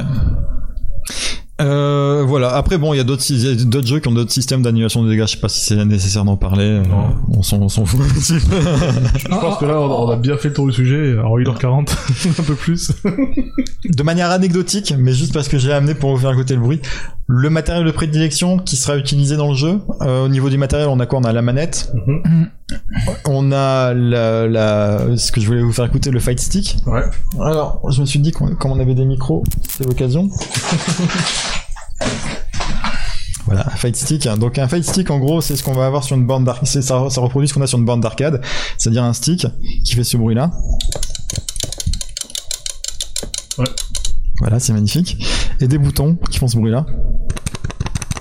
Et des boutons, en fait, qu'il suffit d'effleurer pour, euh, pour que ça, ça valide le, le coup. Quand qu'on martelait euh, avec Ah oui, nos gros doigts. Que tout le monde euh, martait, d'ailleurs, on voit des grosses traces de gras et tout, parce qu'en général, je joue au fight stick en mangeant de la pizza. Oui. Ça, c'est normal. Ça, c'est la base. Mais oui, on, on les martèle, alors qu'en fait, effectivement, tu poses ton doigt dessus, la- la- la- la- le poids d'une plume suffit à les activer. Et entre deux, on a, euh, alors, ça va être plus ou moins adapté en fonction du jeu. Euh, généralement, les jeux de combat traditionnellement vont être sur deux rangées de trois boutons. Et euh, on va avoir des combinaisons qui nécessitent d'appuyer sur trois boutons. Donc en généralement, ça va être carré, triangle et R1, euh, qui est la, rangée du haut. On va appuyer sur les trois boutons en même temps. Donc si jamais effectivement tu es sur un stick, c'est plus facile d'appuyer sur trois boutons avec trois doigts que sur une manette. Inversement, on va avoir des jeux qui vont nécessiter de, faire des combinaisons du type carré, rond, R1, donc avec une forme en V sur un stick. Mhm. Et là, pour le coup, c'est beaucoup moins facile, c'est beaucoup moins évident. Il n'y a pas vraiment de position confortable qui permette d'appuyer euh, euh, sur un stick avec avec les trois doigts. Alors, dans tous les jeux de baston, on peut reconfigurer la configuration des boutons. Il n'y a pas de problème. Mais il y a des jeux, bah, par exemple, les jeux euh, Arc System War, ils vont plus se, ca- se focaliser sur quatre boutons d'attaque et ensuite ça sera des boutons un peu spéciaux pour les assists ou pour les coups euh, les coups spéciaux. Donc généralement bah, ceux-là vont être traditionnellement plus orientés manette euh, que les Street Fighter qui vont être plus orientés euh, stick arcade. Entre deux on a deux alternatives qui sont les fight pads c'est-à-dire c'est des manettes mais qui vont avoir le layout des boutons des, euh, des fight sticks voilà, donc on- ça permet d'appuyer sur trois boutons, soit avec le pouce en travers, ou soit avec trois doigts, comme ça en passant en, en mode trois doigts. Et on a aussi ce qui s'appelle J'ai tendance d'ailleurs dans les jeux de combat à avoir, euh, d'ailleurs ce qui fait que je suis aussi mauvais, par, euh, à, à avoir ma main droite, donc du coup avec les boutons par-dessus la par-dessus la manette. Ouais. Bah du coup peut-être qu'un voilà un fight pad ce serait euh, ou un fight stick ce serait plus adapté pour pour toi. Et on a un, un intermédiaire qui est, qui est intéressant, euh, qui s'appelle des hitbox. Et donc en gros, c'est un stick arcade, mais sauf qu'à la place d'avoir un stick, et ben t'as des boutons. T'as as des boutons en plus qui servent euh, à te déplacer en avant. Donc pour les dash, etc., c'est nickel parce qu'au lieu d'appuyer deux fois vers la droite, par exemple pour avancer euh, sur ton stick ou sur ta manette, bah là c'est du bout des doigts, quoi. Voilà, donc c'est euh, et donc en fonction, alors en vrai on s'en fout un petit peu, c'est pas ça qui va faire que tu vas choisir un jeu plutôt qu'un autre parce que ben moi je joue à tous les jeux au fight stick et il a pas de y a pas de problème, y a aucun, je ne suis jamais retrouvé limité, même les jeux qui demandaient des, des positions en V, ben j'ai simplement reconfiguré les touches pour pouvoir pour pouvoir y jouer. Mais euh, voilà, faut savoir qu'il y a des jeux qui vont favoriser, favoriser plutôt l'un que l'autre. Du coup maintenant, si on fait le bilan de cette courte description des, euh, des différences entre les jeux de baston, qu'est-ce que ce serait notre jeu, euh, notre jeu euh, de prédilection? Donc, alors, si je résume, on aurait un jeu qui serait plutôt dans une arène en 3D, Mhm. euh, qui favoriserait plutôt pas les combos longs, mais plutôt le mind game que le combo long, Mhm.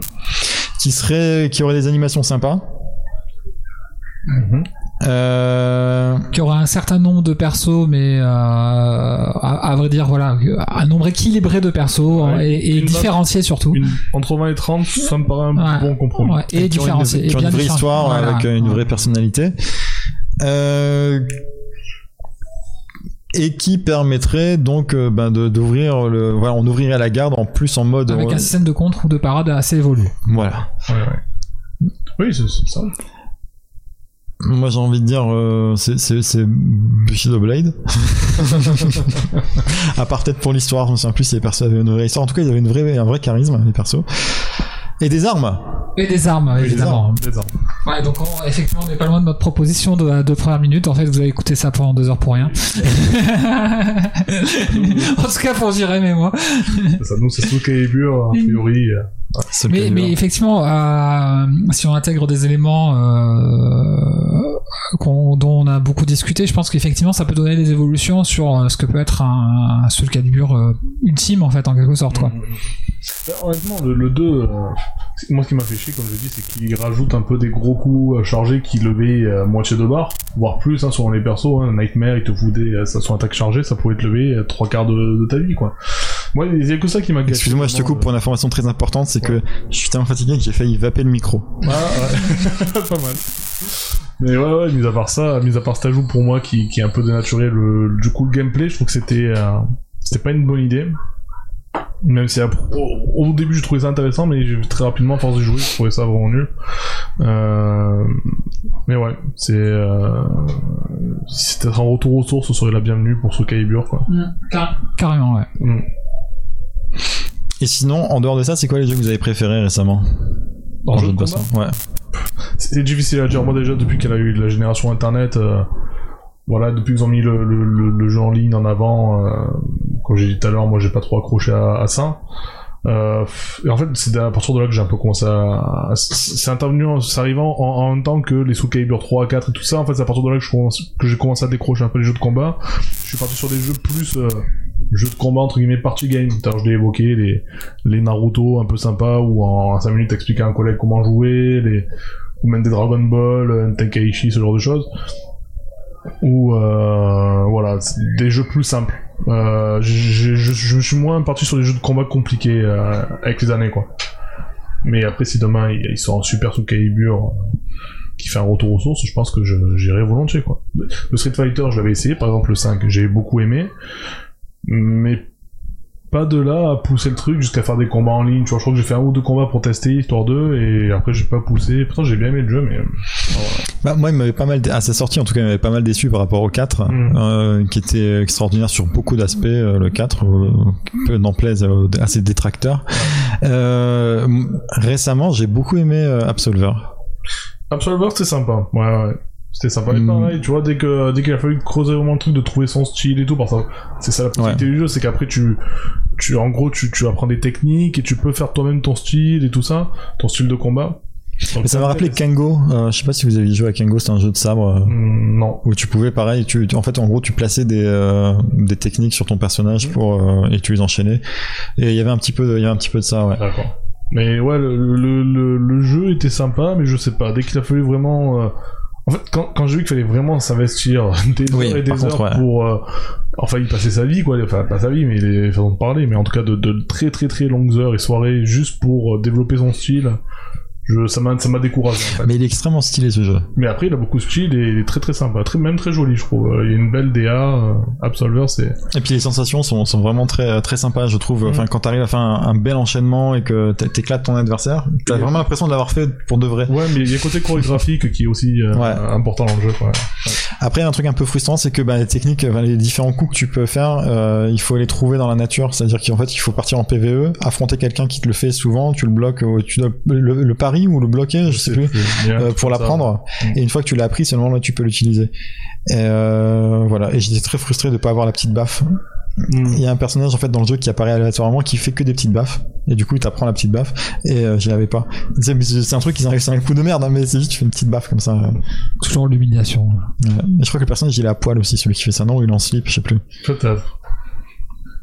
Un peu pareil que Jérém, c'est-à-dire j'ai pas, je me suis un peu désintéressé à la même période et à part Soul Calibur Sud, parce que je me suis dit que ça serait bien de voir les, les copains, hein, c'était avant, juste avant la, le Covid. hein.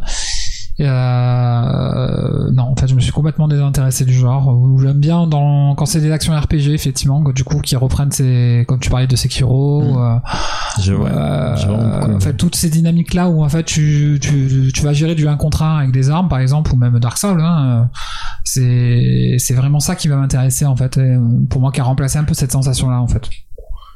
J'avais testé il y a quelques années, j'en ai déjà parlé avec Ultra Chili, euh, les Blast Blue, et bon, plus longtemps avant aussi les Guilty Gear, mais surtout les Blast Blue. Il y a 10 ans, je crois que j'avais fait le, je crois que c'était le premier Blast il y a 10 ans, ou le 2, je sais plus, enfin bref. Et je m'étais dit, tiens, je vais me remettre dans un jeu où il faut apprendre les combos, les machins à la Soul Calibur, quoi. Et un jour, par hasard, j'ai fait un, un tournoi. euh, C'était un tournoi dans un, dans un cybercafé. Et en fait, ils avaient ouvert ça, donc il y avait, euh, il y avait des, euh, des endroits où il y en avait qui faisaient des tournois euh, donc sous le Calibur 2, euh, auquel j'ai participé. Je je m'en suis pas trop mal sorti alors que je m'y étais pas préparé pourtant. Euh, Il y avait des, spots Tekken, des spots Marvel, vs Capcom, et il y avait la nouveauté à l'époque, c'était le, les fameux euh, BlazBlue quoi.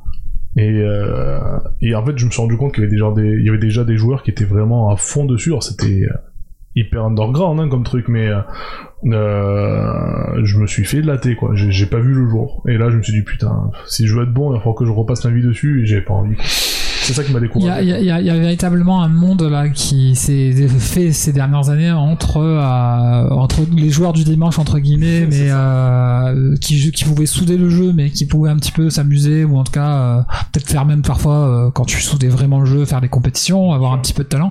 Et l'organisation telle qu'elle est depuis au moins 10 ans, je, je pense, où je me rappelle, il y a un pote à Virgin, il travaille au Orion Multimédia, sa copine, illustratrice d'ailleurs très douée. Alors j'ai oublié son nom d'artiste, hein, c'est dommage. Euh, si ça me revient, je le redirai dans le podcast. Au pire, tu donnes son numéro de téléphone et, et les gens retrouveront. Et euh, en gros, euh, lui était très bon à ce genre de jeu, c'est-à-dire qu'il éclatait à peu près tout le, tout le Virgin.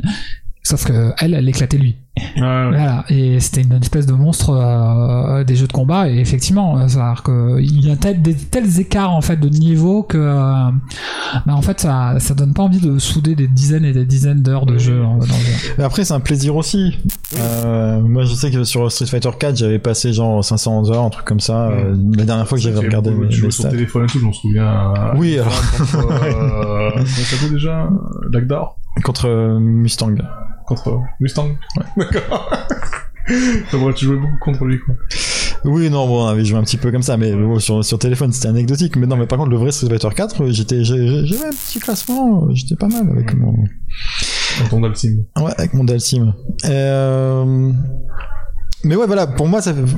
pour moi, le côté, euh, tu galères, mais euh, t'apprends à dépasser un petit peu les adversaires que tu rencontres parce qu'en fait, t'as des ladders, donc t'es classé euh, en fonction de ton niveau et tu retombes un petit peu sur toujours sur les mêmes. Et tu dis bon bah voilà, euh, Calici du 13 à la fin elle m'a niqué, euh, là bah c'est moi qui l'ai eu et plus jamais elle me bat.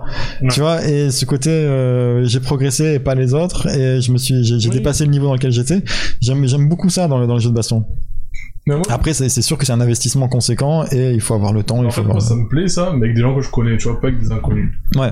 Vois, c'est- ça me motive pas quand c'est des gens que je connais pas. Mais du coup, toi aussi, The Pool, vu que tu disais que t'organisais des tournois, euh, Bah, il y a que ça qui m'intéresse en fait. Je pense que je prenais autant de plaisir à organiser qu'à jouer. Bah donc voilà. Alors on peut, si on trouve un jeu qui nous plaît, on va pouvoir partir là-dessus. Oui, Donc Ouais, ce serait sur complètement. Calibur. on peut Bah ouais, après moi voilà, je ferai des burgers. pas l'animation 3D. Euh, J'ai plein de copains avec qui ça pourrait plaire, surtout si je promets des burgers à plat avec. Est-ce que vous me suivriez Après- sinon sur Die by the Blade. Après, bon, on- en leur faisant confiance alors, alors, j'ai un truc à dire, en fait, je vais le garder parce que ça concerne de Fighter Z, donc euh, je le garde. D'accord, bah on peut partir. On peut partir. euh, Bon, bah alors du coup, on, je pense qu'on peut finir cette mise sur ça. Ouais.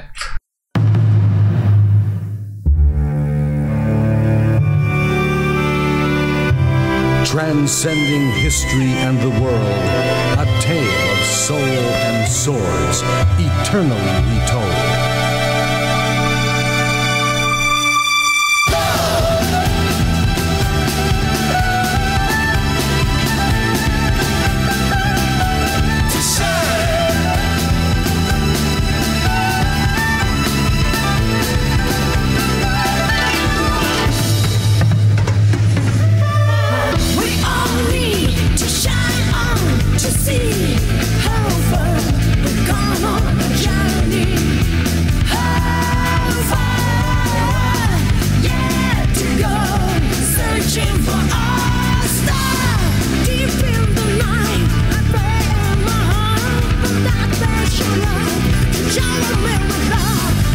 Remember, my baby.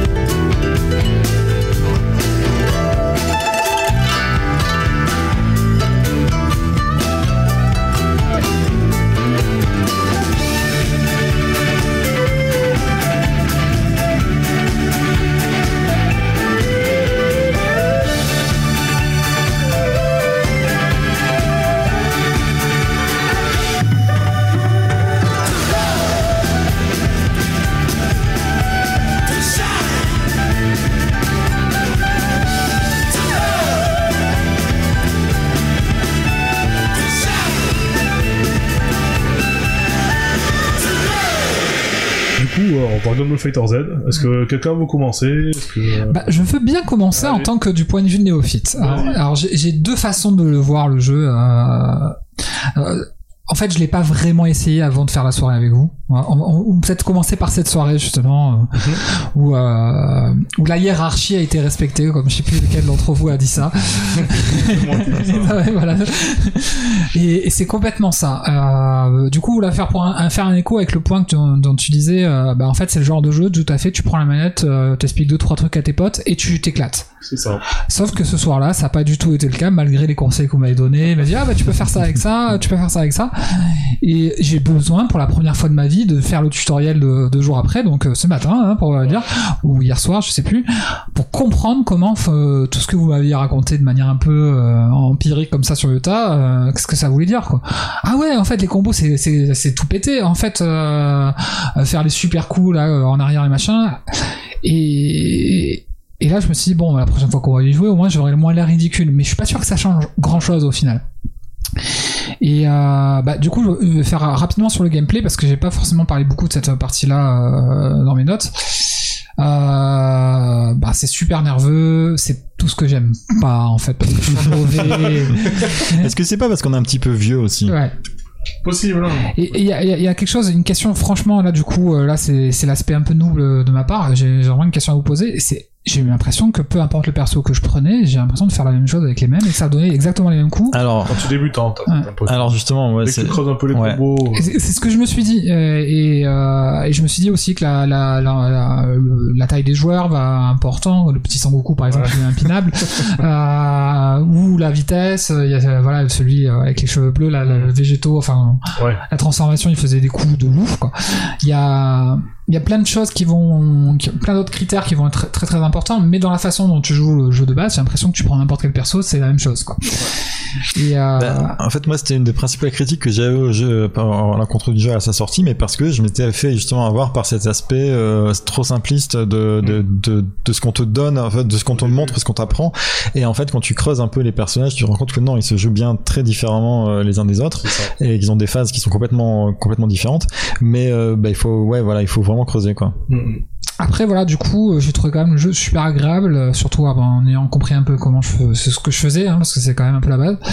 Et, euh, et effectivement, l'aspect visuel est juste monstrueusement magnifique, quoi. C'est euh, indépassable. Effectivement, tu parlais de, de jeux indépassables, et euh, c'est indépassable. L'univers de DBZ est rendu, mais Bah, il a la qualité, enfin déjà, il a une qualité supérieure à l'animé. Oui. Donc, à part, partant de là, euh, comment faire mieux Comment, Enfin, je veux dire, même c'est pas une question de technologie là. Je pense Ouais. que même si tu nous sors un truc, euh, ah si, il pourrait tourner peut-être un peu plus, plus vite, avoir des temps de chargement un peu moins longs, mais visuellement, il est, euh, en tout cas, Je pourrais jamais faire mieux. voilà, peut-être pour les décors. Les décors sont un Ouais, petit peu, voilà. Mais le- les personnages, en tout cas, l'animation des personnages est extraordinaire et euh, voilà. Mais où ils reprennent les cases euh, du manga et tout. Enfin, les, euh, c'est les, c'est les mêmes planches, quoi. Tu vois, ils ouais. ils prennent les planches du manga pour faire les animations et tout. C'est vraiment pour moi voilà le gros point fort. J'en ai noté qu'un un de gros points forts euh, monstrueux en termes de plaisir de jeu. Hein, c'est en fait je pourrais repasser une soirée à regarder les jeux de jouer, je, je me régalerais quoi. C'est- un ouais. Euh, après voilà, je parlais un petit peu de, de ce qui fâche, hein, parce qu'on a beaucoup développé euh, l'interface, hein, les menus Oh méga là, cheap, le, combat qui est très moche, euh, euh, des, même des menus contre-intuitifs, Ouais. un accès limité sans DLC, même si ça reste correct, hein, c'est-à-dire qu'on peut quand même s'amuser avec ce qu'il y a, les temps de chargement qui sont super longs. Ouais. D'ailleurs, j'ai pas l'impression qu'il y ait de grosses différences entre la PS4 et la, et la Switch au niveau des temps de chargement. Euh, ce que j'ai bien aimé, c'est quand même quelque chose qui est euh, que je retrouve pas souvent dans les jeux de combat. euh, enfin, euh, effectivement, c'est que le fait le jeu est hyper complet quand même. Il y a vraiment de tout. Il y a... Après, c'est peut-être inégal. Hein. Ah, J'ai mais fait- t'as joué au mode solo? Enfin, au mode histoire? Ouais, j'ai commencé, mais c'est pété. Ouais, c'est pété. Euh, C'est nul à chier. C'est c'est beau. Ah, Mais du coup, tu te fais chier parce que tu attends des cinématiques. En plus, faut avoir vu la, la série en entier parce qu'il y a certains persos, moi, je me suis arrêté à bout. Donc, euh, du coup, euh, Ouais. je les connaissais comme ça de nom, mais je savais pas. euh, quel- Ball Super, et, et, et du coup, l'histoire a l'air un peu pétée quand même. Mais bon, ouais, il y a le mérite d'exister. Hein, Oui, et la mérite d'avoir fait des animations juste exprès pour ça. Quoi. Voilà, diversité des modes. Je trouve que le jeu est hyper complet en fait de ce point de vue-là. Le fait d'acheter des, des goodies. Enfin, si voilà, c'est un pro du, du cosplay, euh, ça, Ouais, ça- mais t'as vu le temps qu'on a mis pour, euh, pour s'affronter Pour Donc, trouver comment fallait s'affronter le la, manière- la, la manière la plus efficace de faire une partie juste à 3 quoi. En, en- fait, faut faire le didacticiel. Le didacticiel, tu mettais, t'appuyais sur un R1, ça te mettait le, faire une première machin, et t'amenait directement en automatique vers l'endroit où tu voulais aller. Mais une fois que t'as passé ça, c'est fini, quoi. Euh, donc voilà, c'est c'est assez rapide ce que je voulais en dire, hein, du jeu, mais euh, ouais, en gros, euh, C'est pas pour toi. c'est pas pour moi, mais après je suis content de, je suis content de la- enfin je le recommande aux amateurs de DBZ et aux amateurs de ce type de jeu là en fait. Euh, moi, moi, je pense que j'ai. euh, au début, c'est- en fait, un mélange de deux choses. Il y a d'un côté euh, le fait que euh, au début, j'avais pas de challenger. Euh, voilà, j'avais personne autour de moi qui, qui, pouvait- qui, qui jouait ou en tout cas euh, physiquement, etc. et me tirait un peu la bourre. Euh, mais ça, ça a changé. et Je reviendrai après. Quand l'armée du feu a attaqué. Et il y a aussi oui le côté qu'Ultra tu l'as évoqué le côté on est un peu vieux pour ça quoi. Je On est trop que- vieux pour ces conneries. Ouais, je pense que si j'avais 15 ans de moins, c'est sûrement, je suis même sûr, c'est un jeu que j'aurais soudé, quoi, sur lequel j'aurais passé des, des centaines d'heures, et, euh, et voilà, mais là, aujourd'hui, euh, 30 un peu plus de 30 ans, j'ai plus envie de ça, quoi, je, enfin, en fait, c'est pas ça, c'est que je me dis, tout à tout à l'heure je l'ai dit, euh, concernant le jeu, c'est que il faut y passer beaucoup de temps pour, euh, pour faire pas beaucoup mieux que ce que le jeu propose en automatique Mhm. pour en assister. Et euh, alors oui, mieux quand même, mais en tout cas, est-ce que ça vaut, tu te dis, est-ce que ça vaut le coup que vraiment j'apprenne tous les combos de 2-3 persos et que tout ce que ça implique derrière et du coup, je vais affronter des gars qui connaissent aussi, aussi ces combos, machin, enfin bref. Euh, la finalité, ça va être quoi? Enfin voilà, il y a, y a un peu ce côté de... Euh, j'ai plus envie à... Donc 33 ans, 34, ouais, 34 ans j'ai maintenant, ouais, c'est ça. En, tant que jeune de la bande. en tant que... En tant que c'est ça, que, que cadet. Et, euh, mais ouais, à 34 ans, je... Je me dis, si je dois passer euh, 50 ou 100 heures sur un jeu, c'est pour un jeu d'aventure, un, JRPG, ou un jeu où, je fais de l'explo. Enfin voilà, je, suis- à cet âge-là sur d'autres kinks, quoi. Je suis plus sur le truc, euh, ah, je mets 100, je, joue 30 heures pour, euh, pour battre Ultra Chili ou je sais pas quoi. Mais justement, l'autre jour, quand on l'a, joué, j'ai- du coup, j'avais plus joué au jeu depuis 3 ans, quoi. En fait, le jeu, c'est très simple. Quand je l'ai acheté, j'ai j'ai joué pendant une semaine ou deux. Je crois qu'à l'époque, on avait fait une soirée avec Ouais, c'est ça, François et deux trois collègues. Euh, on avait bien déliré, mais à ce moment-là, on était tous débutants, donc euh, c'était sympa. On se, on perdait tous, on gagnait tous, mais voilà, c'était. euh, en- Il y, a- il y avait personne qui était meilleur que l'autre, quoi. Peut-être Ultra Chili et moi, on avait un peu joué, donc on avait peut-être un peu plus les bases que les autres, mais on s'en sortait Mais je sais même pas, parce qu'on on l'avait à peine. pas euh, forcément beaucoup mieux que les autres. Enfin bref, euh, du coup c'était sympa. Tu vois, il y avait pas, euh, c'était pas la soirée on l'a des culs et il y en a qui, qui ragent un peu quoi. C'était sympa. Le jeu, le jeu, j'ai pu jouer pendant 3 ans et j'ai rejoué jours content. voilà. Ah, ouais, c'est pareil, je l'ai redécouvert là. euh, Et, et du coup, le, le fait de, de me faire arrêter par Ultra Cheese, ça, ça réveillait en moi ce côté de. Attends, Compétitif. mais cet, enculé, il m'a niqué là, mais. Attends, mais je vais, je vais faire du tuto, je vais prendre Vegeta là contre sa race, je vais apprendre tous ces combos, la prochaine fois tu vas voir. Et euh... Donc une soirée prochaine en préparation. euh, Ça peut, ça peut. euh, je- on dirait qu'il y a une partie de moi qui dit non, t'es- trop- plus, t'es trop vieux pour ces conneries. Et il y a une partie de moi qui dit putain, je t'ai fait niquer. euh. Ce sera l'échec des titans, mais des petits titans, quoi. euh, d'ailleurs, petite parenthèse, il y a euh, alors, M- Monsieur V, si on peut l'appeler comme ça, euh, qui, qui m'a lancé l'autre jour sur euh, Ouh, c'est vrai, on a un défi. et sur euh, sur euh, Naruto euh, Ultimate Ninja Storm euh, le dernier quoi il, a priori il est super fort c'est le meilleur de ses potes à ce jeu voilà euh, et, il se trouve que moi je suis le meilleur aussi de mon de mon réseau à moi de je latte tout le monde à ce jeu du coup en gros on m'a dit ouais non mais il est vraiment très fort il va te latter et moi faut pas me dire ça donc euh, Alors, tu veux jouer sale? Parce que Monsieur V, il a un handicap, il a un problème d'oreille interne. Tu tournes très vite autour de lui. C'est vrai, il est incapable de faire des jeux de, des jeux en FPS, enfin en vue subjective, il, il peut pas, il vomit, il tombe dans les pommes, il fait des... Ouais, donc tu tournes tout autour de lui tout le temps. Et là, c'est une technique Évidemment, euh, ouais, de ninjutsu. Naruto, il, il le tolère, l'ultimate, alors que c'est un jeu nerveux, où t'as des changements de plan et tout, mais bon, il le tolère. Mais bon, bref, a, a priori, il latte euh, le cul à tout le monde, Et on m'a dit, il te lattera le cul aussi. Donc euh, moi, je prends ça comme un défi, challenge accepted. Et du coup, je dis non, mais il faudra se faire ça. Et lui, il m'a relancé deux, deux, deux, trois jours après. Donc on va se faire ça. Ça sera diffusé. Justement, je me pose la question. Je pense que euh, il y a moyen limite que je l'invite ici. Au moins, il y, a- il y aura pas l'excuse du lag, pas du lag, ni pour lui ni pour moi. hein, c'est, hein. Je, je vais pas annoncer que je vais gagner parce que je vais peut-être me faire latter, hein, on sait jamais. Euh, mais pareil, on s'est entendu sur le sur un truc, un espèce de de, ouais, de- Les conditions. voilà, euh, de, de gentleman agreement. euh, en gros, ils commencent à me dire ouais, par contre, si tu veux qu'on se fasse un combat, machin, tu me préviens avant, comme ça je m'entraîne. J'ai dit non, j'ai dit, le jour où je me remets à m'entraîner, je te préviens avant, au moins on s'entraîne en même temps et et il y a pas un qui prend l'ascendant sur l'autre sur ça. Enfin voilà, donc. Euh... Et tu t'entraînes en secret du coup. non, C'est non, plus sucré si tu y réponds. non, je, je m'abaisse même pas ça. Du coup, ouais, non, je, je le préviendrai. Et c'est possible, du coup, que ça fasse. Alors, faut que je, faut que j'en parle avec lui, quoi, et que ça fasse l'objet peut-être d'un, d'un stream ou, euh, Ouais, ou mais ne, ne serait-ce qu'une news, quoi. une news ou une, ou une vidéo sympa, tu vois, même, même c'est pas en direct, mais un truc après je monte et tout. Enfin, je sais pas, je, je vais voir. Faut que, faut que j'en parle avec lui, dessiner un peu les contours de ça. mais Voilà. Ou alors tu, sais ce que tu, tu le tu l'enregistres et si jamais tu perds, on le diffuse pas. Ah, Donc maintenant les gens savent que si jamais c'est pas diffusé, c'est qu'il a perdu. Voilà. J'accepterai la- des, le résultat. Non, mais mais t'es un gentleman, tu l'oublies quand même, Ultra Chini. ça. C'est vrai, c'est vrai. J'ai- des principes. Non mais euh, après, euh, après c'est ça, c'est ça le truc que j'ai gardé malgré tout sur les jeux de combat, c'est ce côté euh, euh, voilà rivalité compétitif. euh, voilà, c'est j'ai toujours ce truc là. Donc euh, donc voilà, il suffit de parfois de rien pour y revenir. Mais c'est ça qui est, c'est ça qui est bon. euh, oui. Voilà. D'ailleurs, du coup, si tu veux qu'on se fasse des duels sur euh, des Ça.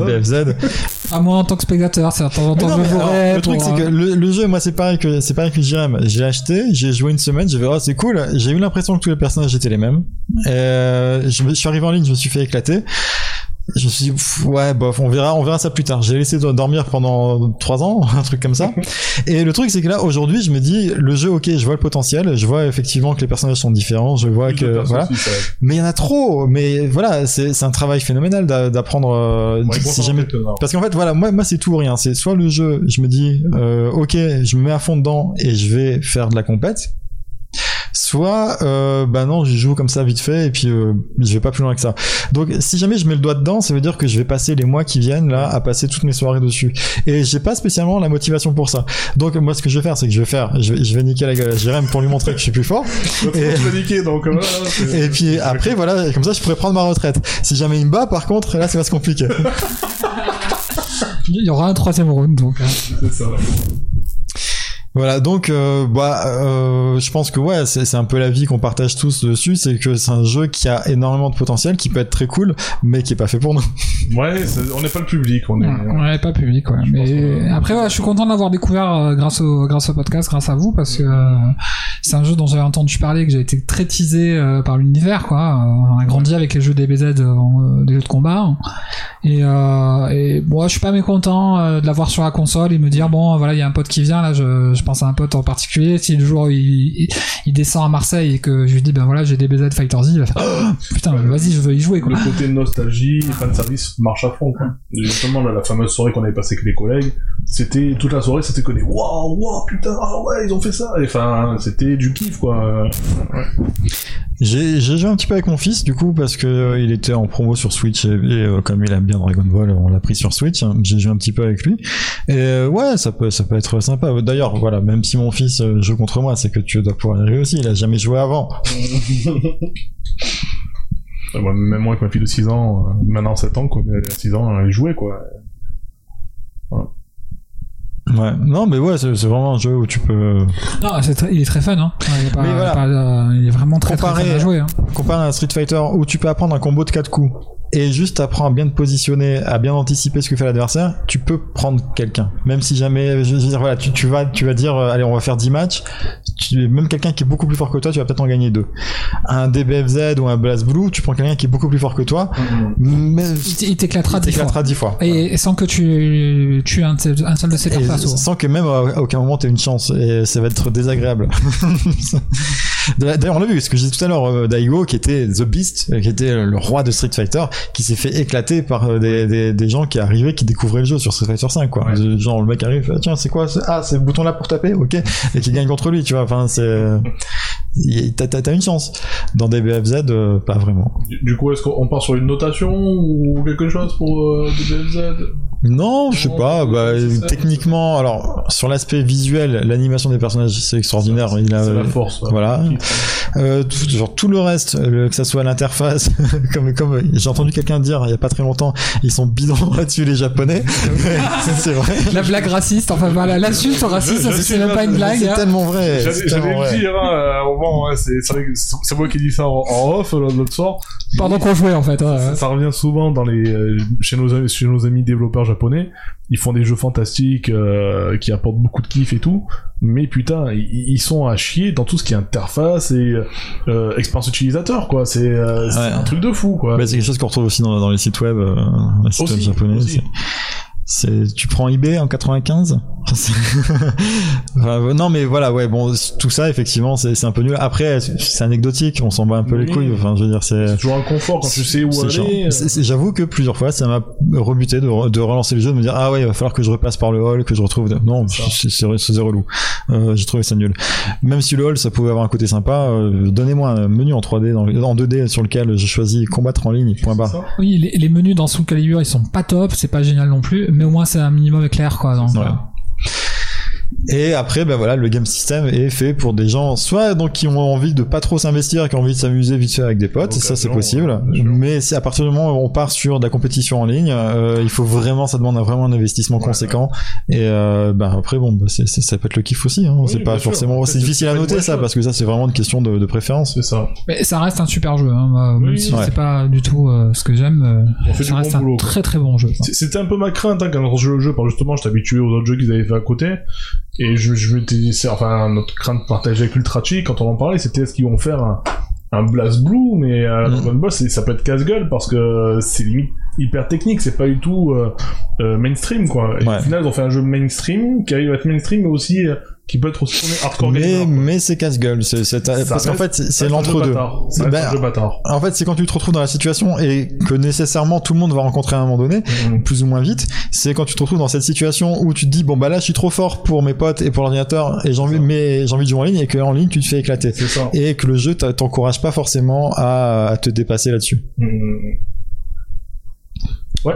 Ben, Ça je sais pas, est-ce que vous voulez rajouter quelque chose? Est-ce qu'on a fait le tour du jeu? Bah, vu qu'on en a parlé bah, pas un petit peu dans la miso, effectivement ça, ça me paraît un bon- une bonne conclusion. ouais. Ok, bon, bah alors on va passer au teriyaki ou... Sushi. C'est quoi le sushi? C'est euh, quoi sushi C'est comme vous voulez en fait? Qu'est-ce qui est pour, pour toi le meilleur? Peu importe.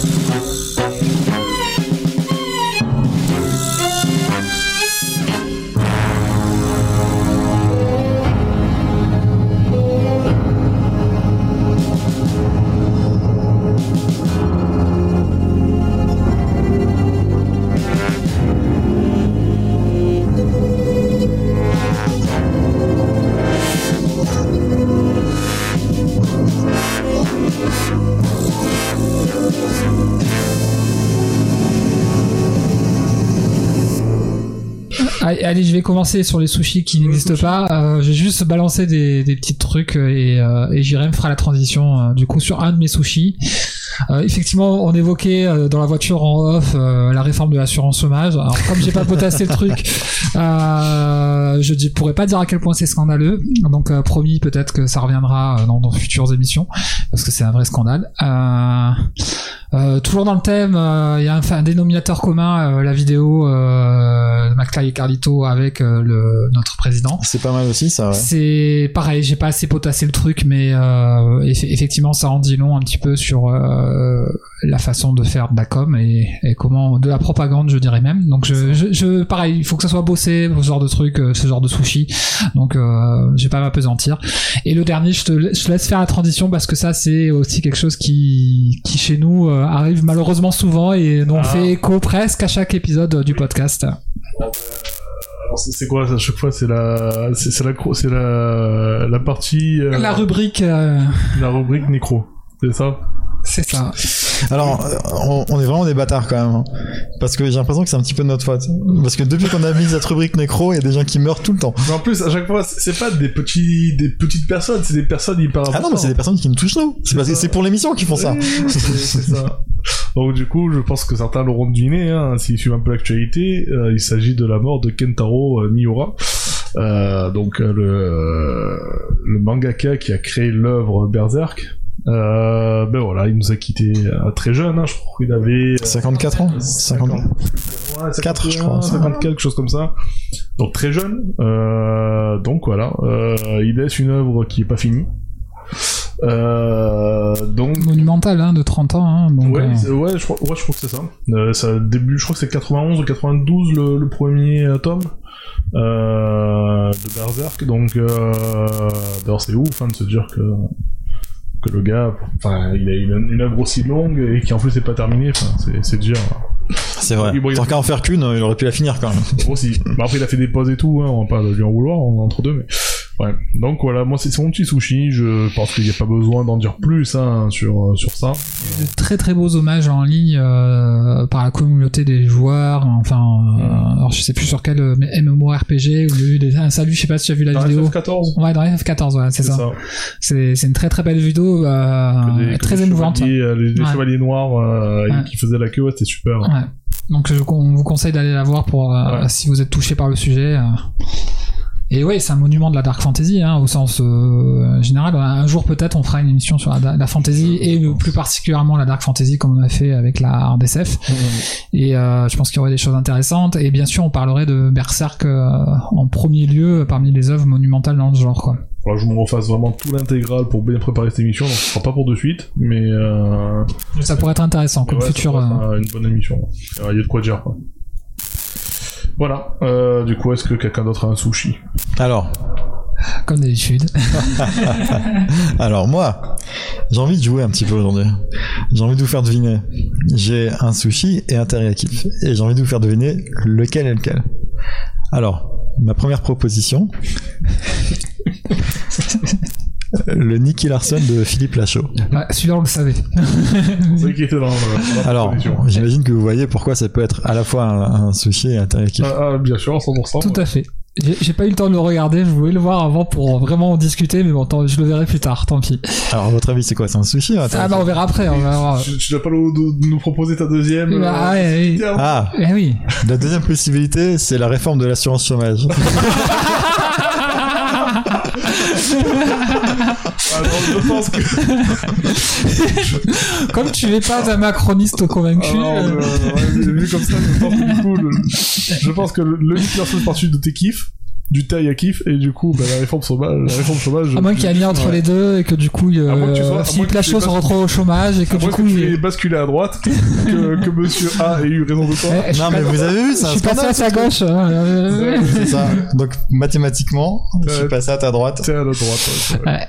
Non, mais vous avez vu, c'est un scandale ce truc. Du coup, vous avez pas suivi trop Alors, je suis pas rentré dans les détails Ouais, je peut-être le faire parce qu'on en a parlé l'autre jour et euh, bah, je l'écoute, tu vas me. tu Alors, en gros, pour résumer, le, le truc qui fâche, c'est C'est- que ouais. ils vont prendre en compte ses revenus sur les 24 derniers mois. Super. J'avais fait une expression raciste. Mais tu peux, tu peux. tu- tu- non, non, non. on est- Je- je- ça, ça fait partie de nos traditions. euh, regarde, par exemple, moi, là, je me vois sur la caméra, là, et je trouve que j'ai l'air un peu algérien.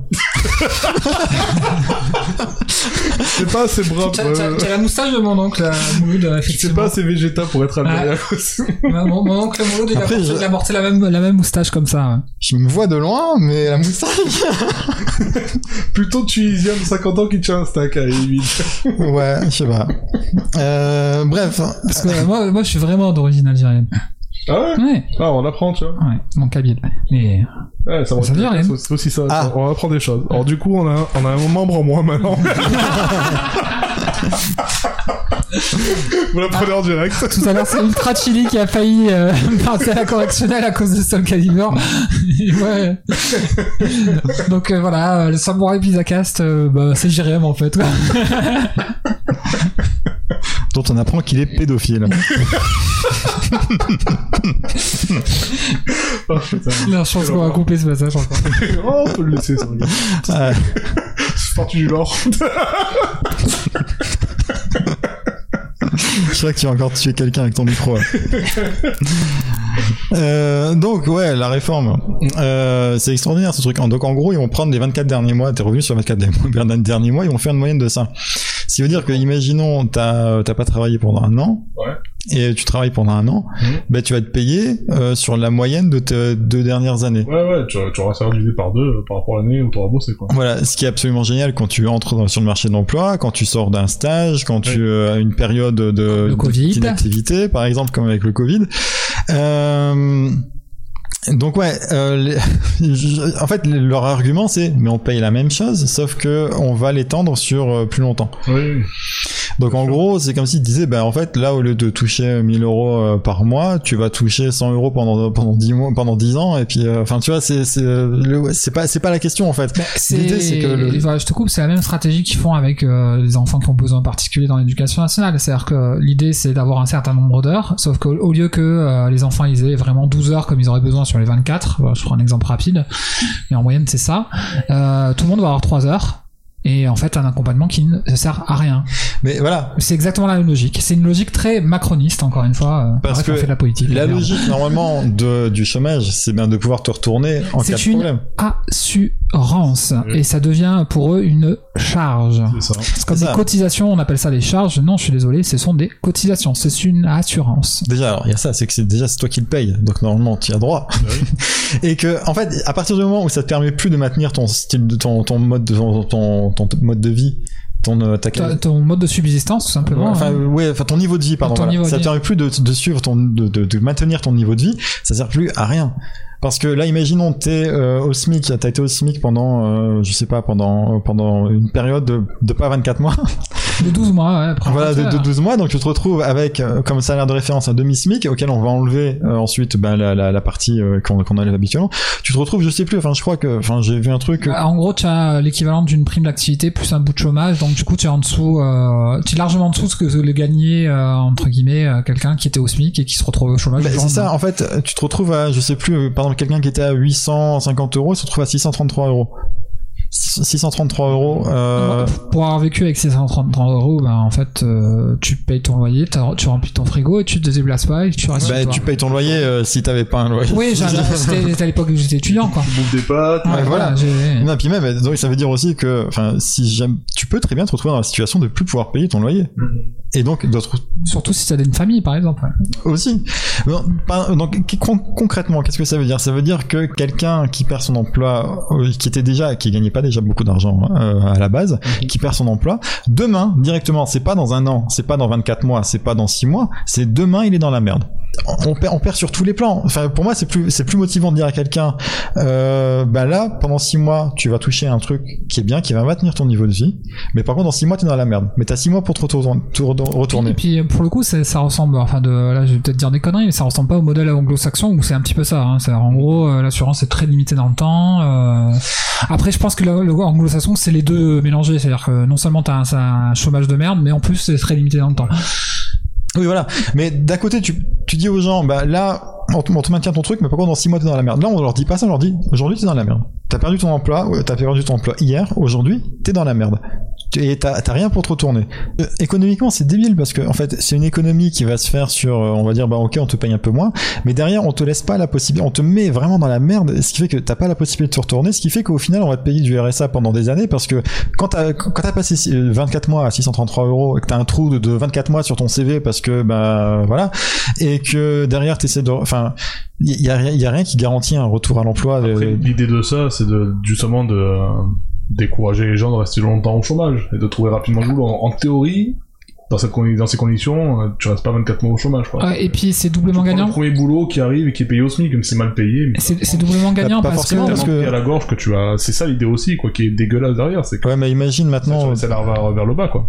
Il y a, il y a une autre Ouais. problématique, c'est que euh, autant les gens, euh, quand ils se retrouvent au chômage, il y a, un- je pense, un taux euh, de gens qui euh, s'inscrivent au chômage et qui perçoivent des droits qui est proche de 80, 90. Je vais dire des conneries, hein, j'en sais rien exactement, mais euh, grosso modo, les gens se font les papiers qu'il faut pour être au chômage. Autant pour le RSA, euh, l'État, euh, en tout cas les médias se, bien, se gardent bien de nous dire qu'il y a plus d'un tiers, je crois, des Ouais, ça, personnes qui n'ont pas le 30%. droit, euh, enfin qui ont droit au RSA et qui ne le font pas. Donc ils comptent aussi sur ça. Donc du coup des sous en moins à débourser. Donc tout ça c'est un cercle où en fait euh, le but c'est l'économie d'argent.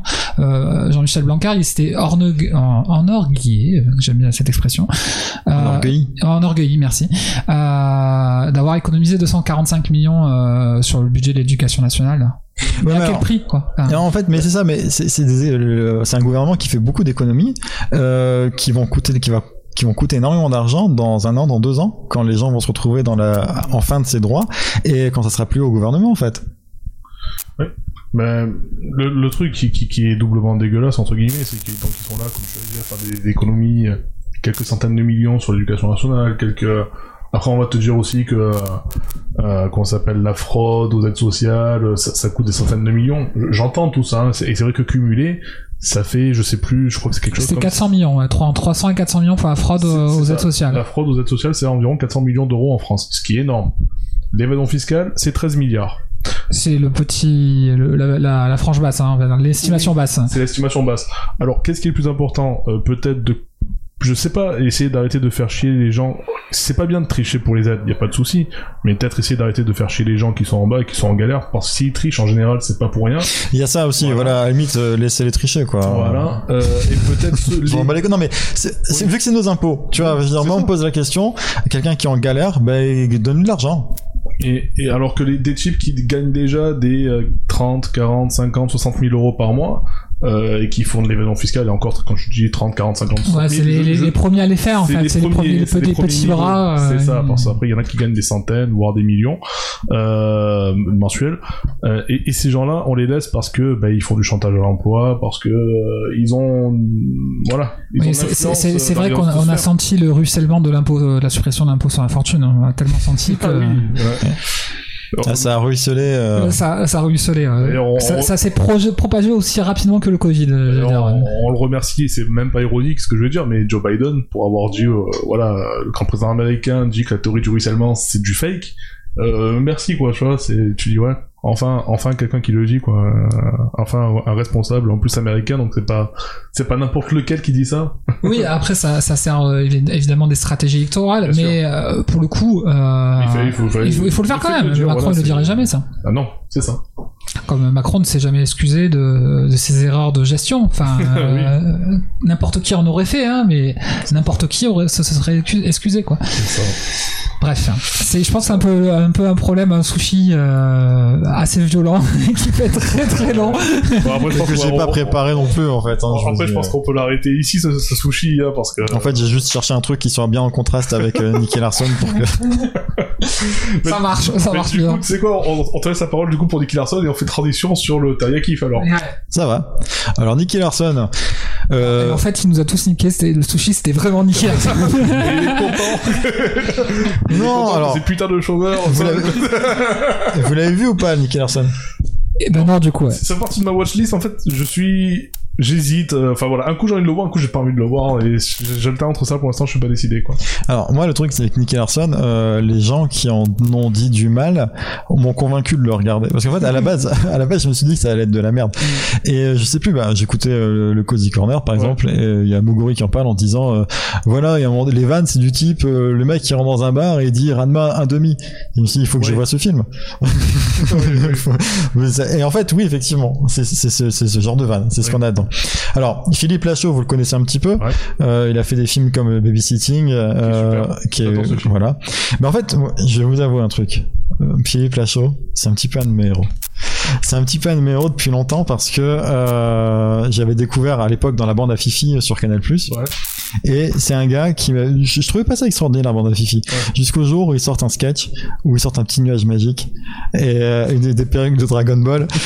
et je me suis dit putain en fait c'est deux c'est deux mondes qui se rencontrent, deux mondes que j'aime bien, c'était la culture canal de l'époque Ouais. Et l'animé. Ouais. Et euh, c'est deux trucs qu'on voyait pas se rencontrer euh, à l'époque, à cette époque-là. Et je me suis dit, ce mec, en fait, ça y est, il, a- il a une vision. Il sait, il sait ce qu'il, il, va taper dans tous mes kinks pendant toute sa carrière. Et c'est à peu près ce qu'il a fait. Euh, bon, alors ce- ce- ces films sont plus ou moins bien. Euh, je inégal, mais ouais. Voilà. Ensemble, ça va. mais dans l'ensemble, ça passe bien. Même Babysitting 2, il passe. Et moi, Ouais, bien, voilà. Mais ça passe. Euh, Il y avait quoi d'autre? Euh, L'autre, comment ça s'appelle Le truc. Ah putain, où il fait des excuses aux gens sur Internet là. euh, Enfin, il a comment ça s'appelle une boîte où il fait des euh, donne des excuses aux gens pour pour partir euh, pour tromper leur femme, pour partir en vacances, pour euh, aller voir des matchs. Les infidèles, non Non. Euh, alibi.com, voilà. Ah oui, c'est ça, alibi.com. Voilà, bon, moins bien un petit peu, mais dans l'esprit, j'aime bien. Il y a toujours deux trois vannes qui me font marrer. Et euh, ben Ran, euh, pas Ranma, Nicky Larson, je suis vraiment, vraiment éclaté. C'est j'en peux plus. Nicky Larson, euh, je comprends les gens qui ont été déçus. Hmm. Je comprends les gens qui ont été déçus, principalement si ça a été des fans de City Hunter. C'est-à-dire s'ils ont, voilà, Ouais. bah, le manga ou l'animé, mais en version euh, originale. Oui, euh, en sérieux, quoi. Pas doublé en français. à C'est voilà, c'est pas c'est pas une adaptation City Hunter. C'est une adaptation de Nicky Larson dans le club Dorothée. C'est ça. C'est et je, je pense qu'on pas voilà, t'as t'as t'as- t'as des caméos de de Dorothée dedans par Et, exemple. et, et vivement qui, qui l'adapte de Ken le survivant, tu vois. euh, en français. pas le Ken le survivant, pas le couteau Ken, Ken le survivant. Et voilà, et contrairement chose. à ce qu'on a pu lire parfois dans la presse ou sur les forums, etc. C'est pas quelqu'un qui a vite fait essayé d'adapter une série au hasard. On sent que c'est quelqu'un qui aime euh, l'univers de, de, de Nicky Larson. On sent que c'est quelqu'un qui l'a vécu comme nous à l'époque en regardant le club Dorothée et qui a qui vraiment surkiffe ça. Oui. Il y a plein de, de petites références à la con euh, tout le temps. Enfin, je veux dire, Oui. voilà, on, on sent la- on sent l'amour qui transpire de ce film. C'est un- voilà, c'est une déclaration d'amour à- à- aux séries euh, AB, enfin pas aux séries AB, pardon, mais aux, aux- aux aux séries, animés. aux animés qui passaient dans les dans les productions euh, TF1 euh, à l'époque. Et euh, rien que pour ça, en fait, bah, ça fait plaisir. Après, c'est pas un film extraordinaire. Non. Euh, Il y a des problèmes dans ce film? Il y a des problèmes. Il y a des. C'est un. C'est- alors, on, sait que Nicky Larson, il est, il est sexiste. Il est. euh, Oui. voilà, on a plein de trucs. Il aime les nanas. Aujourd'hui, du coup, ça passe un petit peu moins bien. Voilà. Il y a un vrai problème dans ce film, c'est le mec qui joue Mammouth. Parce qu'en fait, le mec qui joue Mammouth, c'est comme si on avait pris JM avec une moustache. Et le crâne rasé. Et ça le. Mais Du coup, c'est un bon casting. On sent qu'ils ont. Alors, je sais pas où ils l'ont trouvé. Je, je connais pas l'acteur. Je Ouais. sais pas si c'est un acteur ou si c'est un mec qui sont pris dans une convention de cosplay. Ils se sont dit, bon, lui, écoute, il a déjà le costume de Mammouth, autant prendre lui. non, mais voilà, il y, a- y des trucs, il y a des petits trucs qui marchent pas bien. Mais au- même au niveau de la réal, j'ai envie de dire, c'est, euh, rien d'extraordinaire, mais il y a des, y a des parties qui sont vraiment très très bien. Mhm. On a par exemple une- un petit combat à la Hardcore Henry, tu sais, en vue subjective là Mm. Qui est pas ouf comparé à ce qu'on a pu voir dans Oui. bah, dans le, le film de dans les les, les, les frères euh, le film de Sa- les, non le, le, le film de Sacha Baron Cohen avec les deux frères euh, qui qui, qui, euh, les deux fans de foot il y en a un c'est un agent c'est un agent secret les frères euh, Oh, ça me parle pas, putain. Vous l'avez pas vu celui-là? Bref, bref, il y a des scènes dans ce film qui reprennent ce même principe parce qu'on l'a vu un petit peu partout dans tous les films d'action et même dans des comédies et où c'est beaucoup mieux fait. Mais ça passe bien. On a quand même des trucs. T'as la musique, t'as le, t'as le générique de, de t'as le Footsteps, le générique de, de, de la version originale du coup Ouais. qui passe qu'on avait aussi dans la série quand il y avait des scènes d'action. T'as des petits trucs. Il y a des moments donnés. Il y a un moment donné, Nicky il est debout, il y a une balle qui passe et ça lui fait une, euh, une cicatrice sur la joue comme dans le générique, etc. Tu vois ce que je veux dire? C'est c'est un film. Il a d'intérêt que si t'étais, si t'as Oui, kiffé. Si références et que. Et euh, je pense, si t'as les références, mais que tu les as pas revécues depuis longtemps. Putain, je savais pas qu'il y ait Gigi Bourdon dans le film. Ouais, ouais, ouais, si, si. Ah ouais, bah ouais. Ah ouais. C'est pas le meilleur rôle de sa vie. Non mais voilà, en fait, c'est un film qui va taper à, à 200% dans la nostalgie, et je pense que si j'avais continué à consommer du City Hunter ou du Nicky Larson euh, depuis, ça aurait peut-être eu moins d'impact sur moi. Ouais. Mais le fait là de voir en fait chaque euh, chaque référence a été un coup critique sur moi. Ouais. Et euh, du coup, j'ai vraiment j'ai vraiment surkiffé. D'accord. Euh, voilà. Alors que techniquement, enfin, objectivement, c'est pas un grand film. oui, oui, après. Bah, justement, euh, en parlant de, de film qui est bien mais qui est pas un grand film, du coup, transition, et du coup, tu me laisses euh, prendre euh, du coup le relais, ben moi je vais vous parler de Ex Machina, ouais. donc, donc qui est un film de espèce de hard SF on peut dire en fait. Ouais, ouais. On, on est un peu dans ça. Bien extrapolé quand même, mais bon, on est quand même sur de la hard SF. Et, et en fait, on, on est sur une histoire, donc c'est c'est Caleb qui est un, un développeur euh, qui, qui bosse dans une, peut-être dans la plus grande société. Qui ressemble beaucoup à Monsieur V. qui re- Ouais, en version roux Ouais, peut-être. Ah non, pardon, pas lui. euh, je pensais le. le- Ah, l'autre Ouais. Oui, oui, euh, le, le, le milliardaire, son patron, quoi. Le- C'est ça. Donc voilà, en fait, euh, donc euh, Caleb, il bosse dans, dans, dans une société donc euh, d'in- d'informatique, enfin qui développe des programmes et tout ça. Et en fait, un jour, il est tiré au sort, il gagne un concours euh, pour pour participer en fait à, à, à quelque chose dont il sait pas trop les tenants les aboutissants au début, donc euh, il sait juste qu'il va il est sélectionné pour un projet euh, euh, dans sa société. Donc il est, euh, il rejoint euh, son patron dans une dans la montagne, ils sont isolés dans une maison. Euh, ils sont tous les deux, il y a personne d'autre, enfin à l'exception d'une femme et euh, qui, est une sorte de servante. Euh, et en fait, euh, le son, son patron, c'est un espèce de, de génie de l'informatique, euh, pareil, un, grand dev euh, qui, qui développe euh, des des, euh, des des IA. Et en fait, euh, il fait appel à Caleb pour juger si euh, il a l'IA qu'il a conçue, en tout cas, euh, oui c'est ça, c'est l'IA, euh, si elle est euh, si elle est conforme, si pour lui il juge que c'est une intelligence artificielle, ou si c'est juste en fait juste une machine qui répond, qui réagit, enfin voilà. Et donc en fait le film repose sur ça. Alors, je, je, je me souviens plus très bien de ce film, mais en gros, c'est du pro... En, en gros, c'est une, sorte de version du test de Turing, c'est ça, de, de voir si euh...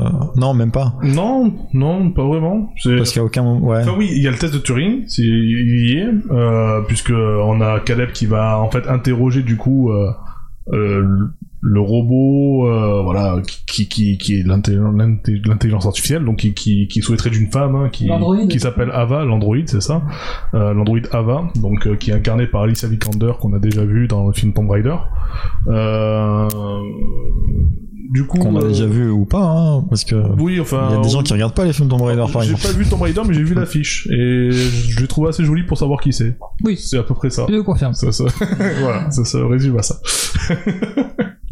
Et euh, donc euh, donc c'est elle qui incarne donc Alicia Vikander qui, incarne Ava donc euh, l'android donc euh, l'intelligence Puis, artificielle. puis on en a parlé dans le podcast euh, de nos amis de Attention ça tourne. C'est vrai, une émission où on a, été invité, attention ça tourne, d'ailleurs on vous invite à aller sur leur chaîne YouTube hein, si vous voulez voir cette émission, où en fait on a parlé euh, justement de, des adaptations de jeux vidéo en film, donc on a fait le tour, on est passé du coup forcément par des films comme Mario, Mortal Kombat, on a parlé des Resident Evil et de bien, de bien d'autres euh, films. euh, Donc on les salue au passage et on, On les les- remercie encore de. on les salue au Est-ce que t'as eu l'occasion de sortir ma vanne? Je sais plus. Ah tiens ouais, c'est, euh, j'ai pas- j'y ai pensé pendant toute la soirée. on a et- fait une ou deux, euh, un ou deux clins d'œil à toi, euh, mais je sais plus si on a sorti la vanne. J'ai toujours, le- toujours pas regardé le. Mais, mais ouais, du coup, ouais, allez sur Attention ça tourne, c'est euh, c'est une chaîne YouTube euh, très sympa, il parle beaucoup de cinéma. Euh, rarement de jeux vidéo, mais du coup pour l'émission pour l'émission spéciale jeux vidéo, ils nous ont appelé. Euh, bon, Ultra Chill a pas pu venir, il avait des, voilà, des raisons un peu privées, familiales, mais en tout cas, c'est euh, ah, j'ai un trou. Euh, The Poulpe et moi, on a pu y aller, euh, voilà.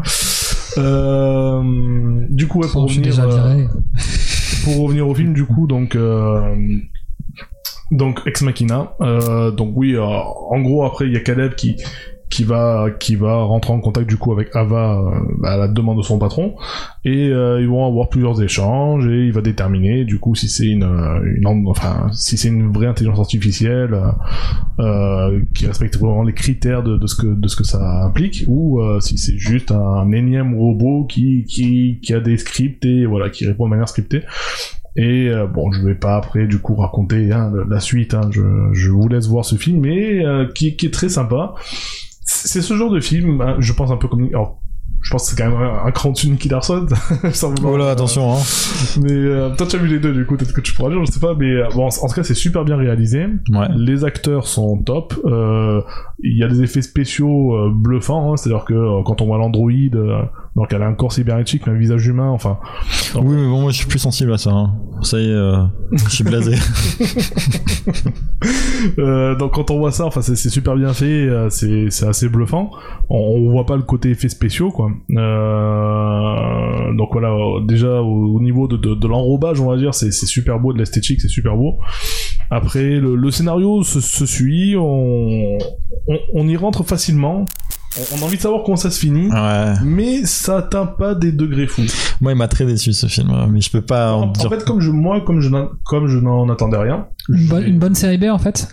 Ouais, on peut dire ça comme ça. Enfin, après, dans le côté série B, je, je- c'est peut-être un peu plus péjoratif pour ce film parce que ça reste, euh, ça reste sympa comme, comme truc, tu vois. Mais, euh, mais, euh, mais ouais, bon film, bon petit film. Je pouvais m'attendre à mieux en, en lisant un peu le scénar de base, mais ça m'a pas. C'est ça, il y avait- il y avait un potentiel pour faire quelque chose de. On, on- on va dire, moi, moi, l'effet que ça m'a fait, c'est que j'avais l'impression de voir un, un épisode de Black Mirror, mais pas un des meilleurs, tu vois. Je me disais, ouais, c'est- c'est c'est un Black Mirror dans la, dans la moyenne, mais c'est pas un des meilleurs, c'est pas un mauvais.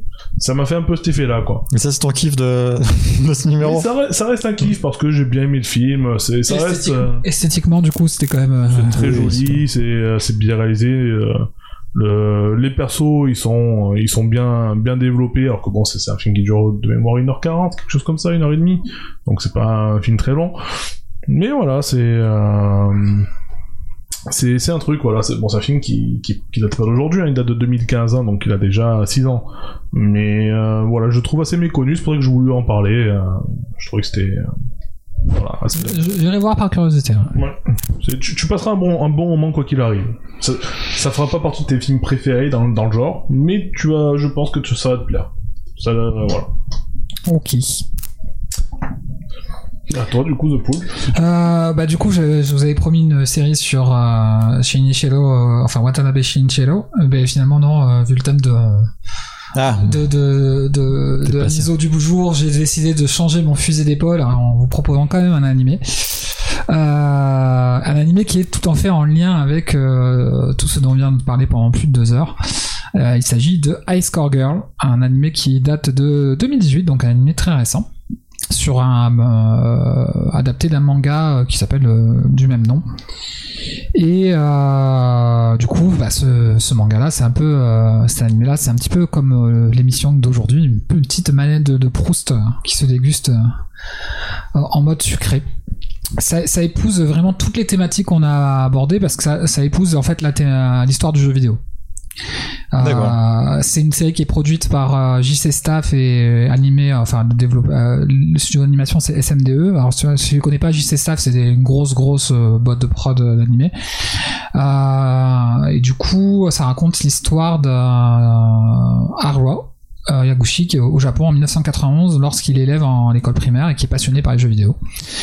Et euh, il passe son temps dans les salles d'arcade. Alors effectivement, dans les salles d'arcade, euh, en France, nous on a connu un petit peu ça, surtout à cette période-là. ouais. Enfin, ça restait léger quand même euh, comparé. à Oui, ce- voilà, mais justement, c'est et la, la grosse différence, c'est que eux, c'est une institution culturelle, tandis que nous, c'était vraiment le, le passe-temps, euh, la mode de l'époque, et ça n'a pas duré très longtemps. Euh, un jour, il croise une de ses camarades de classe qui est hyper populaire, très classe, propre sur elle. euh, on apprend très vite qu'elle vient d'une famille aisée euh, et qui joue à, à Street Fighter 2 l'un contre l'autre. Et elle prend Zangief, quoi. Et lui, c'est un peu l'expert de la boîte, euh, de la salle d'arcade et tout. Et d'un seul coup, il se fait latter. Et il finit par faire des petits coups à la con. On en a parlé, c'est rigolo parce que tout, tout ce qu'on a raconté, euh, du genre euh, la technique de défense de Guy, il l'a fait. À un moment donné, il- et, euh, du coup, il utilise notre technique de Guy pour gagner euh, en mode euh, en mode connard, quoi. Et du coup, elle lui met un gros pain derrière, quoi. Et ça commence bien. Et c'est comme ça qu'ils commencent leur relation.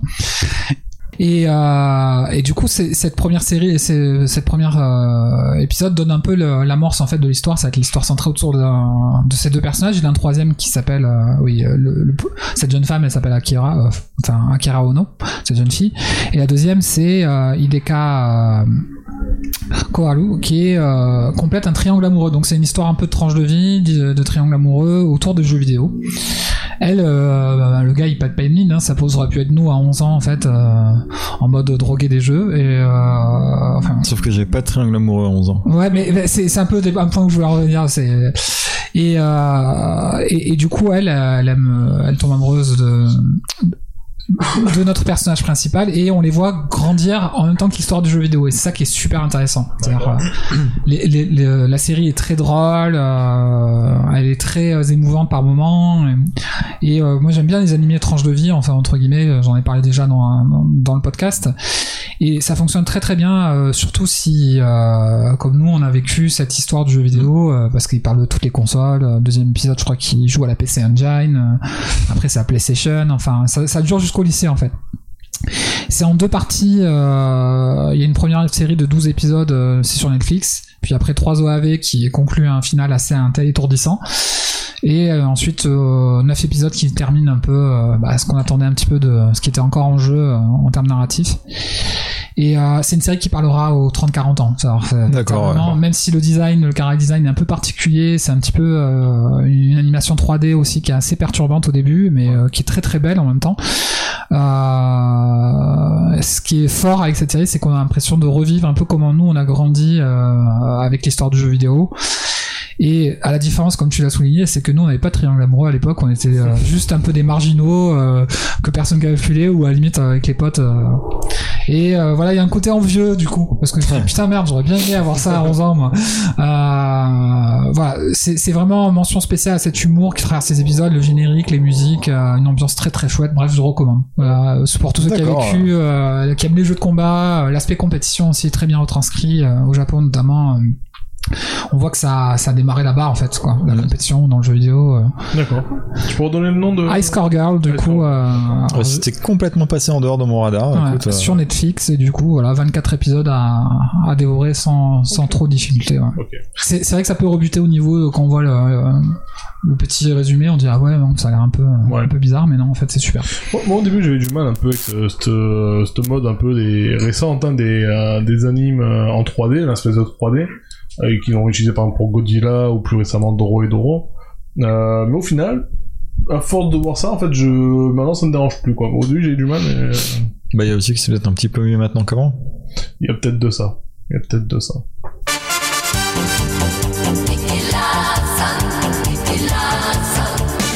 Une ombre file dans la nuit. C'est un assassin qui s'enfuit. Et comme un il sourit. Son crime restera impuni. Une voiture qui surgit. Un coup de frein, des pneus qui crient. Un coup de feu qui retentit. La justice s'appelle le Niki dans la chaleur de la nuit. Le mal est toujours puni. Danger ne l'impressionne.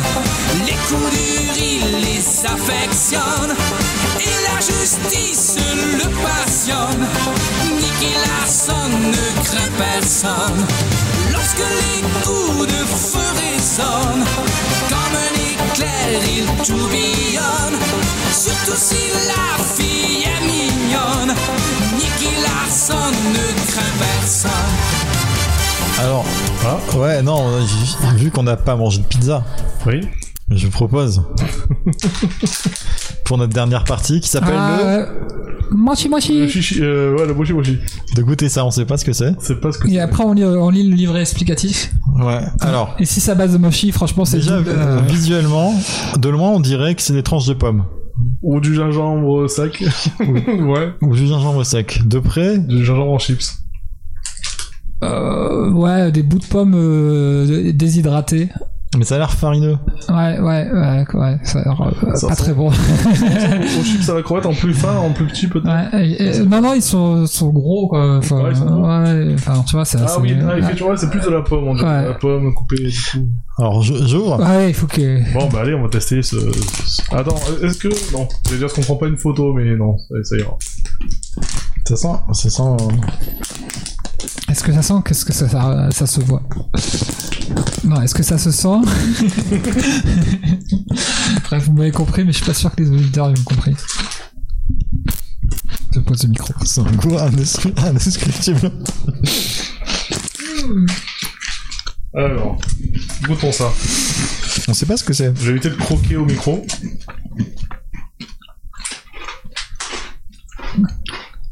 Ah, j'aime pas. Moi, j'aime bien, mais. Alors, j'ai envie de croire qu'il y a de la pomme dedans.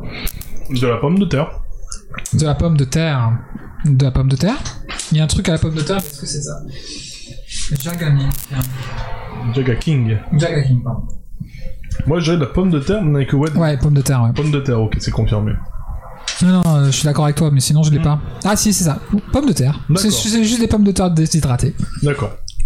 Ok. Mais, d'accord. C'est des, des Mais grosses chips. On sent un truc en plus pourtant. Ouais, il y a quelques. des- Ouais, bah comme Un d'hab. petit hein, côté sucré. Ouais. En fait, dé- ça a l'odeur d'un goût sucré sur le. Enfin, ça a l'odeur de quelque chose qui va être Mais c'est ça, ouais. D'un coup, je mets dans la bouche, c'est salé, sucre, et après, bon, c'est comme une grosse chips en fait. Vous voulez en essayer un autre? Non. Non, ça ira, merci. Alors du coup, moi, Même pas celui-là qui a l'air. euh, Ah, c'est- non, non, non, non, ça va.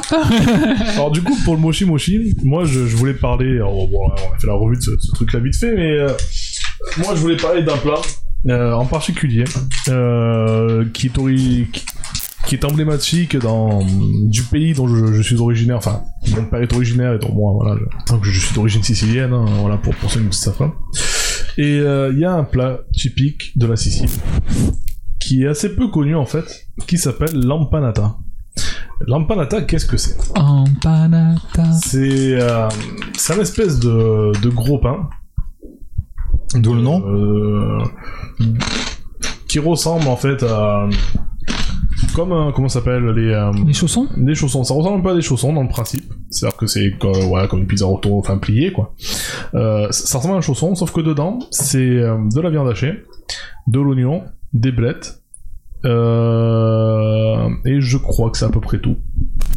Et c'est super bon. C'est c'est un de mes plats favoris avec la, la pizza et, et je sais pas et d'autres plats dans la vie que j'aime. Euh, et, et voilà, l'empanada. J'ai pas eu le temps, j'étais en train de manger.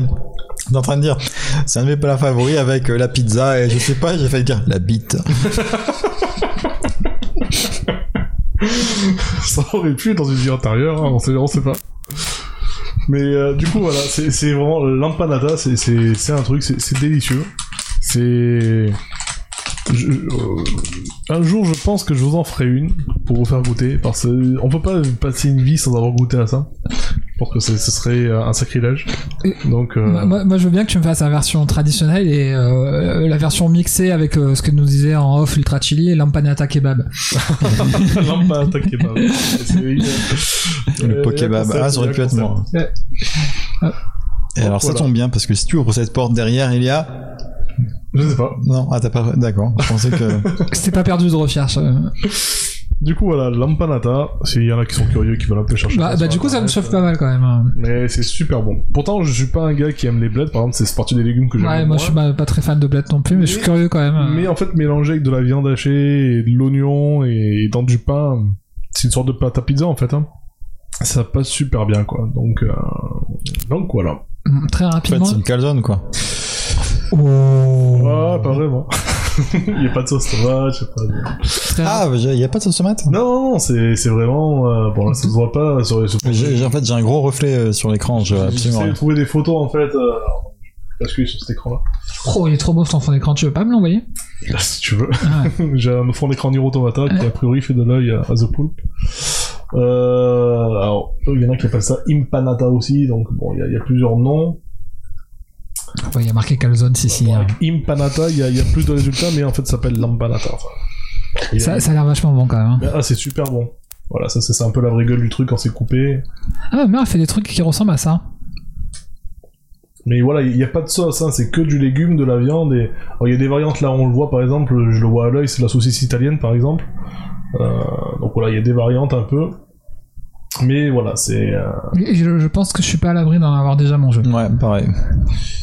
Mais voilà, l'impanata ou l'ampanata, c'est vraiment euh, un de mes plats favoris. et, euh, Voilà, c'était juste ça. Je voulais faire un peu euh, mettre ce plat en avant, lui rendre justice un peu parce qu'on en parle trop peu, même pour dire, euh, pour ainsi dire jamais. C'est c'est vrai qu'on en a pas parlé souvent. Nous jamais. Pour terminer, ben, on va finir sur une pizza que j'ai mangée à... hier soir ou avant-hier soir. Bref, il y a très peu de temps. Ouais. Et euh, ben, on allait sur les jardins du Faro euh, avec des copains, du coup, euh, et on s'est commandé deux pizzas. Il y avait la petite aussi euh, de, mes, de mes amis. Et puis voilà, bon, c'est très sympa, à part qu'il faisait un temps de merde. Est-ce que cette pizza était et, et la pizza, et du coup, je ne la connaissais pas, pourtant je connais pas mal de pizzerias de mon quartier. Ouais. Et sans la nommer, effectivement, on, on l'associe rapidement au nom Ferrari. Donc voilà, c'est la pizza mhm, Ferrari. Quoi. D'accord. Et, euh, et ben, on a pris une jambon fromage et une euh, et une corse, on va dire une une brousse figa quoi. Et euh, la particularité, c'est que effectivement pour la figa qui était très bonne, euh, il allait au boucher bio en fait, donc du coup tous les ingrédients étaient de qualité. Et euh, Ça, effectivement déjà- la brousse figa était vraiment très très bonne. C'est. euh, Est-ce que on était sur quoi? Sur, sur de la pâte épaisse, de la pâte fine Alors, Un peu entre les deux, du coup, ça, ça pâte marseillaise, je dirais, que qui est toujours un petit peu entre les deux, entre la pâte italienne qui est très Ouais. très fine et la pâte euh, américaine euh, très épaisse. très très épaisse. Donc on est vraiment dans un, Un entre deux. Un espèce entre deux et véritablement voilà une garniture qui est avec des ingrédients, on sentait des produits frais quoi. Sauce tomate ou crème euh, Euh, sauce tomate pour la euh, mozza, Ouais. euh, enfin pour la, euh, jambon fromage et crème pour. euh, D'accord. D'accord. Ok. Euh, Du, du coup, tu peux pas donner leur nom, c'est ça? Bah si, je peux donner, ouais, effectivement, c'est Scuderia Pizza quoi. Donc c'est Comment? Scuderia, Scuderia Ah ouais, Pizza. comme euh, Ah. Scuderia Ferrari. D'accord. Scuderia Pizza. Moi je, moi, je croyais que ça s'appelait des pizzerias Enzo, tu vois, pour Enzo Mm. Ferrari, quoi. Ouais. Je- Ah ouais, effectivement, ça aurait pu être ça. Ah, ouais. J'étais pas sur le bon truc. Ouais. Donc Scuderia. Et du coup, là, il y a la moitié de nos auditeurs qui sont partis commander une pizza dans la rue Ferrari. Ouais, c'est ça. Enfin, vous l'avez entendu, hein, Scuderia Pizza. Scuderia Pizza. Euh, vers dans, dans, pas loin du jardin du Faro, du coup. Voilà. Donc, euh, a priori, c'est une bonne adresse pour manger de la pizza avec des ingrédients de, de qualité. Donc, ça, c'est toujours des, des bons points à prendre, ça. Et du coup, si vous êtes dans la rue Ferrari, allez plutôt au boulevard des pizzas, si ça existe encore, je sais pas. Je sais pas. C'était pas sur Chave Oui, mais c'est à côté, euh, Ferrari Ouais. Chave. Ouais. Non, mais je dis, c'est- c'est- si jamais c'était planté au début. Oui. Je peux pas m'empêcher de manger ça, là, les Jaga King, là. Euh, plaisir. Vous en voulez? Non, ça ira. On- a fait ce cadeau à, Ultra Cheese, sachant en fait connaissant ses goûts parce que il, aime bien les produits qui sont assez industriels. Plein de produits mauvais pour le corps, Euh, avec des goûts euh, difficilement euh, identifiables. Voilà, c'est c'est. Euh, donc, euh, on- Tout ce qui ne me tue pas me rend plus fort. c'est un peu ça. Ou me détruit partiellement. Du coup, on, on lui a pris, voilà, comme il l'a dit au début, euh, une snack box euh, avec 25, euh, 25 sachets de, de choses sucrées, salées. Euh, Et- On a déjà mangé japonaise. 5. J'ai déjà mangé 5. J'ai l'impression que c'est quand même un poil plus salé que sucré, quand même. C'est ouais, bah, un, peu ce qu'on avait vu dans la description. Ouais. Vous voulez pas goûter dominance- ça Non. il y avait une dominance de, de choses salées à base de poissons, de, de de machin. Des trucs qui, Ultra Chili et moi, euh, The Poulpe et moi, nous tentaient absolument pas. Euh, dont était plus Bah, le- jusque-là, c'est bon, on est tombé sur des trucs qui étaient plutôt. Euh... Normaux. Ouais. Normaux, ouais. Euh, mais, euh, ouais, ouais. mais après nous on était plus sur la l'autre box qui était genre des, des Kit Kat euh, qu'on a dit tout à l'heure, genre au thé vert, au machin, enfin des trucs originaux mais plus soft peut-être, moins probable comme mélange. Ouais, globalement, ça va encore, mais je pense qu'il y a pire hein, dans l'absolu. Il y a, il y a toujours pire. Ouais, hein. Euh, globalement, ça va encore. Enfin, je sais que moi perso c'est des goûts qui ne qui tapent pas forcément dans ce que j'aime bien. mais Moi, je trouve ça extraordinaire. Et je vous remercie encore. Bah oui, voilà, c'était ton, ton cadeau, donc on l'a pris. euh, Oui, non, mais c'est parfaitement, quoi, euh, On savait que ça te plairait, quoi. parfaitement calibré.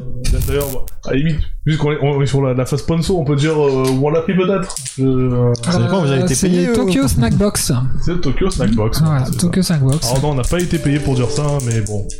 On peut supporter les gens dont on aime bien les produits. Hein. Ouais, bah, comme la pizza juste avant. euh, En plus, pareil, ça a été super rapide hein, pour le, le recevoir. Enfin, ils nous ont lancé les délais, je sais plus, au début c'était style euh, un mois ou plus, et, euh, enfin ouais, dans, sous un mois. Et au final, on a reçu ça. euh, Assez rapidement, de 3 semaines, ouais. ouais, deux ouais. semaines, je crois, un truc comme ça. Donc, euh, il fonctionne sur des, abonnements euh, mensuels et tout. Le seul truc qui me fait chier, c'est ces trucs de, de box. C'est un peu le même délire que les, que les box geeks et tout, quoi. euh, les loot box. C'est que, en fait, quand tu commandes, euh, quand tu veux commander une box, tu peux pas en commander juste une et basta. T'es obligé de t'abonner et après te, te désabonner manuellement. Et c'est le seul truc qui me fait chier dans ces trucs-là. Euh, parce que si tu oublies de le faire, euh, en fait, euh, tu Je reçois tous les mois. Merci. Ouais, voilà, c'est ça. et, euh... C'est chelou ça. Et du coup, voilà. Euh, bon, bah, je pense qu'on peut arrêter cette émission sur ça, à moins que Ultra Chili, peut-être. Euh... Non, c'est près tout ce que j'avais à dire. Ouais, Bah, j'ai- déjà fait, c'est ça. Ah, tu l'as déjà fait, c'est ok. Ouais, je pense qu'on va battre encore un record ce soir. On est sur une émission assez longue là encore. Et encore, j'ai coupé plein de trucs. Hein. Oui, oui, on s'en doute. Toutes les parties techniques que, qui m'avaient demandé le plus de préparation. Ouais, quoique, on va tu vois, sur 2h40 environ, quelque chose comme ça. Ça va. Bon, Ça après, va. faut faire des petites transitions et tout, mais bon, ça devrait, ça, ça devrait aller. Ok, bon, ben, euh, merci à ceux qui auront eu le courage d'écouter ce podcast jusqu'au Jusqu'à bout, maintenant, jusqu'à là maintenant. qui auront écouté euh, Ultra Chili euh, croquer euh, dans son micro des, des, des stacks japonais, euh, qui, qui auront écouté parler d'Am- d'Ampanata et d'autres choses, enfin bref. On va parler de chômage. Ouais, surtout ça, on va parler de réforme chômage, de chômage. réforme chômage. ouais. Donc voilà, merci à vous de, Sans, sans avoir bossé le sujet en plus, donc. euh, euh, Merci à vous. d'être euh, d'être présent euh, pour les habituels euh, voilà suiveurs et auditeurs Et ben, et auditrices. et auditrices bien sûr hein, toujours Présentes, du coup. exactement euh, Exactement. vraiment merci à tout le monde Non, ça marche pas, c'est un variable celui-là. et une fois de plus hein, n'hésitez pas à nous suivre sur les sur les RS sur euh, sur les plateformes euh, mettre des, des likes ce genre de choses même à partager à faire connaître le podcast autour de vous une fois de plus hein, si vous voulez nous soutenir c'est la meilleure manière de le faire Merci, à vous. Merci. allez bye Sorry. Will you forgive me? Yes.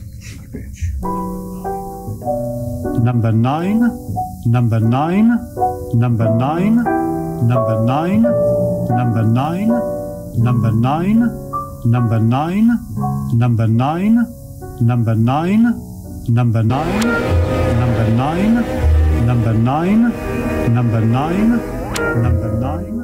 Et du coup, euh, parce que tout à l'heure on a dit, euh, je vous ai demandé si vous avez pas raconté, si vous avez eu le temps de placer ma blague euh, dans l'émission là, Mhm. quand vous étiez invité, mais on n'a pas dit ce que c'était, donc il y a des gens qui vont être frustrés c'est vrai Ouais, c'est vrai. Mais t'es sûr, hein parce que je, je me plus tout ce que Ouais, je me rappelle plus euh, non plus, mais je me rappelle que c'était quand même limite, quoi. je, je, je savais même pas. mais non parce que c'était les, les- les adaptations de, de jeux vidéo en film, Mhm. et donc ce que j'avais dit c'était de dire bah la pire adaptation de film, qui, enfin de jeux vidéo en film quand même, parce que le truc ça, ça suit rien de, de l'histoire, euh, on retrouve pas les personnages, etc. C'est l'adaptation de League of Legends avec euh, Sophie Marceau. Ah ouais. Je- J'ai oublié cette blague, tu vois. Oui. Mon cerveau l'avait l'avait supprimé. Ouais, pareil.